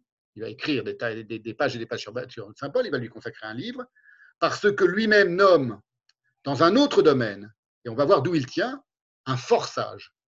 Il force les choses. C'est tout aussi peu justifié que l'affirmation d'autorité formulée par le Oukeni Oudé, le Nini de Saint Paul. Ni juif, ni grec. C'est tout aussi peu justifié. C'est un forçage, c'est une décision. Il n'y a ni grec, ni juif. Ah bon, pourquoi? Parce que je viens de le dire. Il n'y a ni femme, ni homme. Tiens, c'est pratique plus, de problèmes sexuels, plus, besoin de s'embêter avec, sa, libido et plus, de dialectique du désir. Il n'y a plus ni homme libre ni esclave, tiens, bah, c'est pratique. Dire qu'un esclave peut devenir comme le maître et le maître comme l'esclave, hein, c'est le, le, rôle du moi selon Lacan. Et nous ne sommes tous qu'un, un en Jésus-Christ. Pourquoi? Parce que saint Paul vient de le dire en grec. Vous voyez, c'est pas. Ah, il, peut, il peut dire ça, il peut dire, il peut dire autre chose toute la vérité de sa formule, elle est dans sa formule. Elle est nulle part ailleurs. Elle ne s'arc-boute à rien d'autre qu'une formule. Il faut donc prendre Badiou au mot. Lorsqu'il parle d'être dans une impasse, c'est lui qui emploie les mots. De faire fausse route, c'est lui qui emploie ces mots. De changer de terrain, c'est lui qui emploie ces mots. Et puis de formuler tout à coup, quant aux mathématiques, une thèse radicale. Une thèse, c'est une thèse. Ce n'est pas un calcul, ce n'est pas, pas une démonstration, c'est une thèse. Et enfin d'avouer que cette thèse n'est au fond qu'une pauvre hypothèse à assumer qui lui éclaircit toute l'histoire de la pensée rationnelle. Vous voyez comme les choses sont fragiles. À quoi tout cela tient? À rien. Il le dit. Il le dit dans son vocabulaire. Il le dit pour, prétendre l'inverse, mais on l'entend quand on l'écoute. Alors j'ai envie, maintenant je vais vous montrer comment tout ça s'est construit dans la tête, dans la caboche du, du Badiou, dans sa formation, dans son rapport à la mathématique. Toujours en le prenant au mot de ses propres aveux, c'est ce qu'il appelle, lui, je dis ses aveux, parce que dans Logique des mondes, je vous le redis, toujours soumis à sa fascination pour les régimes policiers, il appelle ça des renseignements le concernant. Et ça va permettre de comprendre son embarras, ses impasses et sa manière esbrouffeuse de s'en sortir ubuesquement, prétendant posséder la vérité dans le mathème et l'axiome. Parce que c'est là où il en est aujourd'hui. La personnalité d'un Badiou, psychologiquement, au sens sommaire, elle est quand même assez commune. C'est celle de l'autoritaire revendiqué, c'est un psychorigide, fier de l'être. Là, c'est vraiment le, comme dans le, comme dans le, texte de Karen Maribert, c'est vraiment le, le, chien qui lâche jamais son os. Et il est fier de l'être, fier d'être psychorigide. Et pour euh, euh, assurer ses arrières autoritaristes, parce que évidemment l'autoritaire ne peut s'autoriser que de la fascination qu'il exerce sur ceux qui décident de lui, de, de lui offrir leur servilité, il joue le rôle du matheux ultime, c'est-à-dire du fortiche en maths, ce qu'il est évidemment, c'était un premier de la classe fils d'un fils de prof de mathématiques, mais du coup, il utilise le mathème comme une matraque. On va le voir. Et c'est vraiment un rôle, un rôle théâtral, au sens où il explique que dans sa jeunesse, il s'est pris de passion pour Sartre, donc juste en terminale, avec son père encore, qui est la figure euh, ombrageante et, et, et, ombreuse, qui le considère comme un galopin dans ses, dans ses petites prétentions littéraires et philosophiques. Mais il a tout à coup une passion pour Sartre. Il explique lui-même dans son entretien sur France Culture qu'il le pastichait jusqu'à l'extrême. Donc quand il est dans un rapport avec un maître, première étape du jeune Badiou, première étape mentale du jeune Badiou, c'est le pastiche. Donc on est dans le théâtre. Ce n'est pas la pensée, ce n'est pas la compréhension, ce n'est pas, la, pas la, complicité, c'est le pastiche. Voilà ce que, ce que, nous dit, ce que nous révèle Badiou. J'ai eu pour Sartre une passion mimétique, un transfert absolu. Sosie, hein, vous voyez le, rôle du sosie, mimétique. Mon maître de philosophie, encore un maître. Mon maître de philosophie en Cagne, Étienne Borne, qui me mettait des notes excellentes, considérait que je n'écrivais que de brillants pastiches de Sartre. J'étais sartrien jusqu'à la moelle. Or, pourquoi c'est un, une entourloupe tout ça chez, chez Badiou? Parce qu'il sait bien son usage des mathématiques, qui est aussi d'une certaine manière un pastiche, même si c'est un vrai mathématicien. C'est un pastiche, c'est un vrai sartrien. N'oubliez pas, Sartre, celui qui a écrit Le lien de paternité est pourri. On a vu ce que ça va donner dans le roman opéra de, jeunesse de, de. Même si c'est sous la forme d'une dénégation que ce rôle le rang de matheux ultime, le rend subjectivement irréfutable. Ce rôle d'écrivain mathématicien, comme il se définit. Irréfutable, subjectivement, attention, à la fois par ses maîtres mathématiciens, que ses bavasseries indiffèrent. Il le dit en introduction de L'être et l'événement, et il laisse deviner son humiliation à cet égard. On va le voir. Comment les grands mathématiciens de son temps sont indifférents à ce que lui peut essayer de, ce à quoi lui s'intéresse en mathématiques, et d'autre part par les philosophes, pourquoi? Parce que les philosophes n'ont pas sa maîtrise du discours. Pour la plupart, ils n'ont pas sa, maîtrise du discours mathématique. Donc, il est réfutable, parce que personne, parmi les philosophes, très peu parmi les philosophes sont capables de voir, de comprendre ce qu'écrit les démonstrations mathématiques de Badiou dans ses textes. C'est donc vraiment un discours mathématique qui est utilisé comme un discours du maître, au sens lacanien. Discours dont il saupoudre ses pages comme autant de citations, entre guillemets, de pure autorité. C'est lui-même qui comparera ces, démonstrations mathématiques aux citations que fait Heidegger des poètes. C'est lui-même, à nouveau, qui révèle tout ça, qui révèle, son dispositif d'esbrouf lorsqu'il associe sa passion pasticheuse pour Sartre, il parle de l'héroïsme existentiel, parce qu'il révoque la poésie, mais il ne révoque pas le théâtre, donc on est dans l'héroïsme existentiel, et son rigorisme mathématique. Toujours dans cette même interview de 2009, qui est décidément très intéressante. Elle est en ligne, on peut l'écouter sur le site de l'INA. Alors que je continue à m'intéresser aux mathématiques, à faire des mathématiques, donc il parle de sa jeunesse, chose très absente malgré tout du dispositif sartrien, peut-être que là, c'est noué ce qui deviendra mon souci principal. Peut-être, c'est-à-dire être dans le rationalisme et le formalisme le plus rigoureux, tout en développant en réalité, en réalité, donc c'est un masque, ce, formalisme pur une doctrine de l'héroïsme existentiel. Et pourquoi utilise-t-il ce masque du rationalisme et du formalisme le plus rigoureux? Et il sait pertinemment que c'est un masque, exactement comme au théâtre. Il sait que, il le dit, les mathématiques ont un pouvoir propre de fascination et d'effroi. Les mathématiques ont un pouvoir propre de fascination et d'effroi. Et il a une jouissance perverse à cette, euh, à cette idée, qu'il invagine aussitôt, une fois de plus, en un beau mensonge, dont je tiens, donc ce pouvoir propre de fascination et d'effroi, qu'il est agencé socialement et n'a nulle raison intrinsèque. Donc il dit, je sais très bien que les mathématiques euh, fascinent et effrayent, et là il est en train de jouir, parce que c'est ce qu'il fait en permanence avec ses, pauvres, disciples esclaves, il dit, mais en réalité, c'est tout ça est purement social et ça n'a aucune raison intrinsèque d'être. Vous ne devriez pas être fasciné ni effrayé par les mathématiques. C'est très simple, les mathématiques. C'est la nudité, c'est très, très différent de la, souveraineté habillée de la, poésie. Il va le dire, il va le dire mot à mot. Il, dit, il dit finalement, mes, mes, démonstrations mathématiques, contrairement à ce qu'on croit, sont beaucoup plus simples et atteignent beaucoup plus de monde, beaucoup plus universel que les citations des, des grands poètes par Heidegger. Il le dit, hein. Le mec, il est quand même très tracassé. Hein. Le mensonge, en l'occurrence, lorsqu'il explique tout ça, ça ne concerne pas le fait, ce qu'il dit, le contenu de ce qu'il dit. C'est le fait que ce soit lui qui le dise, et pas un Kurt Gödel, par exemple.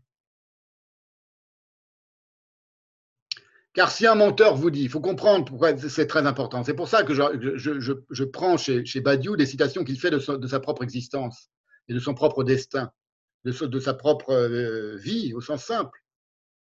Parce que le lieu d'où vous parlez n'est pas anodin. Si un menteur vous dit la vérité est aimable et ainsi l'aimais-je, eh bien ce n'est pas parce que la prémisse de sa phrase est vraie, la vérité est aimable, que la conclusion, l'est de même, étant donné qu'il est, lui, le menteur. Et comment on sait qui il est? Comment on sait qu'un menteur est un menteur? Eh bien par sa biographie et par son discours. C'est par le discours du menteur qu'on sait que le menteur est un menteur. Car, conformément à la phrase de Lacan, c'est lors d'une autre séance du séminaire du 11 décembre 1973, dont on va bientôt voir qu'elle aussi, elle a encore crucifié Badiou. Lacan dit ce que vous faites, ce que vous faites, C'est SAIT, c'est deux points SAIT, il le répète, c'est ce que vous êtes. C'est vous. Fait un jeu de mots, calembour, que déteste la Badiou. Ce que la langue a encore d'enfance, dit Badiou. Ce que vous faites, c'est ce que vous êtes. Mais c'est au sens SAIT. Ce que vous faites, c'est vous. Il sait vous. Aussi, Badiou n'a pas, tort sur le fond, en disant que les mathématiques ne sont pas effrayantes et ne sont pas un sujet de fascination et d'effroi. C'est ça que je veux dire. Il jouit de, cette idée-là et il dit mais il ne faut pas, vous effrayer, vous ne devriez pas, c'est une construction sociale. Sur le fond, il n'a pas tort. C'est-à-dire qu'un mathématicien de génie, un Grigory Perelman, ou un Alexandre Grothendieck, ou un Kurt Gödel, n'a aucune raison d'être effrayé ni impressionné par les élucubrations algébriques d'un Badiou, et même de s'y intéresser. Et d'autant moins qu'aucun mathématicien intuitivement intelligent, au sens de l'intuition dont parlait Gödel, ne se pencherait une seconde sur les sophismes de Badiou qui crèvent l'écran de son mirage spéculaire dès qu'il écrit autre chose que les équations. Mais ça ne l'empêche pas, lui, Badiou, de jouer perversement en permanence de cette fascination et de cet effroi sur les lecteurs. Ce qui, projectivement, parce qu'il est toujours dans son, dans, son, mirage spéculaire, il parle tout le temps de lui quand il parle des autres, ce qui reproche projectivement à Heidegger, il évoque la langue, c'est dans une conférence qu'il a fait dans une librairie sur son séminaire sur Heidegger, je vous, je vous ai mis quelques extraits euh, la dernière fois, il évoque la langue un peu hypnotique, dit-il de Heidegger, et extrêmement jargonnante, dit-il de Heidegger, et une manière à la fois profonde et inattaquable qu'ont les Allemands de s'emparer d'un problème ou d'un pays d'ailleurs. Petite blague, c'est ça l'humour de Badiou. Rire dans l'assistance, quai de guimbarde mal réglé de Badiou qui lui tient lieu d'éclat de rire. Vous avez remarqué, parce que ça dit aussi sur le personnage. Ça en dit aussi sur le, mauvais rapport au nom du père et au nom propre et, au langage que lorsqu'on fait une petite blague perverse comme ça, il est toujours, je vous l'ai dit, hein, il est toujours dans cet humour-là. C'est vraiment l'humour stalinien typique. Euh, et il a un petit un hoquet de rire qui est comme une guimbarde qui, qui, a du mal à démarrer. Saupoudrant sa prose synthétique d'équations et de concepts ici et là, Badiou s'est habitué à répandre la fascination et l'effroi sur ses lecteurs non matheux. C'est uniquement sur ces lecteurs non matheux que c'est à destiner. le mathème de Badiou. C'est exactement comme dans, Charlot Policeman. Le petit court-métrage Charlot Policeman, je voulais vous le mettre un peu pour euh, vous faire rire, et puis euh, ça déconne le partage d'écran, donc je vous le raconte au lieu de vous le mettre. C'est un petit, un petit film de Charlot, où Charlot devient policeman, il prend le rôle de et puis il se balade dans la rue, et puis il fait tournoyer sa matraque. C'est comme la matraque du mathème de, de Badiou autour de sa lanière. Hop, il a fait, a fait voltiger un peu, sans avoir besoin de s'en sortir, et il fait fuir tous les vagabonds alentour. Et eh ben pour, Badiou, c'est pareil, il fait fuir tous les philosophes alentour qui connaissent rien aux maths, parce que de toute façon, les matheux vont jamais venir s'intéresser à Badiou. Et il le sait, et il le dit, on va le voir. Ça ne sert qu'à ça. Donc, la, la, la, la pseudo-rigueur mathématique de Badiou, elle ne sert qu'à effrayer et à fasciner. Un lui emploie les mots, l'effroi et la fascination. Ces lecteurs non, non, non matheux donc les philosophes. Badiou a beau imaginer en miroir la poésie et la mathématique. Il dit, elles sont à la fois, toujours dans ses, interviews à la radio, la poésie et la mathématique sont à la fois rivales. N'importe quoi, aucune rivalité entre la poésie et la mathématique. Depuis quand? C'est un vieux poncif platonicien, et en, plus, entre la philosophie et la, poésie. Ça n'a rien à voir avec la, mathématique. Situé, dit-il, la poésie et la mathématique, aux deux extrémités de la langue, déjà, on est dans une conception euh, euh, ridiculement spatialisée de la langue. La langue n'a pas deux extrémités. Souvent en apparence incompatible, dit-il, mais finalement profondément appariées. Ça, c'est ce qu'il dit dans son entretien de janvier 2009 sur France Culture. Tout cela, même s'il imagine ainsi, vous voyez, sur, quel, mode délirant et esbrouffeur et faux la poésie et la mathématique en miroir, ça n'est vrai que dans sa subjectivité extasiée par, sa propre, par son propre mirage spéculaire. Le mot est de Lacan c'est un de mots de Lacan dans le séminaire sur la lettre volée, le mirage spéculaire. Il est entièrement, intégralement dans un mirage spéculaire, où il ne voit que lui. La réalité, qui est beaucoup plus prosaïque, je l'ai assez dit depuis, depuis deux séances, c'est que sans le mathème et sans la matraque du mathème, pas de capitalisme financiarisé et pas de ravage technique de la planète aujourd'hui. Au même sens que Marx écrivait que sans l'esclavage, il n'y a pas d'Amérique. Il n'y aurait pas d'Amérique sans l'esclavage. Et c'est tout à fait vrai. Et c'est tout à fait la même chose aujourd'hui pour le mathème. Sans le mathème, on n'a pas le ravage aujourd'hui. Parce que sans le mathème, on n'a pas la technique, et on n'a pas la technique telle qu'elle se déploie aujourd'hui, c'est-à-dire sur un mode mathématique, cybernétique, et on n'a pas le ravage. On n'a pas ce type de ravage-là. Alors, je vais vous citer maintenant euh, une anecdote très intéressante et assez comique. C'est encore un autre enseignement de Badiou. Il suffit de lire ça finalement. Dans Logique des mondes, les renseignements qu'il donne sur lui, et on a, il se met à nu. Il ne s'en rend pas compte, mais il se met à nu. Alors là, c'est très drôle, parce que c'est un autre cas d'un disciple qui, s'est éloigné de, de, Badiou. Et là, c'est un cas quand même encore plus intéressant que le cas, on va dire, euh, psychologique de Mehdi Belach Kassem, qui n'est pas inintéressant, mais qui montre que la perversité psychologique du Badiou dans ses rapports avec ses, avec ses disciples, avec ses adorateurs. Là, c'est beaucoup plus intéressant parce qu'on est avec un disciple qui va tout à coup trouver une faille dans un des raisonnements mathématiques de Badiou. Voilà ce que seul quelqu'un qui connaît très bien les mathématiques euh, euh, peut faire, évidemment. Et on va voir comment Badiou a réagi. C'est Badiou qui raconte l'anecdote. Badiou raconte, ce, disciple s'appelle Guillaume d'Estiver. Guillaume d'Estiver. C'est un type très étrange, euh, très difficile à retrouver. Il n'est pas sur Internet, tout ça. J'ai retrouvé des traces de lui et de son rapport à, Badiou dans un, sur un site Internet qu'il tenait, un blog, comme on dit, dans les années 2005-2006, donc à, la suite de, cet échange d'emails que je vais vous lire, et euh, qu'il a, qu'il a supprimé et où là, d'une certaine manière, un petit peu comme Mehdi Village Kassem, il a euh, viré sa cutie, comme on dit, et il s'attaque à, Badiou. Mais il s'attaque à Badiou de l'intérieur, connaissant très bien l'entourloupe mathématique de Badiou. C'est ça qui est intéressant. Mais là, on n'en est pas encore là. C'est donc son, disciple, c'est quelqu'un à qui Badiou a envoyé, à quel point il, le tenait en grande considération, il a envoyé le manuscrit de l'être et l'événement. Et Guillaume d'Estiver lui répond. Donc voilà comment Badiou raconte l'anecdote. Il raconte qu'il a reçu un email le 19 janvier 2005, donc un peu avant la parution et avant que soit publié Lettre et l'événement, à 1h50 du matin, ce qui n'annonce rien de bon, dit Badiou, il y a urgence, de Guillaume d'Estiver, lequel, après avoir lu son manuscrit, lui fait une objection de pure mathématique. Donc il a lu le manuscrit, je vous fais l'objection, je suis incapable de vous dire ce qu'elle contient, puisque c'est de la pure mathématique, mais vous allez voir l'effet que ça, va avoir. J'essaie quand même de faire un partage d'écran, parce que c'est quand même drôle à voir sous les yeux. Voilà.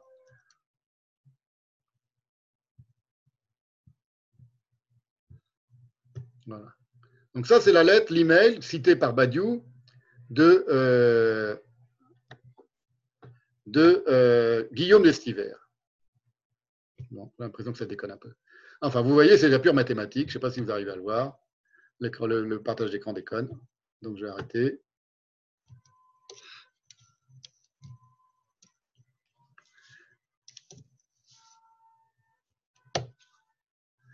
Il commence comme ça, cela se formule en deux mots. Il s'agit du monde entre, avec un magique d'ontologie. Il, a un il, a un, il a un transcendantal à deux éléments 0 et 1. Si j'ai bien lu, vous ne détaillez nulle part pour un ensemble à donner ce que serait sa fonction d'indexation transcendantale.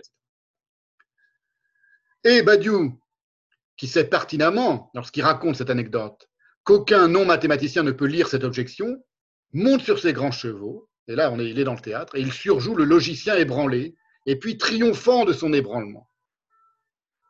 J'avoue avoir vécu quelques moments très difficiles après la lecture de ce message, nous dit.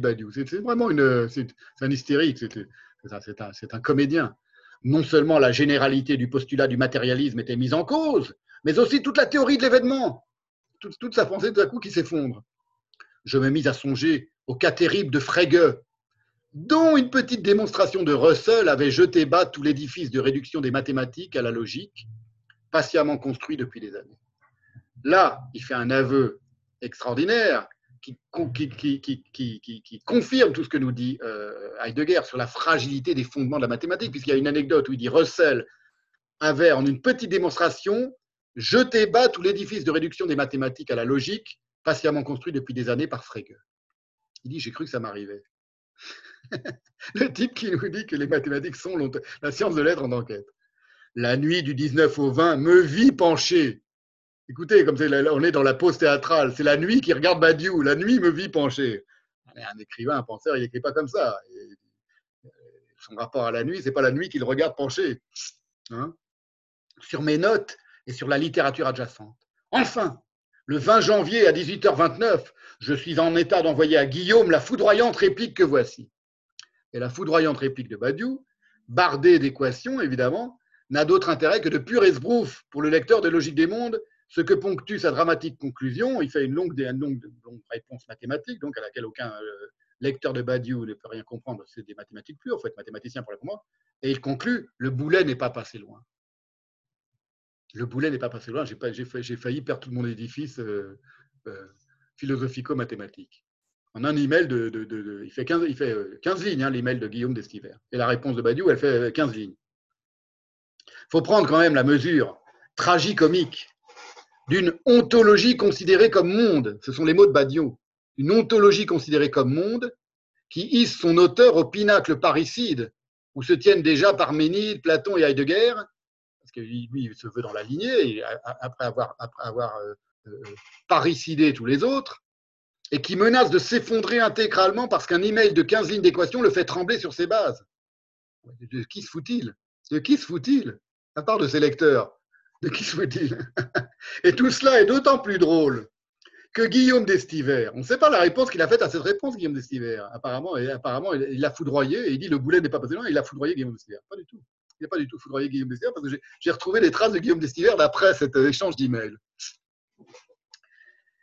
Guillaume d'Estiver, c'est le seul mathématicien non philosophe, donc, et lui-même, dans son blog ultérieur, va se qualifier de béotien en philosophie. Il se passionne pour la philosophie, puisqu'il disait quand même du Badiou, mais il dit Je suis un béotien en philosophie. Par contre, c'est un très bon mathématicien, il a réussi à ébranler le Badiou. Il est le premier à avoir jamais réussi à ébranler Badiou, l'homme qui ne lâche rien quand même. Or, il se trouve qu'on trouve les traces sur Internet, parce qu'on trouve tout sur Internet, il faut faire attention, hein, ça, rien ne disparaît jamais d'Internet.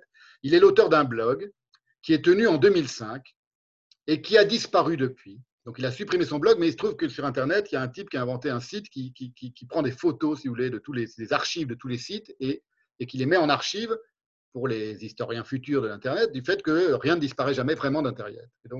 Donc, vous tapez Guillaume Destiver et vous tombez sur son site,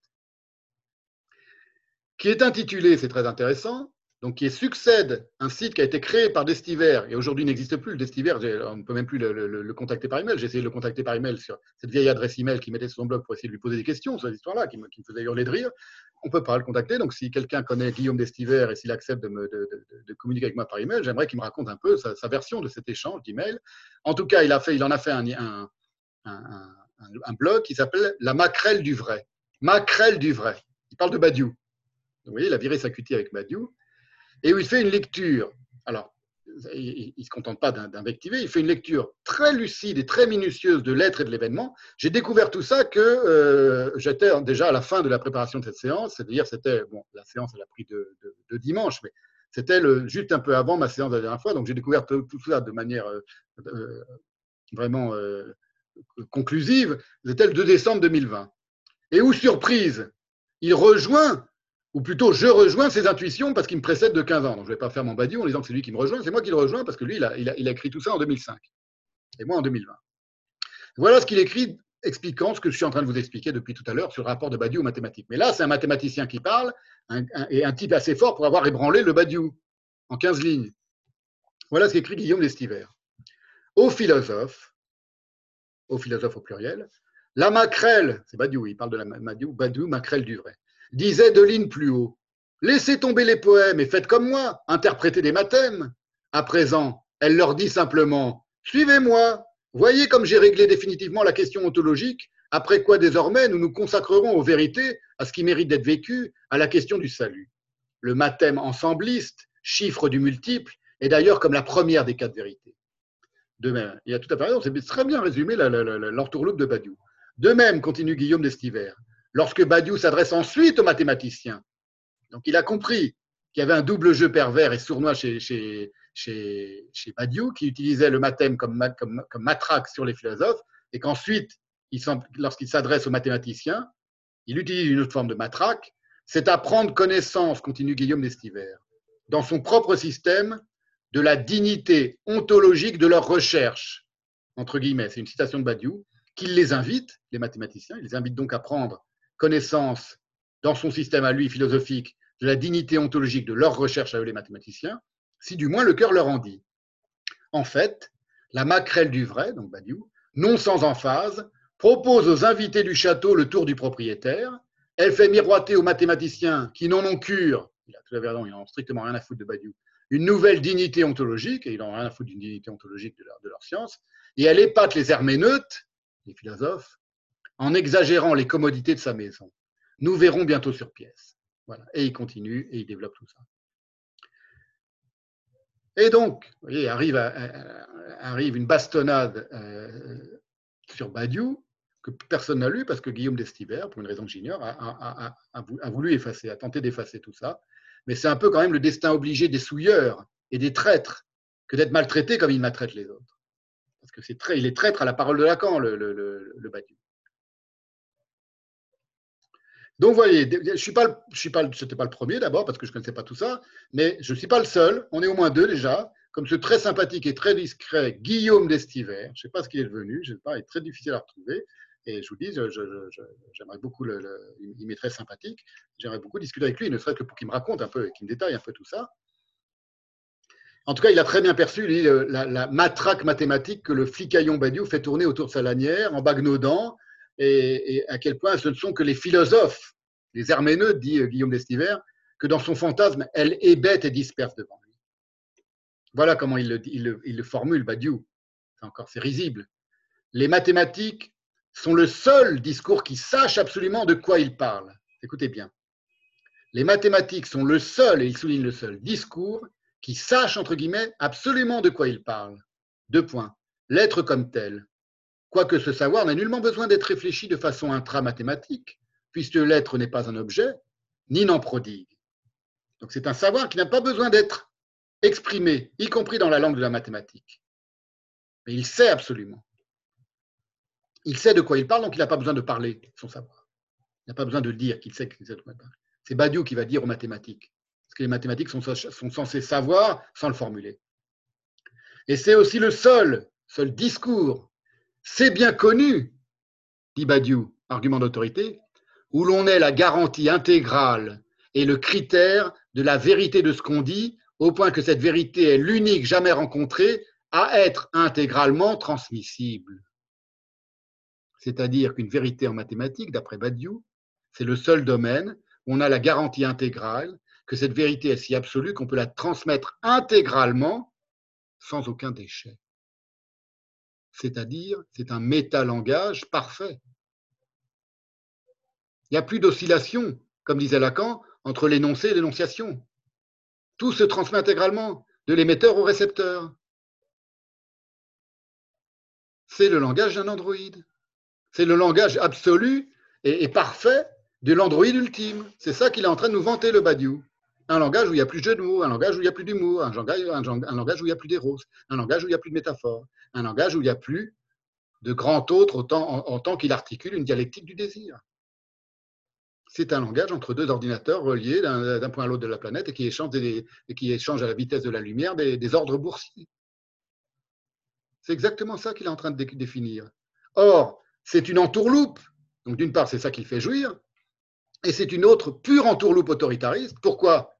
Parce que c'est un argument d'autorité ce qu'il est en train de dire. Il, décrit quelque chose qui est, la, réalité ravageuse, mais il le décrit d'une manière, sur une forme d'un argument d'autorité qui est sans fondement, et tous les mathématiciens les plus fins le savent pertinemment et le disent, en tant qu'elle est sans fondement, cette affirmation de Badiou, elle est aussi indémontrable qu'irréfutable.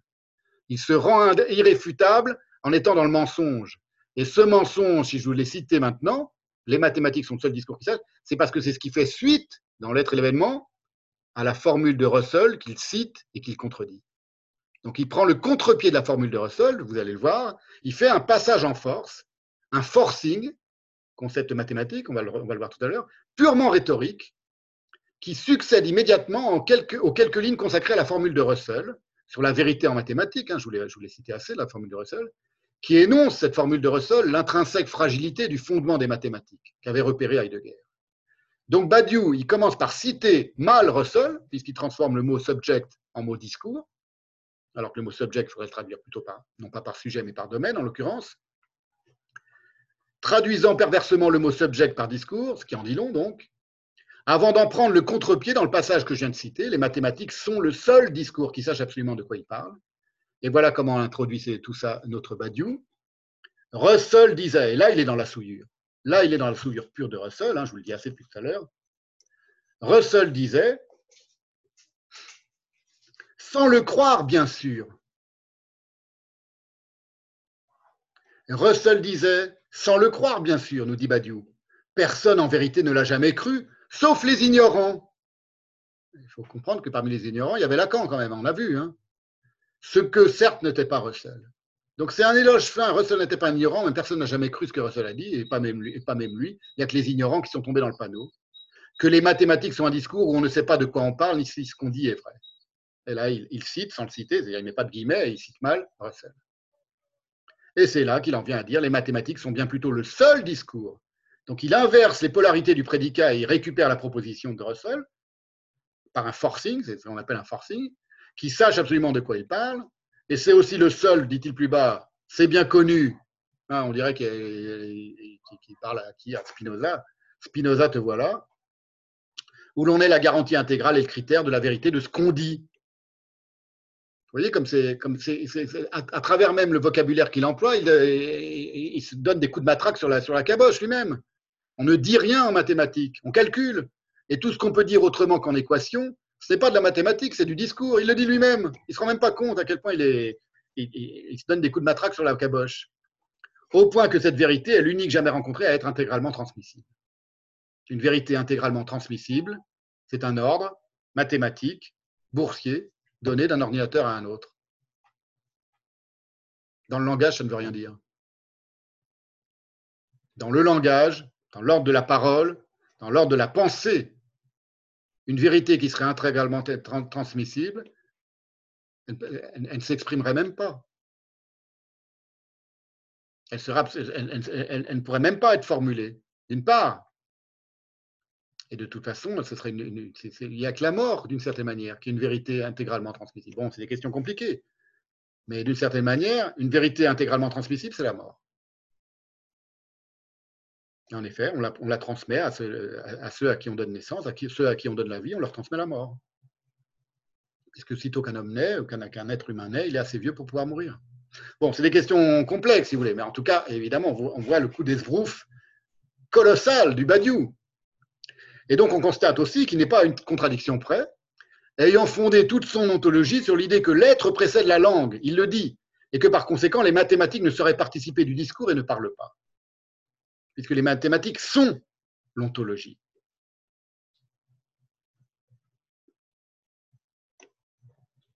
Rappelez-vous qu'il avait dit aussi que les mathématiques avaient répondu à la question de l'être que posaient les philosophes depuis, euh, depuis Parménide. Elles ont répondu à la question. Elles ont clôturé la question. C'est terminé, on ne questionne plus pour un Badiou.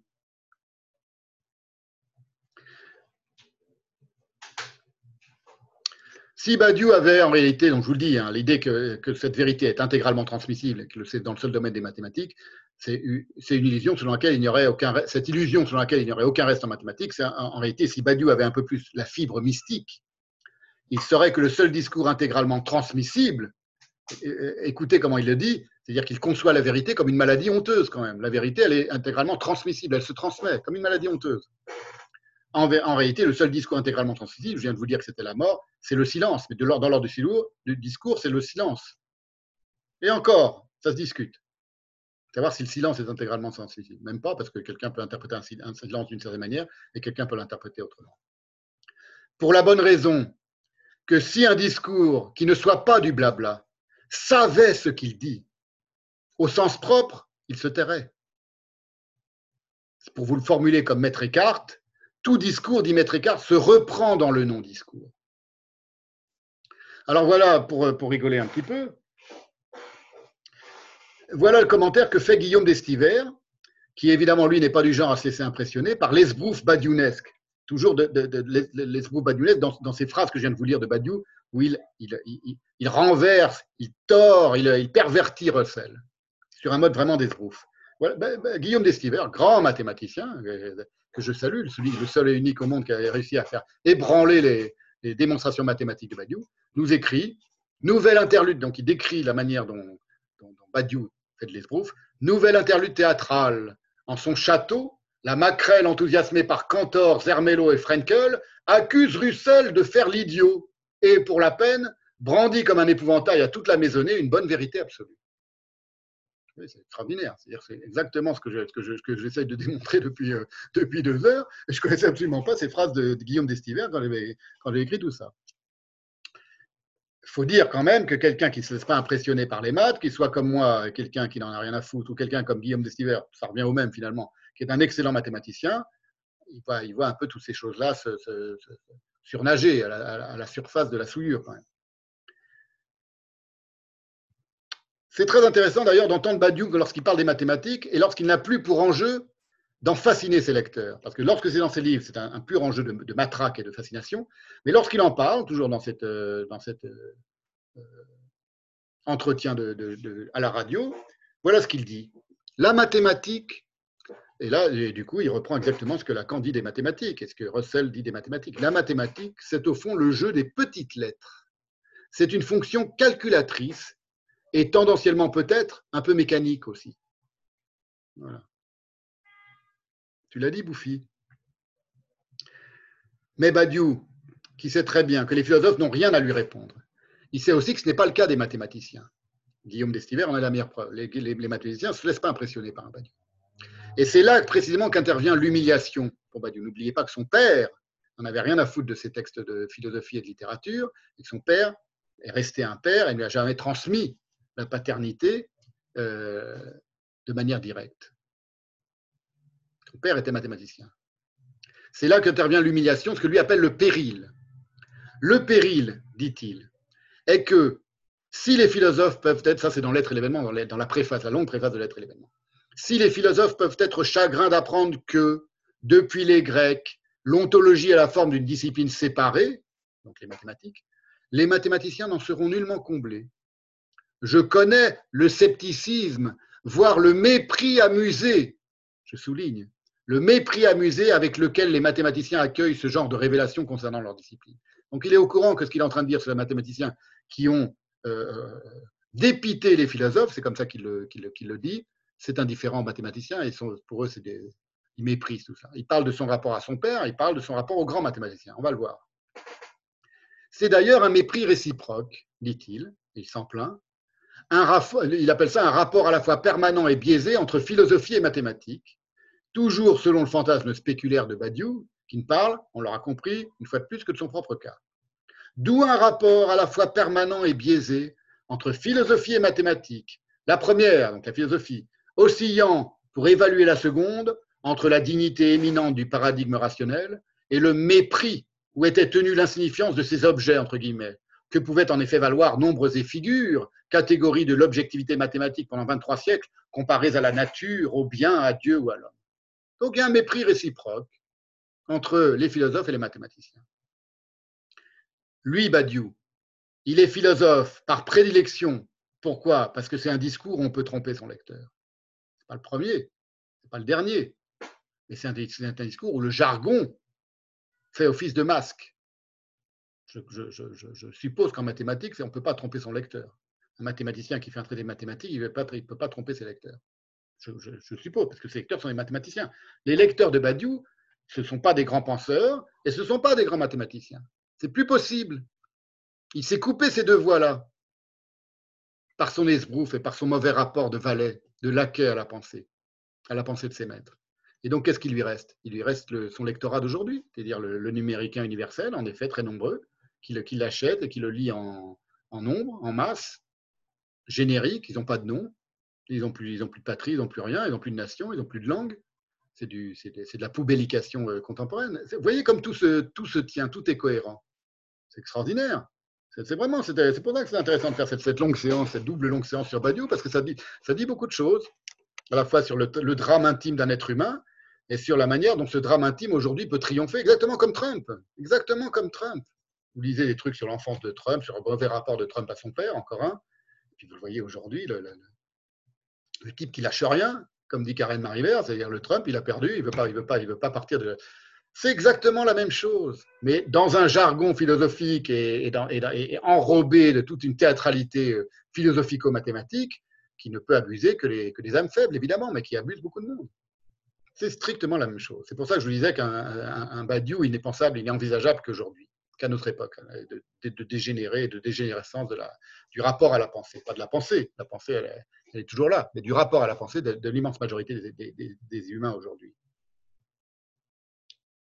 Philosophe donc par prédilection, Badiou trahit son propre camp en se plaçant dans le rang des mathématiciens, ou plus particulièrement dans le rang des amants de la théorie des ensembles. Parce que tous les mathématiciens ne sont pas dans le rang de la théorie des ensembles. Ça, c'est son universalisme paulinien qui, qui, qui l'y oblige. Voilà ce qu'il dit. En gros, il s'agit d'une partie des mathématiques, il parle de la théorie des ensembles, où s'énonce historiquement que tout objet, entre guillemets, est réductible à une multiplicité pure, elle-même édifiée, cette multiplicité pure, sur l'imprésentation du vide, entre parenthèses, la théorie des, ensembles. L'imprésentation du vide. Or, cette théorie, il va nous l'expliquer, il va le dire, il ne se rend même pas compte à quel point il est, sur, son divan hein, quand, il, écrit le Badiou. Elle se perd désormais, en cette fin de XXe siècle, dans les sables mouvants du mépris de grands mathématiciens qui l'ont définitivement pulvérisé. C'est-à-dire que la théorie des ensembles, elle est devenue obsolète. Et celui qui en a avéré l'obsolescence, le grand mathématicien, qui a avéré l'obsolescence de la théorie des ensembles après avoir consacré une grande partie de sa vie, c'est un nom propre, colossal dans l'histoire de la mathématique moderne, admirable et indéboulonnable par Badiou, qui n'est absolument pas de taille à lutter mathématiquement avec lui, c'est Jean de Dieudonné. Dieudonné, pardon, Jean Dieudonné. Le grand mathématicien français Jean Dieudonné. On voit maintenant comment, la généalogie, la sournoise de, vis-à-vis de, ses grands maîtres en mathématiques s'est construite. On a vu comment ça s'est construit par rapport à ses maîtres, Sartre et surtout Lacan, comment il s'est un laquais de ces maîtres-là et comment, comme un laquais, il a trahi son maître en voulant devenir maître à la place du maître sur le mode du mensonge à Et on va voir comment ça s'est fait maintenant par rapport à ses maîtres mathématiciens. Jean Dieudonné, c'est un grand mathématicien français, génial, 1906-1992, et lorsqu'on lit des choses sur Jean Dieudonné, alors c'était très intéressant parce que narcissiquement parlant, c'est un, un pur anti-Badiou. C'est l'inverse d'un Badiou. C'est l'inverse d'un pervers narcissique et d'un autoritariste à la Badiou. Évidemment, c'était pourtant un, génie bien supérieur à Badiou hein, dans, le domaine des mathématiques. C'est le témoignage qu'un autre génie mathématicien qui a été l'assistant de Jean Dieudonné euh, nous livre, c'est Alexandre Grothendieck. Ce qui faisait, écrit Alexandre Grothendieck, de Dieudonné le serviteur rêvé d'une grande tâche, que ce soit au sein de Bourbaki. Bourbaki, c'est un groupe de mathématiciens qui relevait de la théorie des ensembles et qui travaillait sur la théorie des ensembles. Ils avaient, donné un nom fictif, Nicolas Bourbaki, et ils travaillaient là-dessus. Ou dans la collaboration qui a été la nôtre, continue Alexandre Grothendieck, pour un autre grand travail de fondation, était la générosité, l'absence de toute trace de vanité de Jean Dieudonné. Je souligne, c'est Grothendieck qui, qui, qui, explique, qui parle de Dieudonné. Dans son travail et dans les choix de ses grands investissements. Constamment, je l'ai vu s'effacer derrière les tâches dont il s'est fait le serviteur, leur prodiguant sans compter une énergie inépuisable, sans y chercher aucun retour. Nul doute que sans rien y chercher, il trouvait dans son, travail et dans la générosité même qu'il y mettait une plénitude et un épanouissement que tous ceux qui le connaissent ont dû sentir. On a donc là un génie très sympathique, très touchant, à nouveau, Jean Dieudonné, qui est responsable du premier degré de l'humiliation mathématique de Badiou. C'est ce que je vais vous montrer maintenant. Voilà comment Badiou traite de Jean Dieudonné empiriquement. Le mathématicien soupçonne toujours le philosophe de n'en pas, avoir, assez pour avoir droit à la parole. Nul n'est en France plus représentatif de cet état d'esprit, donc du mépris du mathématicien pour, le philosophe, que Jean Dieudonné. Voilà un mathématicien, c'est Badiou hein, qui parle de son maître. Voilà un mathématicien de son maître euh, si généreux et si peu vaniteux. Voilà un mathématicien unanimement connu pour l'encyclopédisme de sa maîtrise mathématique, et le souci de toujours mettre en avant les refontes les plus radicales de la recherche. Les refontes les plus radicales de la recherche, c'est un des signes qu'il n'y a pas de vérité euh, inaltérable en mathématiques. Jean Dieudonné est en outre un historien des mathématiques particulièrement averti. Tous les débats concernant la philosophie de sa discipline le requièrent. Cependant, la thèse qu'il avance constamment est celle, dans les faits entièrement exacts, de l'effrayant retard où les philosophes se tiennent par rapport aux mathématiques vivantes, point duquel Dieu donnait infère que ce qu'ils peuvent en dire est sans actualité. Donc là, vous voyez, c'est comme le père de, Badiou par rapport à ces, petites euh, écrivailleries euh, littéraires ou philosophiques. Le, le, coup près tombe, Dieu donnait infère que tout ce qu'ils peuvent dire sur les mathématiques ne compte pas, les philosophes. Et on notera que cet indéboulonnable nom du Père est le premier des antiphilosophes auxquels Badiou se soit vu confronté dans l'ordre des mathématiques. Il continue, c'est suite de son, aveu d'humiliation. Il ne se rend pas compte, mais il est en train d'avouer à quel point il était humilié. Dieu donné en a spécialement à ceux, comme moi, soit dit en passant, écrit Badiou, dont l'intérêt se porte principalement sur la logique et la théorie des ensembles. Ce sont là pour lui des théories achevées. Euh, euh, Lacan parlait de philosophie qui est finie, achevée, où l'on peut raffiner et sophistiquer à l'infini sans que cela ait beaucoup plus d'intérêt ou de conséquences que de jongler avec des problèmes de géométrie élémentaire ou de se dévouer au calcul de matrices, les absurdes calculs de matrices, dit-il. Or, ce saint Jean Dieudonné, qui s'appelle Jean Dieudonné, qui méprise gentiment le scribe et le pharisien Badiou, les gens qui raffinent et sophistiquent à l'infini. C'est un Badiou. Il a bien son Christ mathématique. Donc on est dans une configuration qui est crucifiante pour le Badiou, parce qu'on a ce euh, génie des mathématiques qui est son maître, qui est une sorte de Saint Jean, et qui a lui-même un Christ, c'est-à-dire un juif génial martyrisé, un nouveau nom propre qui est humiliant pour Badiou, deuxième, deuxième stade de l'humiliation, à savoir Albert Lottmann. Albert Lottmann, c'est un grand génie des mathématiques que Dieudonné a reconnu comme son disciple et comme son Dieu, d'une certaine manière préféré, puisque il, lui a transmis son, comment dire, son aura de génialité mathématique, et l'autre a été euh, martyrisé par les nazis. Écoutez bien, parce que tout est important. C'est comme chez Kurt Gödel, tout est, tout est intéressant, tout est important. Jean Dieudonné, c'est donc toujours Badiou qui continue l'histoire de Jean Dieudonné.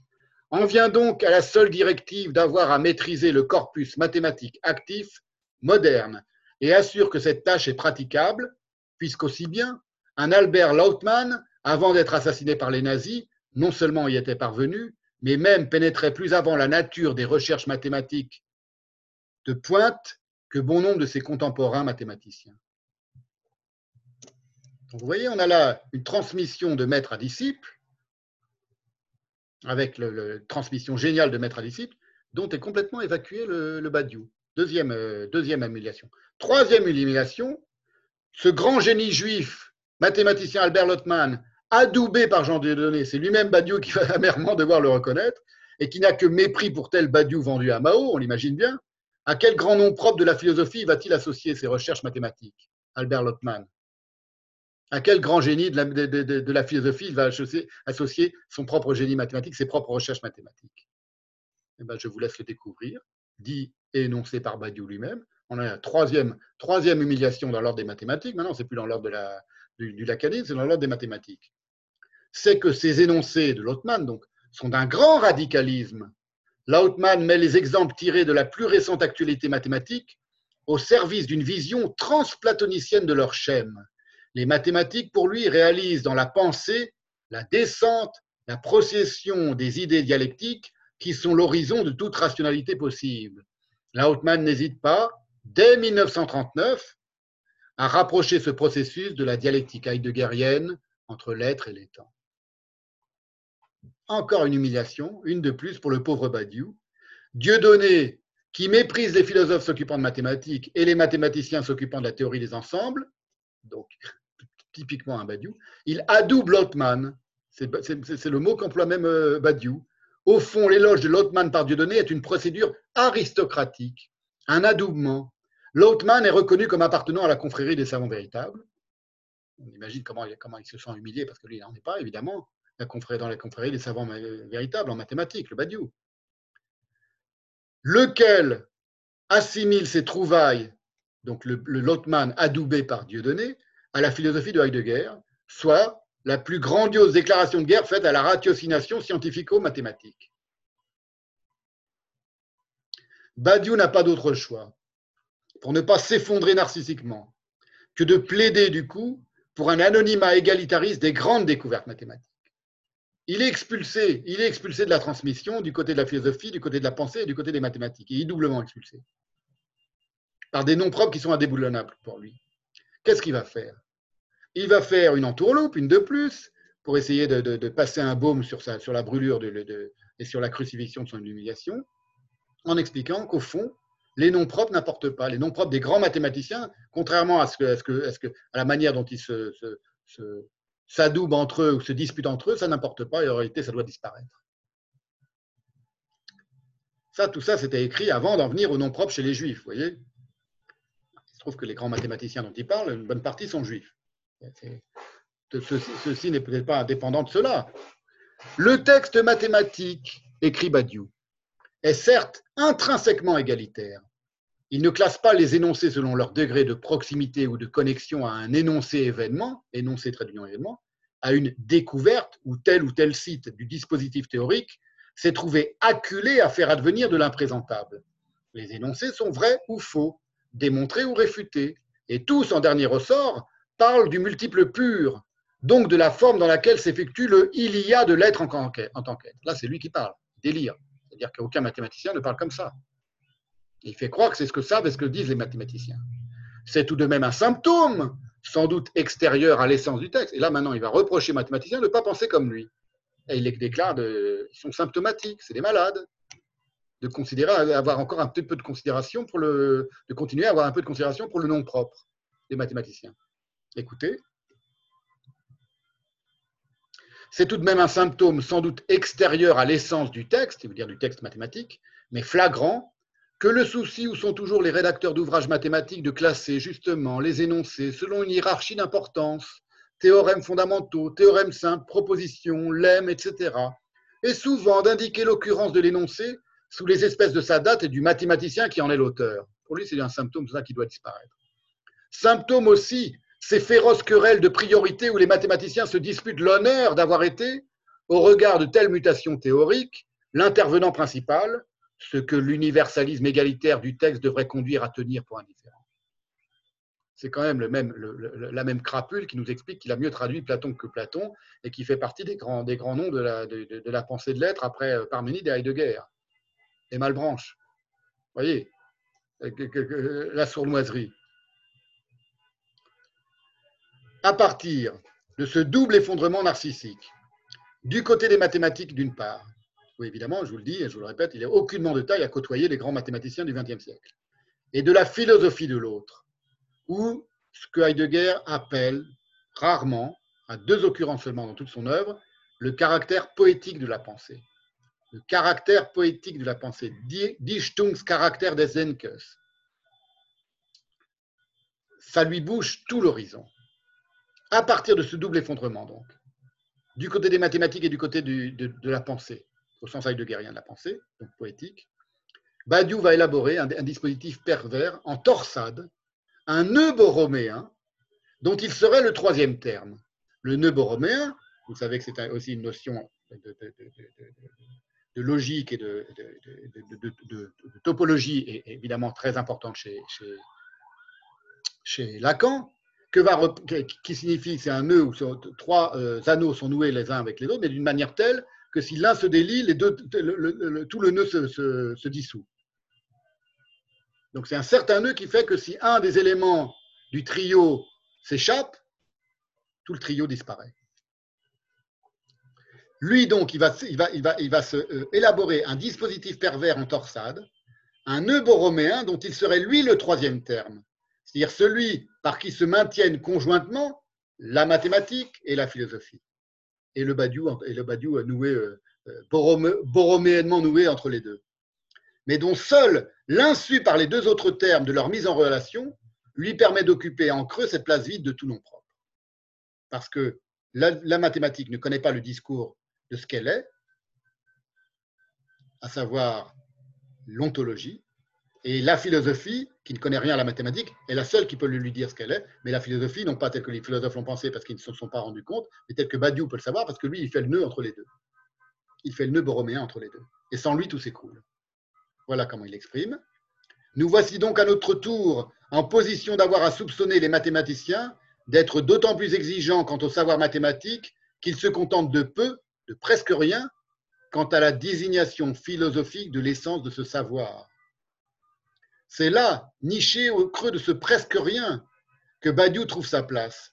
Celui qui va dire aux mathématiciens ce qu'est leur science en tant qu'ils l'ignorent. Elle n'est leur science que parce qu'ils l'ignorent ce qu'elle est. C'est lui qui va dire ce qu'elle est. voilà comment, je, ne fais que vous traduire ce que dit euh, Badiou. Il écrit le working mathematician, c'est-à-dire le, mathématicien qui est en train de travailler à la recherche pure mathématique, est un, ouvrez les guillemets, ontologue sans le savoir. C'est un ontologue, il a la science de l'être, mais il ne le sait pas. Mais ce non-savoir est la clé de sa vérité. C'est intéressant. Qui c'est qui a la clé de la vérité, du coup Qui c'est qui peut la dire Qui peut la formuler? Il n'y en a qu'un, c'est Badiou. Il continue. Si les mathématiques sont l'ontologie, il n'y a pas d'autre issue pour qui veut être dans le développement actuel de l'ontologie que de pratiquer les mathématiciens de son temps. C'est très bien que quasiment aucun des philosophes importants, euh, c'est pas que c'est pas bon en mathématiques, mais c'est qu'ils pratiquent pas les mathématiciens de leur temps. Si la philosophie, et surtout pas les lecteurs de Badiou, si la philosophie, entre guillemets, a pour noyau l'ontologie, la directive soyez mathématicien est la bonne. Là, là c'est du pastiche de Mao, vous voyez il dit, il dit aux uns aux autres ce qu'ils doivent être dans, une formulation qui est c'est, le, petit père des peuples, vous voyez, le des, peuples mathématiciens et philosophes. Les nouvelles thèses sur l'être en tant qu'être ne sont en effet rien d'autre que les nouvelles théories et les nouveaux théorèmes à quoi se dévoue le working mathematician, qui est un ontologue sans savoir, mais ce non-savoir est la clé de sa vérité. Vous voyez, je vous recite la, formule dans le Là, c'est comme ça, c'est avec cette matraque-là que ce monsieur veut, euh, prétend avoir, euh, avoir triomphé de Heidegger, par exemple, de la pensée de l'aide de Heidegger. C'est une entourloupe qui est en effet le meilleur moyen de ne pas risquer d'être par eux réfutés, par les mathématiciens, puisqu'ils ne savent pas ce qu'ils sont. Ils ne connaissent pas leur. Euh, vous voyez, comme c'est l'inverse de la formule de Lacan de tout à l'heure. Et du même coup, au revers de ce premier pur sophisme d'autorité qui est indémontrable, et Badiou le sait pertinemment, on ne peut pas le démontrer. On ne peut pas démontrer ou, réfuter le fait que les, que les, que mathématiques, les mathématiques sont l'ontologie. En réalité, on peut démontrer que c'est faux. Et on peut remontrer qu'il y a une entourloupe dans la formulation, dans la formule. Mais là, on n'est plus dans les mathématiques, on est dans la, dans la rhétorique. Ça, vous avez des, des, pages entières, ne serait-ce que la pensée de Pascal sur le mot être. Des pages entières de Heidegger là-dessus il s'insère en resquillant le Badiou en tant qu'il est lui un écrivain trait d'union mathématicien, c'est lui qui se définit comme ça, dans la longue corde des grandioses penseurs de l'être. Et comme dans un coup de billard par la bande, le resquilleur Badiou réfute, sans avoir à combattre autrement qu'en souillant, c'est quand même plus pratique, l'indépassable pensée de l'être de Martin Heidegger. Et voilà comment il le dit, lui. L'énoncé, ouvrez les guillemets, c'est un énoncé pour lui. Heidegger est le dernier philosophe universellement reconnaissable, fermez les guillemets, se lit, sans oblitérer les faits, deux points, l'engagement nazi de Heidegger de 33 à 45, et plus encore son silence obstiné, donc concerté, sur l'extermination des Juifs d'Europe. Juifs, il met sans majuscule. regarde. De ce seul point s'infère que même si l'on admet que Heidegger fut le penseur de son temps, oui, comme tout ça est dit, c'est de la lasse dans la souillure, c'est dit de manière méprisante. Il fut le penseur de son temps, mais on peut le dépasser, on est, après lui, donc on le dépasse. Il importe au plus haut point de sortir dans l'éclaircissement de ce qu'ils furent et de ce temps et de cette pensée.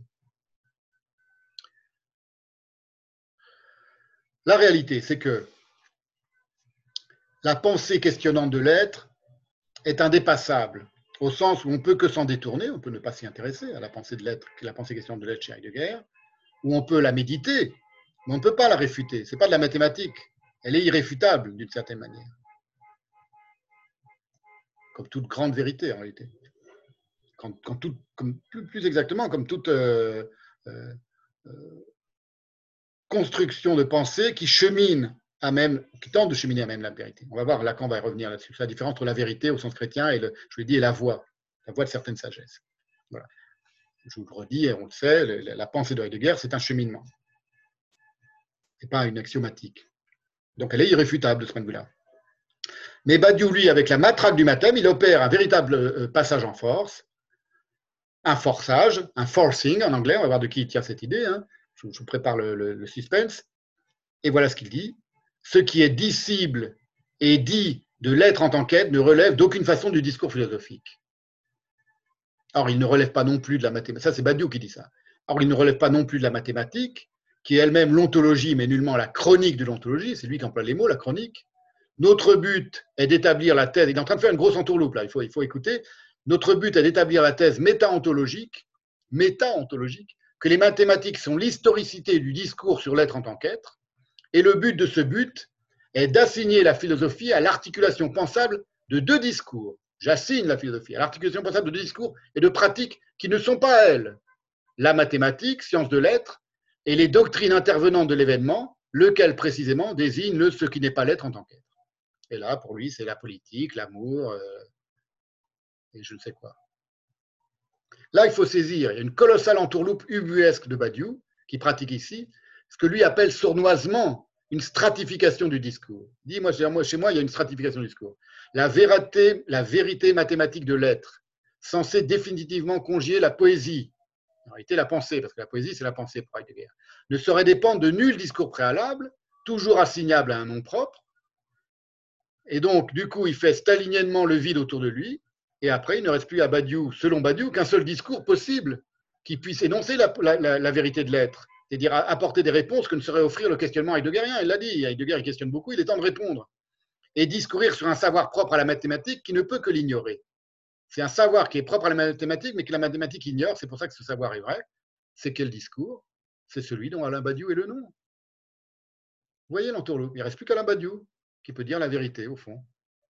On a dans l'ordre qui est la vérité, il est le chemin, la vérité et la voie, comme le Christ. Et vous allez voir qu'il compare ses propres, son propre texte, l'être et l'événement, carrément à la, Sainte Trinité.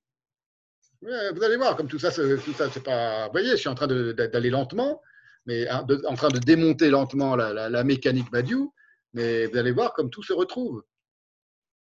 Tout se retrouve dans, la cohérence d'une une entourloupe colossale. Pourquoi je dis colossale? Parce qu'elle occupe tout l'espace spectaculaire aujourd'hui. En réalité, elle est minuscule. C'est une, une baudruche, exactement ça. Alors, on résume, pour que les choses soient claires. On a, dans l'ordre mathématique, deux noms propres. Je résume, si vous voulez, la, tragédie, le pathétique de la. Il parle du pathétique du questionnement chez Heidegger, le pathétique de l'humiliation chez, Badiou, la destruction du fils détruit chez Badiou. Dans l'ordre mathématique, on a deux noms propres qui sont indéboulonnables par Badiou pour Badiou. Ils sont, géniaux, il ne peut pas les déboulonner, il n'est pas, lui, pas un mathématicien génial, il ne peut pas les contredire. Donc l'un est un juif martyrisé par les nazis. Voilà comment, Badiou s'exprime par rapport à Lotman. Je dois ici déclarer que les écrits de Lotman sont proprement admirables et que ce que je leur dois, jusque dans les intuitions fondatrices de ce livre, L'être et l'événement, ne se laisse pas mesurer. Vous voyez, donc là, vraiment, on a, on a un nom propre indéboulonnable. Et dont l'autre nom propre, Dieudonné, Jean Dieudonné, adoube littéralement le premier en expulsant le Nigogue Badiou, mathématiquement parlant, de l'opération. Ça, c'est dans l'ordre mathématique.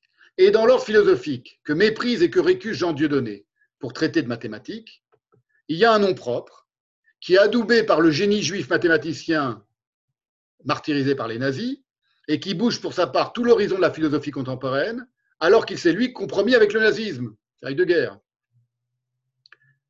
Pourquoi s'en prend-il à Heidegger?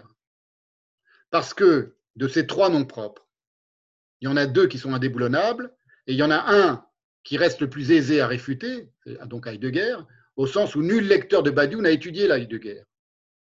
Badiou écrit pour des gens qui ne connaissent rien à la pensée de Heidegger. Si vous avez lu un petit peu de Heidegger, vous lisez dix lignes de Badiou, vous voyez l'entourloupe. Vous la voyez immédiatement.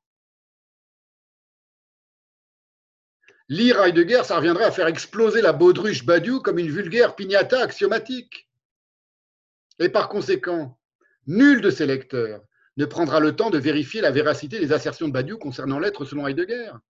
Et donc, du coup, il peut librement proférer les énormités sans jamais se poser une seule des questions si profondes de Heidegger concernant le mot, le mot Sein, que Heidegger écrivait S-E-I-N ou S-E-Y-N ou Sein barré ou avec, on l'a vu lors d'une séance, avec des, hiéroglyphes euh, dont personne n'a jamais démontré le sens. Là, on n'est pas dans la vérité intégralement transmissible. On est dans le questionnement pur, on est dans l'énigme, on est dans la poésie de la pensée. Ce n'est pas, explique par exemple Badiou, je vais vous montrer comment Badiou réfute en trois lignes Heidegger.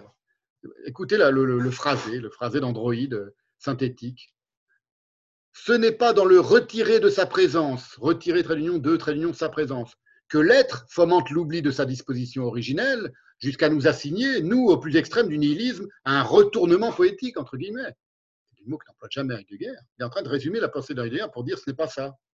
La vérité, ce n'est pas ça. Ce qu'il en, synthétise, c'est un, un, ersatz qui n'a plus aucun rapport avec la pensée de Heidegger, qu'on la connaît. Évidemment, les lecteurs de Badiou ne la connaissent pas. Ailleurs, toujours dans son, dans son inénarrable style synthétique d'androïde, intraitable, l'être et le non-être, ose écrire Badiou, de toute façon, aurait été pensé en leur dialectique. Il va expliquer que, chez Parménide, il y a quelque chose qui apparaît et qui est une démonstration mathématique de l'être et qui n'a rien à voir avec toutes les fioritures, les coquetteries, dit-il, sur la déesse, etc. Parce que s'il s'agit du récit de l'être, ce récit, ce sont les mots à lui, il appelle ça un récit, ça a déjà apparu en Inde, en Chine et en Perse. De telles sentences, écrit-il, prononcées sur l'être et le non-être dans la tension du poème, sont repérables aussi bien en Inde, en Perse ou en Chine. Donc ce n'est pas là qu'a innové euh, Parménide, c'est dans la mathématique qu'il a innové avec la démonstration par l'axiome. Conclusion de Badiou. Il ne vient pas à l'idée de Badiou que le mot être, il ne remet jamais en question le mot être. C'est-à-dire toute la pensée de Heidegger, il la contourne par, par, derrière et, en, courbant, en courbant les chines, en bon valet qu'il est, sans jamais en venir à la question principale qui fonde toute la pensée de l'être chez Heidegger, c'est le mot être, le mot sein. Qu'est-ce qu'il signifie? D'où il vient? Quelle est son étymologie? Quelles sont ses vibrations? Et il ne vient pas évidemment à l'idée une seule seconde que le mot être en chinois, en parsi ou en sanskrit, c'est peut-être pas l'einai selon Parménide, ni le sein selon Heidegger. C'est donc pas, on ne parle pas de la même chose. C'est pas l'être. Il a d'autres noms. C'est lui qui dit que l'être, l'être et le non-être, tel que le définit euh, Parménide, se trouve déjà en Chine, en Perse et en Inde des, siècles auparavant. Mais non. Prétendre que le seul domaine de l'être est la mathématique, c'est s'interdire d'en proférer quoi que ce soit qui s'émancipe du mathème. Or, Badiou ne cesse de transgresser cet interdit que lui-même inflige d'autorité à son lecteur. Un peu comme dans cette blague cruelle, très cruelle, d'un homme dont des voyous vont violer la femme à plusieurs reprises et il trace un trait sur le sable sur le, bord de l'autoroute, et lui dit si tu sors de ce trait pendant qu'on viole ta femme, ta, femme, on te tue. Et il viole la femme, et puis, elle, et puis ils s'en vont, et la femme, elle voit son mari, il, il, hurle de rire. Elle dit mais qu'est-ce qui te prend? Et il, dit, il dit je suis sorti trois fois du cercle, ils ne sont même pas aperçus. Voilà. C'est exactement ça. Il transgresse l'interdit que lui-même il inflige d'autorité à son lecteur. En revanche, parce que c'est un pervers et que c'est un, un sournois et qu'il a besoin de trahir les grands noms propres qui lui font de l'ombre et qui, l'humilient, comme il a trahi son père dans l'opéra avec ce discours de cette Claire, hein, vous vous souvenez au début de la séance. Il lui faut contrecarrer à la fois Dieudonné et Lautmann, et Badiou n'a d'autre choix que de dénicher un quatrième nom propre génial, et quel nom? Le nom le plus glorieux possible selon les critères du judaïsme. Tiens, tiens, tiens, tiens, tiens, tiens. C'était apparaît maintenant un grand mathématicien du XXe siècle, et ce mathématicien, mathématicien il porte un nom, et non seulement il est juif, comme Lotman, mais il porte le nom le plus prestigieux que peut porter un juif comme nom propre, qui n'est pas un nom propre, qui désigne, le statut de l'aristocratie suprême chez les juifs, qu'on appelle un Cohen, un prêtre.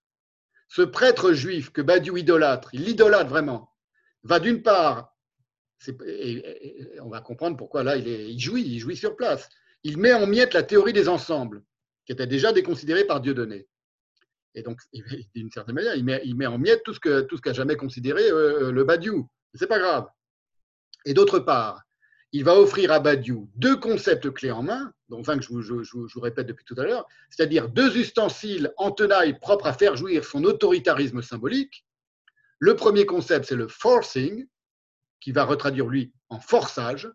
Alors, exemple de forçage, je vous l'ai dit, lorsqu'il décide que Russell ne croit pas à sa propre excellente opinion sur les mathématiciens, ou par exemple lorsqu'il décide que le non-juif n'est qu'un prédicat, c'est du forcing, c'est du forçage, au sens rhétorique évidemment, et le générique, entre guillemets. C'est un autre concept du Cohen, du grand, du grand prêtre juif qui va idolâtrer Badiou, qui abolit tout nom propre par la magie du multiple générique, selon Badiou. Le multiple générique, il se soustrait au savoir, dit Badiou. Déqualifié, imprésentable, posant le problème profond de l'indiscernable, c'est Badiou qui parle, de l'innommable, de l'absolument quelconque. L'innommable. Eh bien, ce nouveau nom propre, ce Saint Paul, si l'on veut, de cet évangile portatif que Badiou est en train de composer, et on va voir, c'est donc Paul Cohen. Paul Cohen, un des plus grands mathématiciens du XXe siècle, que je ne connaissais pas avant de préparer cette séance. C'est quelque chose d'intéressant parce que Guillaume d'Estiver, il a senti aussi qu'il y avait quelque chose qui se nouait entre les deux pôles, le Saint Paul catholique et le Saint Paul juif. Alors il ne dit, pas, il dit pas juif, euh, Guillaume d'Estiver, il dit euh, herméneute, je crois, je ne sais plus comment il, comment il le taille, enfin, mathématicien. Il y a deux grands pôles, deux grands Saint Paul chez, euh, chez, chez, chez, Badiou. Et là, il, et là, il a trouvé le, le Saint Paul qui va pouvoir le faire jouir. Comme l'autre dit, il n'y a ni juif ni grec, il y en a un autre qui, en inventant le forçage et le générique, va lui permettre de clouer le bec aux deux grands noms propres indéboulonnables que sont Dieudonné et Lotman. On ne parle même plus de Heidegger, puisque je vous dis, Heidegger, il l'a a réfuté d'une manière euh, sournoise, sans que plus personne, sans personne de l'entourloupe. C'est très facile, puisque ce n'est pas un mathématicien. Je voudrais dire ici que les concepts de Cohen, c'est Badiou qui parle, généricité et forçage, constituent à mon avis un topos intellectuel, au moins aussi fondamental que le furent en leur temps les fameux théorèmes de Gödel. Ils jouent, au pluriel, ces deux, concepts, bien au-delà de leur validité technique, qui les a jusqu'à présent confinés dans l'arène académique des derniers spécialistes de la théorie des ensembles. Alors, on va faire un peu de psychanalyse sauvage à, à nouveau. Badiou s'identifie au générique, entre guillemets, de Cohen.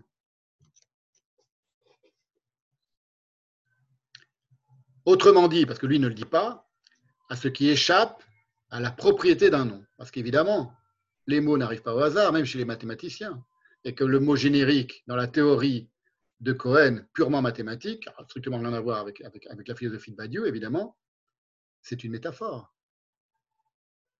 Tout nom est une métaphore, tout mot est une métaphore. Précisément parce qu'il y a du reste, il y a de l'oscillation, il y a du reste dans la transmission.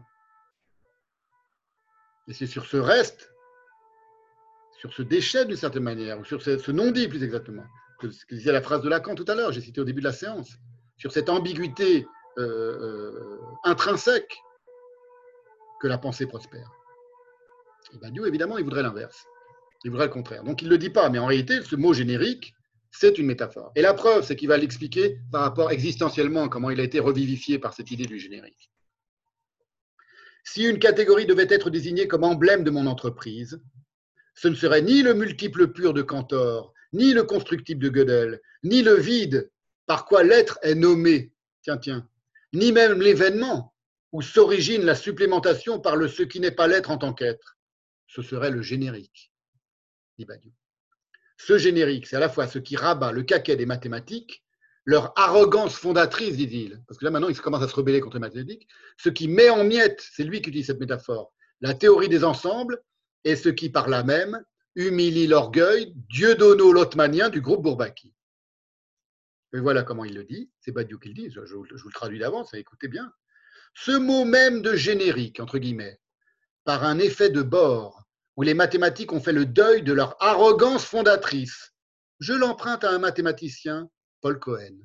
Avec les découvertes de Cohen, 1963, le grand monument de pensée que commencent Cantor et Frege à la fin du XIXe siècle s'achève. Mise en miettes, la théorie des ensembles se montre inapte à déployer systématiquement le corps entier des mathématiques et même à résoudre son problème central, celui qui tourmenta Cantor sous le nom d'hypothèse du continu. L'orgueilleuse entreprise en France du groupe Bourbaki se perd dans les sables on voit que Badiou n'est pas dénué d'une forme de style, c'est vraiment le style synthétique du fils détruit, mettre en miettes, se perdre dans les sables. Tout ça pour vous expliquer que le texte de Badiou n'est pas un texte mathématique, il le dit lui-même d'ailleurs, il le sait bien, il use des concepts mathématiques comme métaphores floues dans lesquelles il range ce que bon lui semble, et lui-même l'admet. C'est-à-dire, il met dans le mot générique, tout en connaissant très bien la théorie du générique de Cohen, qui est purement mathématique, des choses qui le servent lui dans son entreprise pour se venger de l'humiliation. La pensée du générique, continue-t-il, suppose la traversée complète des catégories de l'être, multiples, vides, nature, infinie, et de l'événement, ultra 1, indécidable, intervention, fidélité, tout ça, c'est ces petites notions, c'est marotte à lui. On ne peut guère, tant la pensée du générique, donc qui doit à Paul Cohen, tant elle cristallise de concepts, en donner une image. On dira cependant qu'elle se rattache au problème profond de l'indiscernable, de l'innommable, de l'absolument quelconque. Et c'est dans ces parties innommables de l'être, c'est lui qui, emploie l'expression les parties innommables de l'être, que gît selon lui le lieu de la vérité. Vous voyez comme ça va loin son, son rapport au nom propre. Ce sont des parties innommables de l'être où gît le lieu de la vérité, le lieu de la vérité. L'orientation de pensée générique assume l'errance de l'excès et admet à l'être l'errance. Vous avez un petit peu d'oreille, vous entendez le juif errant. Ne croyez pas que je blague, vous verrez que ça revient évidemment chez, chez Badiou. L'errance de l'excès et admet à l'être des parties innommables ou indiscernables. Elle voit même dans de telles parties, donc innommables ou indiscernables, en rapport avec la pensée du générique, le lieu de la vérité. Vous voyez comme, il a perverti tout le discours de Lacan sur le lieu de la parole, sur le grand autre comme lieu de la parole il faut entendre tout ça. Il faut entendre ce qu'il doit à Lacan et comment il a, trahi son maître Lacan. Alors évidemment, le générique selon Badiou, c'est une chimère, c'est une métaphore, c'est une chimère. Ça n'existe pas ce qu'il est en train de nous dire. Je vais vous le prouver si j'arrive à vous envoyer du, à vous envoyer du, partage d'écran, parce que vraiment, il faut le voir. Hein. Qu'est-ce que c'est le générique de Cohen? J'en sais rien. Je ne peux que vous le montrer. Hein. Je ne peux pas vous en dire plus. Vous allez voir, c'est pas Badiou. Alors, où est-ce que tu es? Ok. Euh, voilà.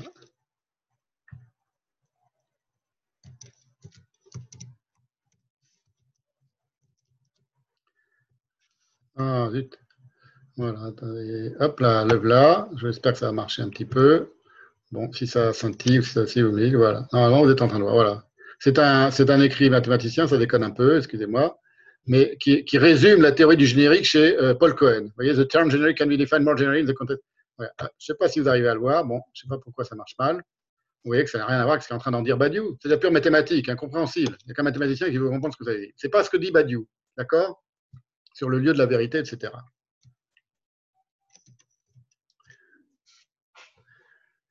Le seul objectif de Badiou, je le redis encore, dès l'origine de ses élucubrations, c'est de resquiller dans l'irréfutable, c'est-à-dire faire oublier qui il est et ce qu'il a pu proférer comme mensonge au cours de sa vie faut pas oublier non plus qui c'est d'un point de vue euh, existentiel. L'héroïsme existentiel, c'était quand même le maoïsme et le polpotisme et le stalinisme. On le sait tout ça, vous voyez, c'est, comment dire, c'est le même être. On connaît sa carrière, c'est fini le Badiou, il n'y a, il a plus rien à découvrir de qui il est depuis le début. Faire oublier qui il est, ce qu'il a pu proférer comme mensonge au cours de sa vie. Et il va le clamer carrément dans la suite de son magnum, euh, magnum opus, donc magnum opus, l'être et l'événement, après la parenthèse délirante sur le mot juif, portée du mot juif, une vérité affirme, dit-il, le droit, donc ça c'est en 2006, le droit infini de ses conséquences sans égard à ce qui les contrarie. Une vérité affirme le droit infini de ses conséquences sans égard à ce qui les contrarie.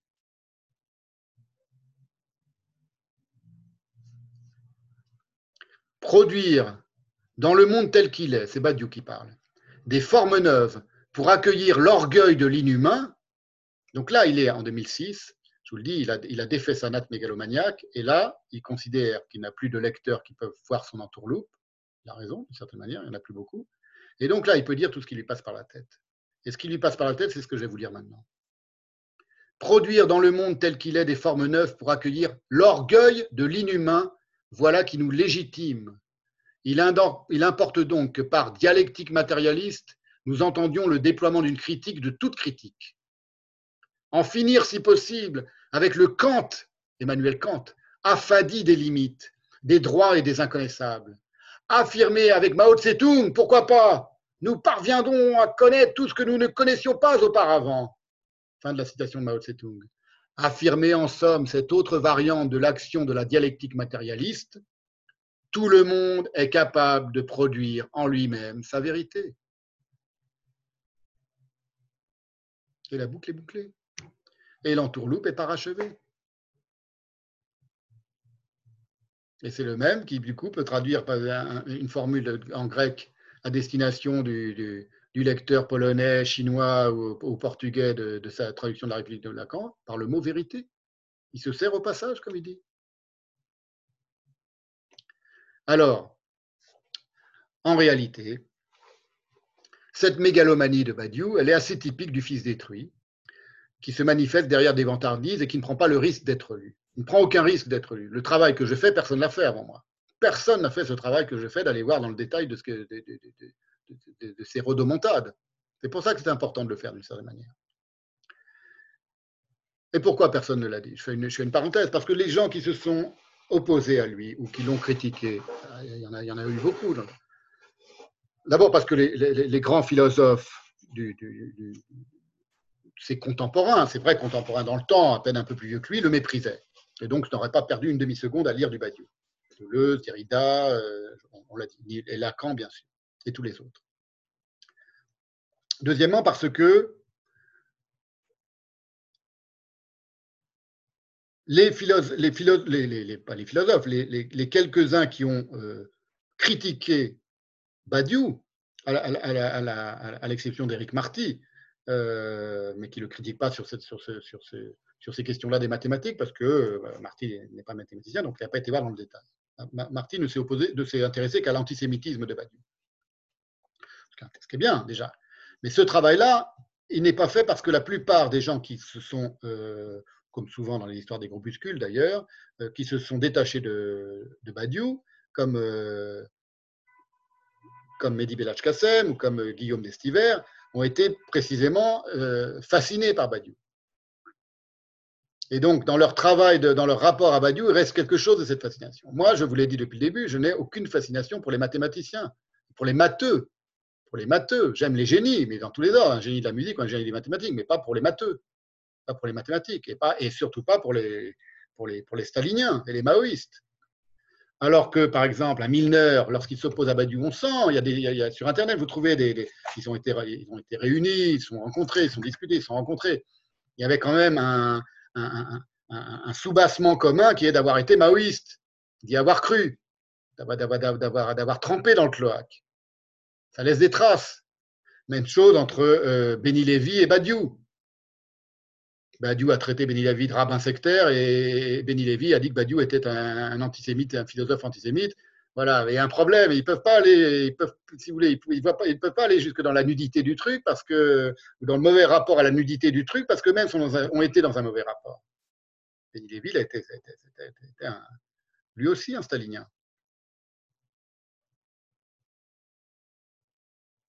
Donc voilà pourquoi il faut, euh, d'une certaine manière, seul quelqu'un qui vient de la pensée juive peut faire ce travail de déconstruction parce que euh, Béni Lévy ne vient pas de la pensée juive, il a, il rejoint la pensée juive à un niveau tout à fait honorable, mais il n'en vient pas. Il était platonicien avant d'être euh, avant d'être euh, sartrien évidemment et, maoïste, on le sait bien, avant d'être le, penseur juif tout à fait honorable qu'il qui est devenu.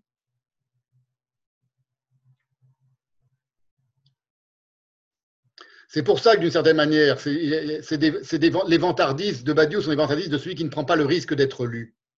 Parce que qu'il soit le philosophe le plus traduit et le plus vendu dans le monde, comme il s'en targue, et c'est sans doute vrai, ça n'implique pas qu'il est celui qui soit le plus lu. Et c'est même l'inverse. Pour la raison, je vous l'ai dit, que quiconque sait vraiment lire ne perdra pas son temps avec les équilibrations d'un Badiou.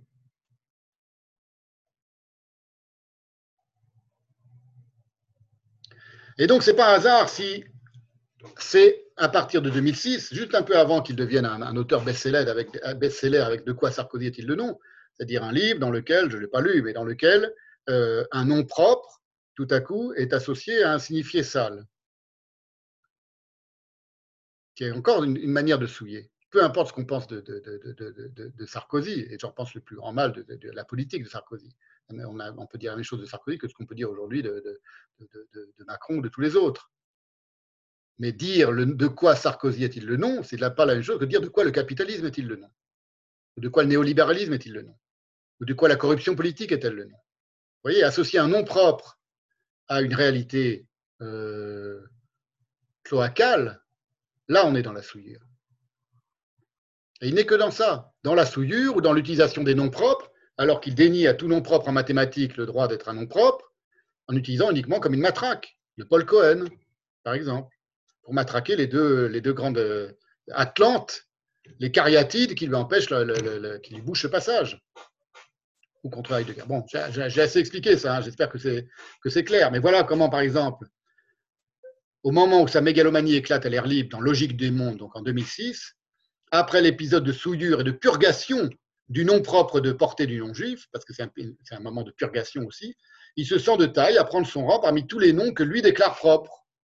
De même que dans, Portée du, du, mot juif, il déclare qui sont les grands juifs, selon lui. Dans une de ces consternantes synthèses, dont il a la manie, encore une, et voilà comment, tout à coup, Mr. Badiou, Dr. Nigo et Mr. Badiou, euh, devient un des grands philosophes parmi tous les grands philosophes. Si les effets conjoints des deux traditions françaises, respectivement de Brunswick, idéalisme mathématisant, et de Bergson, mysticisme vitaliste, l'une passant par Cavaillès, donc l'idéalisme mathématisant, Cavaillès, Lotman, De Santi, Althusser, Lacan et moi-même, l'autre par Canguilhem, Foucault, Simondon et Deleuze, donc le mysticisme vitaliste, vous voyez la, manière débile dont il, rafle les noms propres, autorise que le siècle qui s'ouvre ne soit pas dévasté par la modestie, la philosophie n'aura pas été inutile. Parce que pour cet abruti, le grand problème du, qui a dévasté le siècle, c'est la modestie.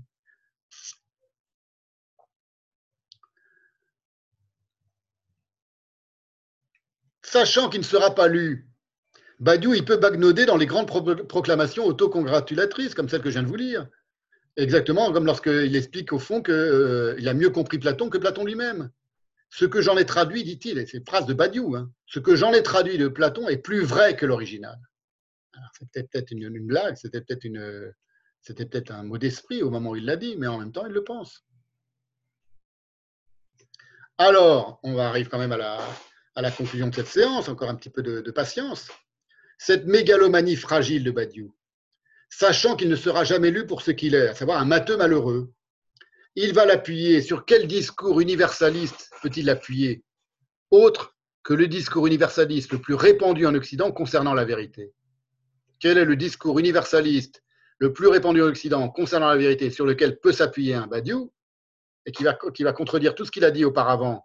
Mais il n'est pas une contradiction près, vous l'avez vu, pour, euh, pour, pour, patiner dans l'imposture, une fois de plus, et pour, se, pavaner dans l'entourloupe. La religion qui s'appelle universelle, qui détient la vérité universelle. Je suis le chemin, la vérité et la vie. Le catholicisme. Et là, on arrive dans l'œil du cyclone de l'entourloupe de l'exalté du mathème. C'est-à-dire que, on l'a vu, hein, on l'a assez compris depuis tout à l'heure, Badiou, il est en position de crucifier entre le bon larron mathématique, voilà, il est comme le Christ, il est entre un bon larron, c'est les mathématiques, et le mauvais larron Heidegger, qui va généraliser pour noyer son poison dans les philosophes. Et quand il dit les philosophes, il ne pense qu'à un seul, c'est Heidegger.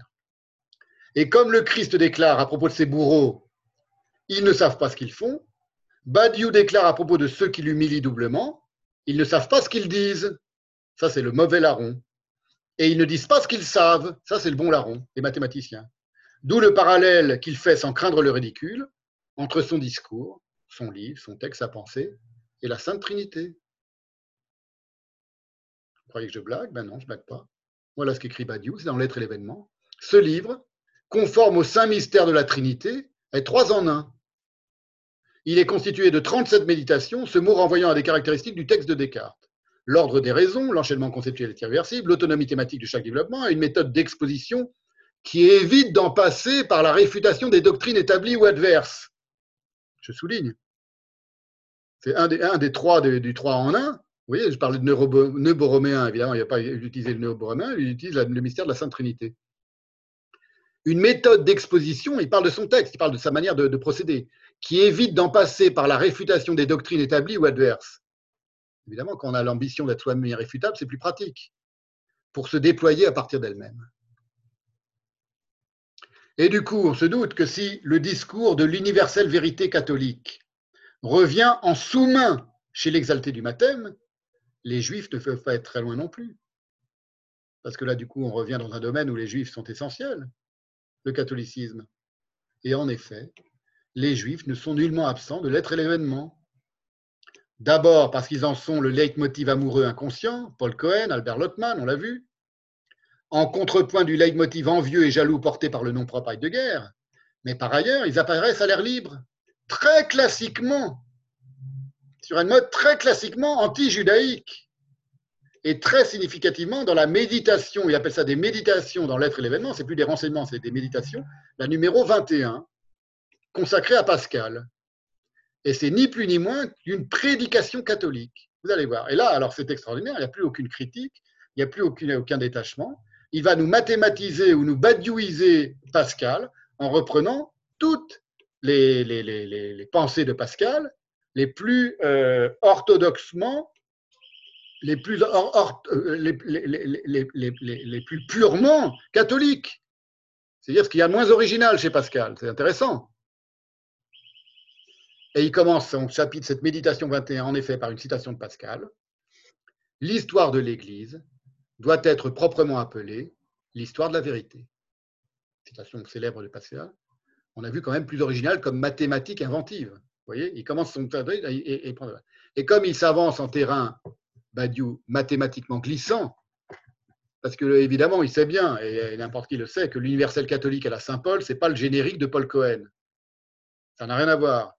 Badiou va se parer d'une citation de Lacan qui redouble celle de Pascal.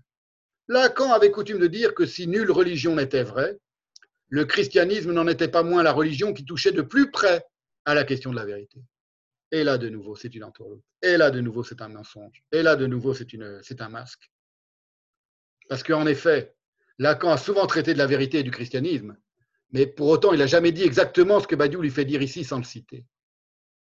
Alors, c'est dans un autre séminaire encore. On va terminer hein, bientôt.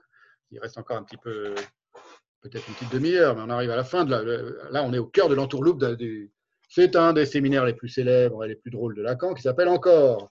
Et c'est la séance qui s'appelle, je vous le donne en mille, après tout ce qu'on a vu tout à l'heure, du baroque. Je ne sais pas si on la voit bien là. Hein. Du baroque. Voilà. C'est dans encore de,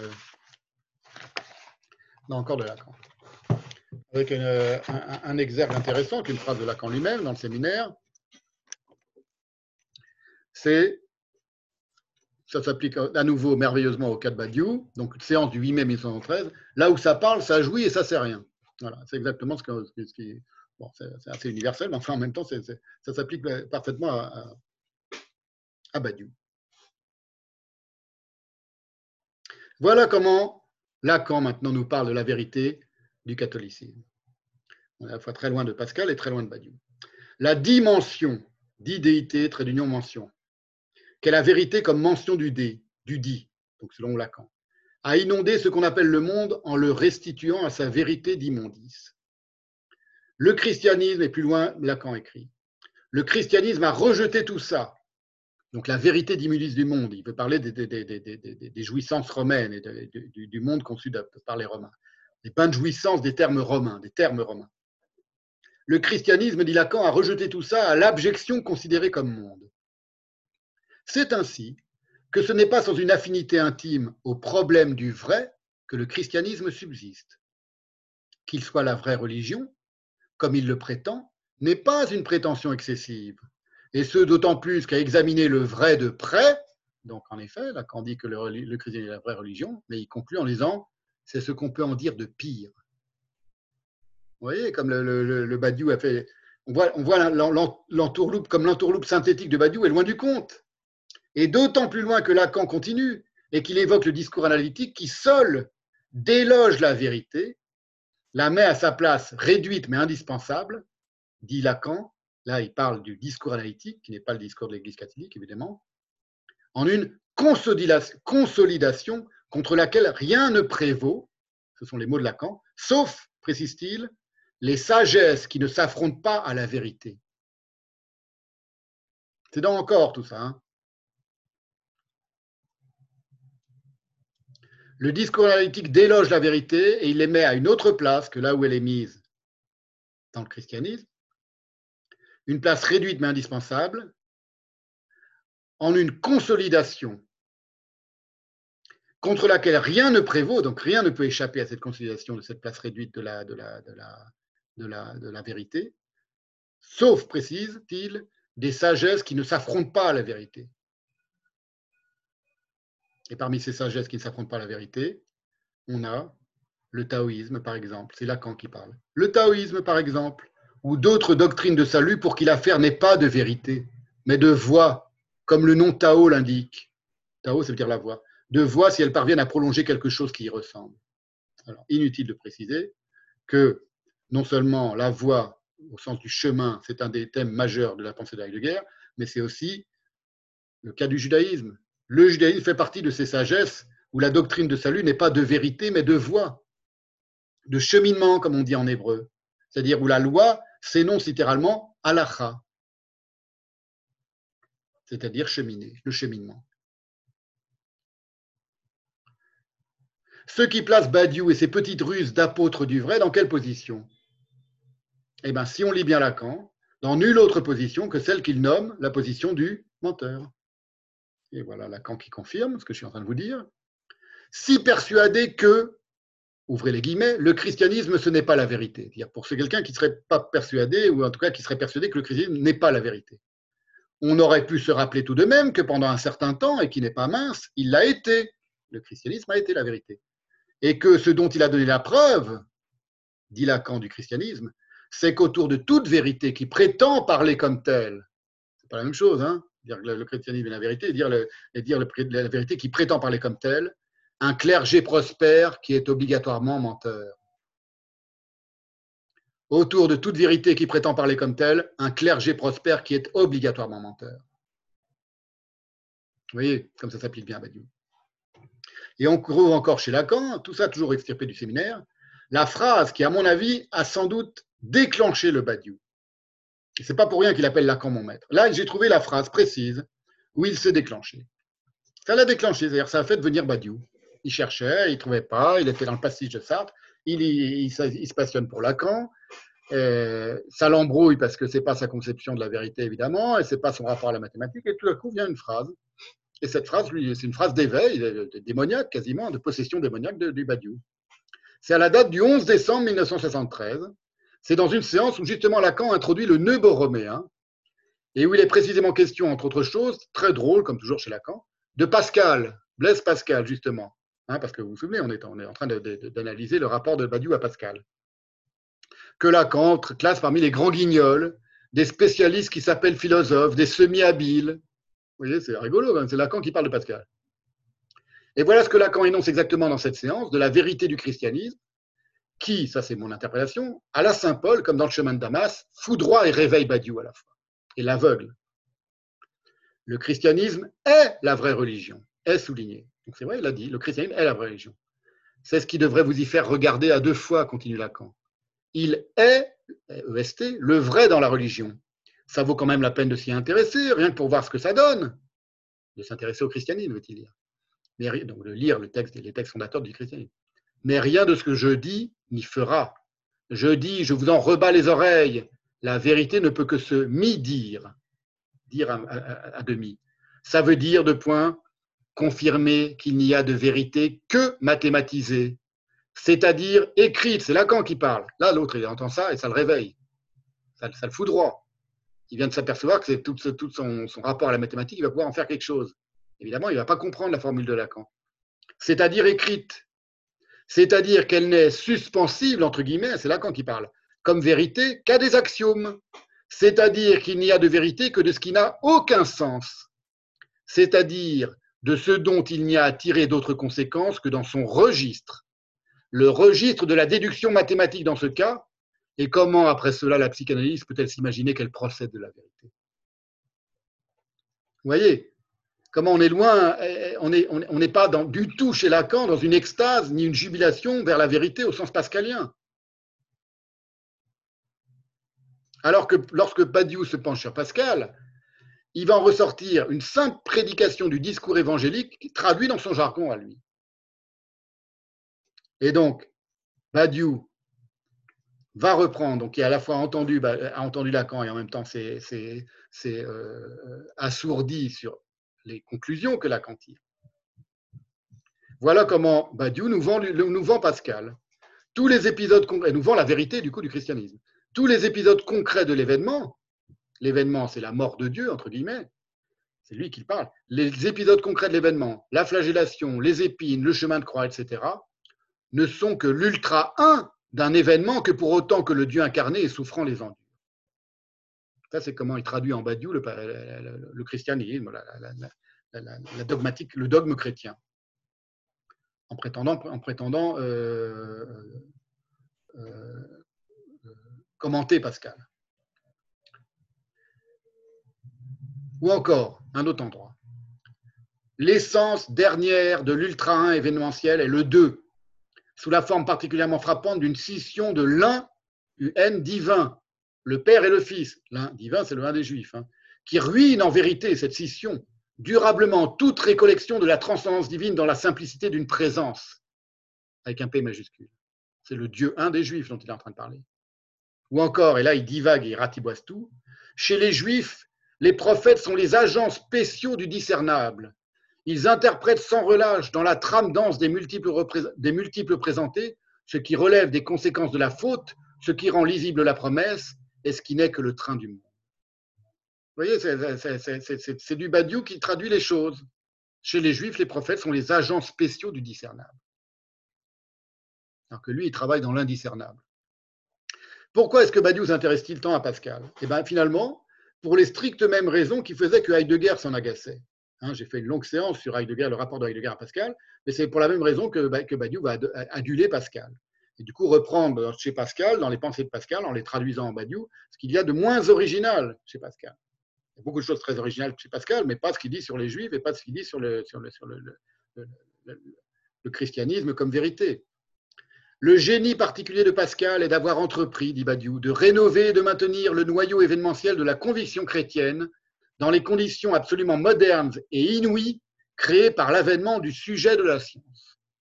Et donc, à partir de cette constatation qui fait jouir Badiou, il va dérouler sa prédication pascalienne, ce, chapitre 21 de L'être et l'événement, en bon androïde synthétique, pas de L'être et l'événement, pardon, de L'être et l'événement 2, tout en reprenant à son compte en les jargonnant tous les lieux communs catholiques qu'on retrouve en effet chez Pascal.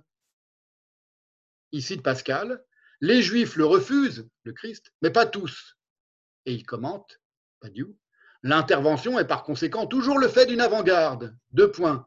Et il recite Pascal, les spirituels ont embrassé le Messie, les grossiers sont demeurés pour lui servir de témoin. Donc il reprend, sans, aucune euh, mise en contexte, sans aucune critique, l'idée qu'il y a des juifs grossiers, ceux qui, ont, sont, ceux, qui sont demeurés pour servir de témoins au Christ en le refusant, et les juifs spirituels qui ont embrassé le Messie. Ou encore, dans l'après-coup de l'intervention, la forme figurative de la fidélité antérieure s'élucide entièrement à partir des points clés, la fidélité antérieure des Juifs pour leur Dieu, dans l'après-coup d'intervention, c'est du, badiou, hein, c'est du jargon, ça veut dire après, la, crucifixion du Christ, à partir des points clés que sont les symptômes, c'est-à-dire ce que le texte juif avait de plus erratique.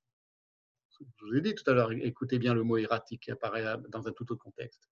Le texte juif avait de plus erratique, ose dire Badiou.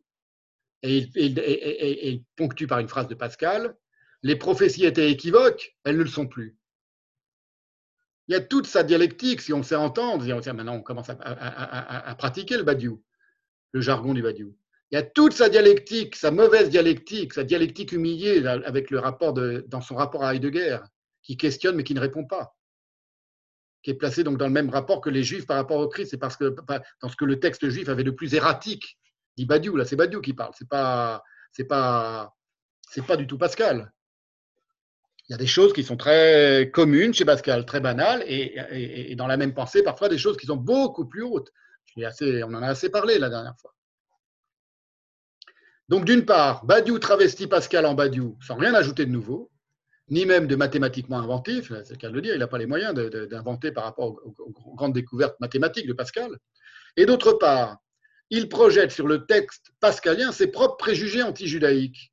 Par exemple, lorsqu'il fait penser à Pilate c'est lui qui dit Pilate pense, oui, excusez-moi, c'est dans l'être et l'événement, ça. Hein. C'est pour ça que je vous dis que les juifs ne sont pas absents de l'être et l'événement. Ce n'est pas dans la logique des mondes, c'est dans l'être et l'événement. Donc avant qu'il se déchaîne contre le non-juif. Il est déjà en train de se déchaîner, mais sur une forme sournoise, un, peu, euh, un peu chafouine encore. Il utilise Pascal. C'est uniquement pour ça qu'il s'intéresse à Pascal, évidemment.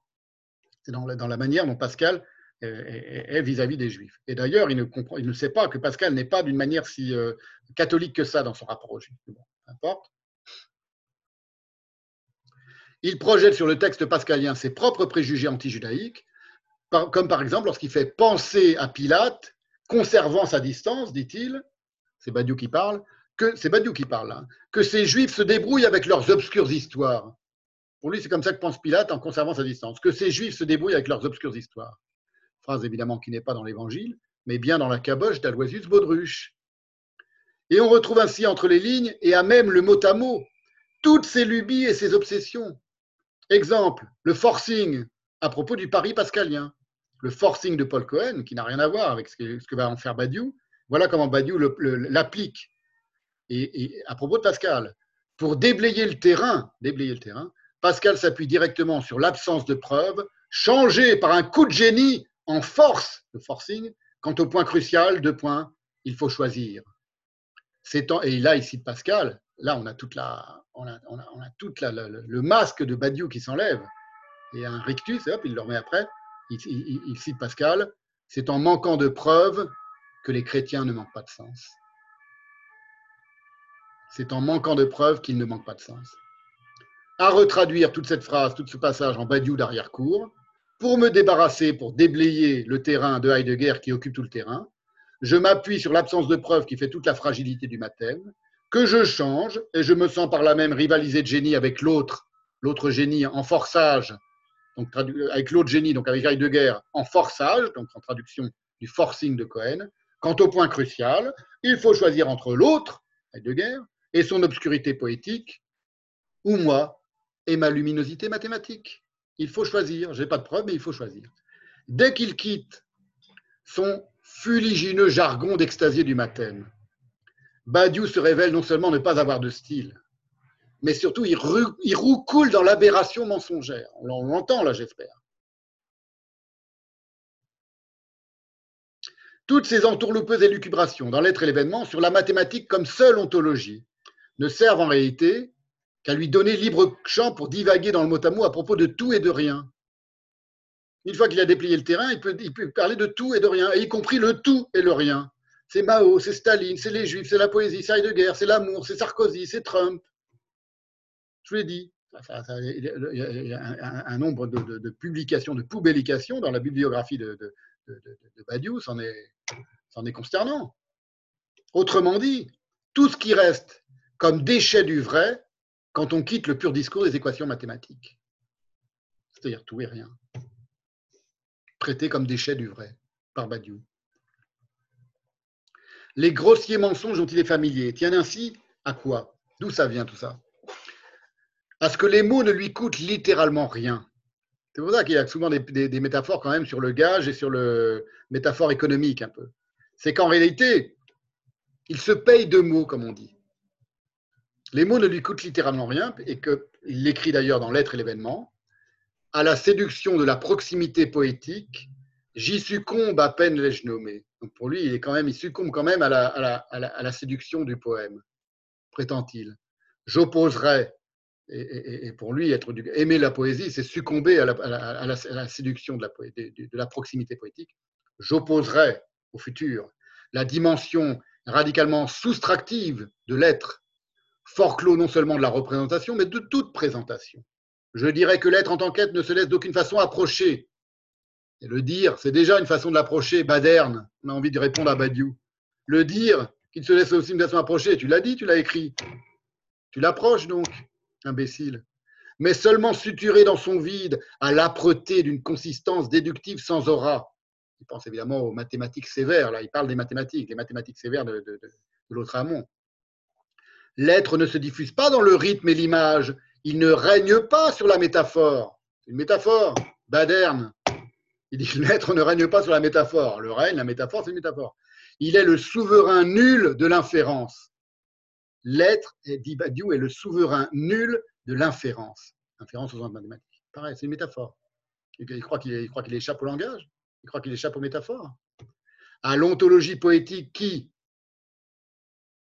comme l'histoire, est dans l'impasse d'un excès de présence où l'être se dérobe. Suivez mon regard vers la hutte de Tottenberg. Il, pense il est en train de parler de Heidegger. À l'ontologie poétique, il faut substituer l'ontologie mathématique, où s'accomplissent par l'écriture la déqualification et l'imprésentation.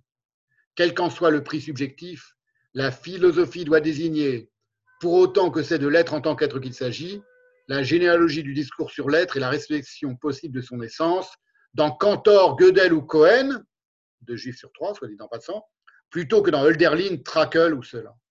Suivez mon regard vers Fribourg. Vous voyez, il a un grave, grave, grave, grave, grave problème avec le nom propre Heidegger. Quand même. Alors, il se trouve que, comme rien n'est rien, n'apparaît au hasard dans le texte de, de, de, Badiou, hein, je suis en train de, terminer, bientôt terminé. Cette entreprise de substitution et d'usurpation des noms propres constitue tout l'échafaudage euh, théorique de Badiou. Dans sa langue d'androïde, qui s'imagine naïvement délié de tout langage, il appelle ça un axiome de remplacement. Il donne un nom à ce truc-là. Il ne se rend pas compte de ce qu'il est en train de dire, mais il donne un nom. Un nom purement euh, théorique, mathématique, mais peu importe. Ça, dit, tout ce que l'on vient de voir aujourd'hui dans cette longue séance, qui, est en train d'arriver à son terme.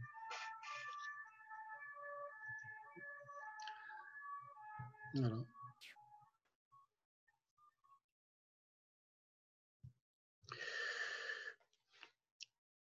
si un ensemble alpha existe, existe aussi. Ça, c'est ce qu'il appelle, c'est un axiome de remplacement. Écoutez, c'est très simple à comprendre. Si un ensemble alpha existe, existe aussi l'ensemble obtenu en remplaçant des éléments de alpha par d'autres multiples existants. Cet axiome donc, de remplacement pense l'être multiple, être trait d'union multiple, la consistance, comme transcendant à la particularité des éléments. Ces éléments sont substituables, la forme multiple gardant sa consistance après substitution. C'est ça qu'il appelle un axiome de remplacement. Et c'est ce qu'il fait avec Heidegger, c'est ce qu'il fait avec les noms propres. C'est ce qu'il fait lorsqu'il prend une, lorsqu'il prend une formule et qu'il en, inverse ses prédicats et qu'il il, considère qu'elle, garde sa consistance après substitution. Vous voyez, ou lorsqu'il substitue le mathème au poème. C'est exactement ce qu'il fait. Autrement dit, quoi qu'il en est, la parole parle comme dit Heidegger. Et le Badiou, jusque y compris dans ses formules les plus apparemment androïdesques, porte son inconscient de fils détruit en bandoulière. Et c'est pour cette raison précise qu'il tient tant à ce que le langage succède à l'être, comme il l'indique noir sur blanc dans sa définition de ce qu'il nomme l'axiome de séparation. C'est pas ce qu'avait dit euh, Lacan. Lacan veut dire à l'être succède la lettre. Lui, il dit carrément que l'être est antérieur à la langue. C'est ce qu'il appelle l'axiome de séparation. Cet axiome indique que l'être est antérieur à la langue. On ne peut séparer un multiple par la langue que dans l'être multiple déjà donné. Alors on a là évidemment une conception autoritairement technoïde de l'être, qui prend le contre-pied le plus brutal à la fois de la pensée de l'être de Heidegger et à l'insu de Badiou, de la plus antique pensée, à l'insu j'espère pour lui, de la plus antique pensée et, mystique juive.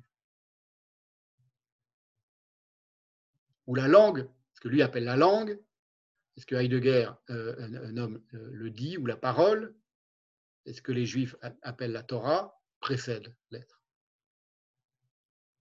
Conclusion du chapitre sur Pascal, qui en dit long sur la niaiserie universalisante au sens prosélyte du Paul Potien de Badiou, peu suspect de zèle chrétien, il parle de lui, ah bon? Ce que j'admire plus que tout en Pascal, c'est au contraire, au contraire de qui? De Voltaire et de Valérie, dont il dit, une de Voltaire à Valérie, une tradition laïque française a regretté qu'un aussi grand génie que Pascal ait en somme perdu son temps et s'efforce à vouloir sauver le galimatia chrétien. Eh bien, il dit, moi, je prends le contre-courant de ces gens-là. Peu suspect de zèle chrétien, ce que j'admire plus que tout en Pascal, c'est l'effort, dans des circonstances difficiles, d'aller à contre-courant. C'est marrant parce que c'est un de ses, mots-clés à, Badiou. Il parle, il parle, il parle tout le temps d'aller à contre-courant. Non au sens réactif du terme, mais pour inventer les formes modernes d'une ancienne conviction, les formes modernes d'une ancienne conviction, il parle du christianisme, plutôt que de suivre le train du monde et d'adopter le scepticisme portatif que toutes les époques de transition, donc il critique les sceptiques, il appelle ça le scepticisme portatif. Dedans, il classe beaucoup de grands philosophes aussi hein, quand il en parle. Pour lui, Heidegger, c'est un sceptique. Que toutes les époques de transition ressuscitent à l'usage des âmes trop faibles pour tenir qu'aucune vitesse historique n'est incompatible avec la tranquille volonté de changer le monde et d'en universaliser la forme. eh bien, cette idée du contre-courant, il s'est fait foudroyer hein, comme une décharge électrique par Lacan, donc il, rame pour essayer d'inventer quelque chose qu'il appellerait le contre-courant, qui est si cher à Badiou. Il l'emploie à propos de la parution de son théorie du sujet. Vous, allez comprendre ce que ça signifie chez lui. C'est paru en 1980. C'est le texte où sa vénération maoïste est revendiquée et réaffirmée. Tout, Paris a rigolé de cette, immondice. Et euh, tout Paris a rigolé, d'ailleurs, personne n'en a parlé. Et il se plaint. C'est un livre dont on a vu qu'il était aussi pour lui une impasse. Hein. je l'ai dit tout à l'heure quand j'ai décrit ce qui était le récit de sa conversion. Il était dans une impasse dont il croira s'être dégagé avec l'être et l'événement. Eh bien, quelques années après, il se plaint en 2009 à la radio que ce livre, Théorie du sujet, où il prétend, où il s'imagine qu'il a dépassé Lacan ou qu'il cherche à dépasser Lacan, et il, il explique à quel point il était dans une impasse, a été ignoré de la critique et de ses pairs, les philosophes, à l'exception d'un article moqueur intitulé Le dernier des Maoïcans. Et voilà comment il, il conclut. Théorie du sujet, reçue dans un silence général et une consternation affichée, c'est là que j'ai commencé ma longue période de contre-courant et de solitude. Pauvre Choumao, pauvre Choumao, le type qui, ose dire qu'il a commencé une période de contre-courant de solitude parce qu'il a osé euh, euh, vanter le, génie du, camarade Mao. Alors, je termine. Je vais vous faire une dernière réflexion sur l'exaltation universaliste de Badiou. Dans Logique des mondes, donc bien euh, ultérieurement, après euh, l'être et l'événement, et après du, juste après portée du mot juif, Badiou fait encore une allusion aux juifs, à propos de quelqu'un évidemment dont il ne peut que se sentir proche, et que je méprise moi au plus haut point, je l'ai écrit dans un texte, c'est le trissotin tressautant Malraux, qui était un mégalomane et un mythomane hyperbolique, ce qui peut que séduire un Badiou, évidemment. Et il cite, écoutez, c'est intéressant, Malraux, dans la tête d'obsidienne, donc de Malraux, texte de Malraux, livre de Malraux, qui est paru chez, Paris Gallimard à Paris en 1974, où nous dit Badiou, Malraux rêve avec un bonheur inégal de dialogue décisif avec Picasso. Donc Malraux invente des dialogues qu'il aurait eu avec Picasso dans la tête d'obsidienne, c'est très connu, hein. Et il invente le thème d'une invariance des arts entre Lascaux et Picasso lui-même, et mis dans la bouche du peintre presque comme une fable. Donc ça, ça le fait jouir, le, Badiou, c'est qu'on puisse parler au nom de quelqu'un d'autre, en l'occurrence Malraux qui parle au nom de Picasso et qui met dans la bouche de Picasso des propos sur, sur quoi? Sur l'absence de nom propre entre Lascaux et Picasso lui-même.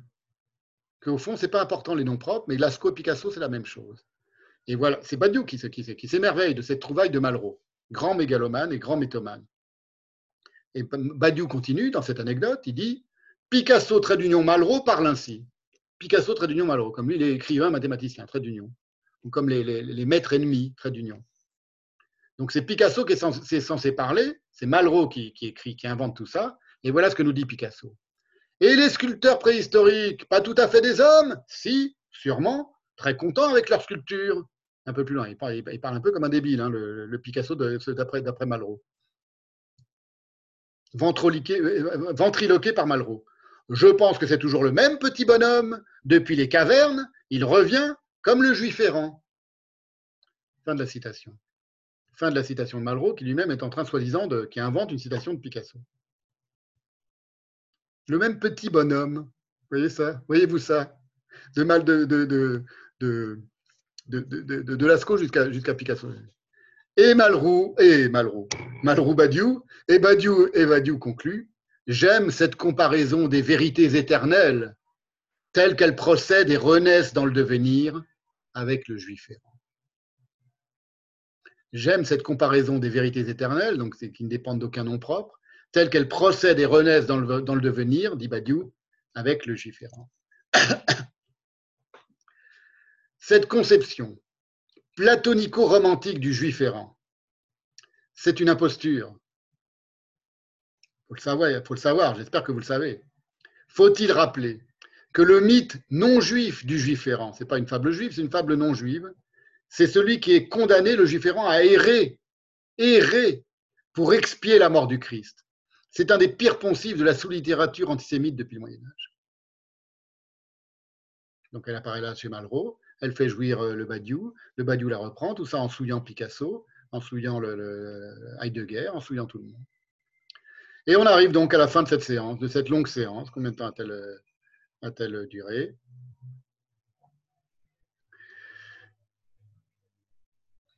Oui, alors, vous avez écrit quelques, textes. On va peut-être faire comme ça aujourd'hui. On va, je vais essayer de, essayer papoter, bon, si vous voulez. Euh, la dernière phrase de cette longue séance, et ça sera terminé pour euh, à jamais d'Aloisius Baudruche, c'est une citation que je vais vous faire du traité Baba Kama, du Talmud de Babylone, où il est dit, c'est dans le Talmud de Babylone, une branche pourrie fait du chemin pour rejoindre de méchantes broussailles. Voilà, je vous remercie de votre euh, patience et d'avoir écouté jusqu'au bout. Euh, voilà, j'arrête l'enregistrement et puis on continue un petit peu de dialoguer si vous avez envie, si vous n'êtes pas trop fatigué. Vous êtes encore 25 et voilà. Euh,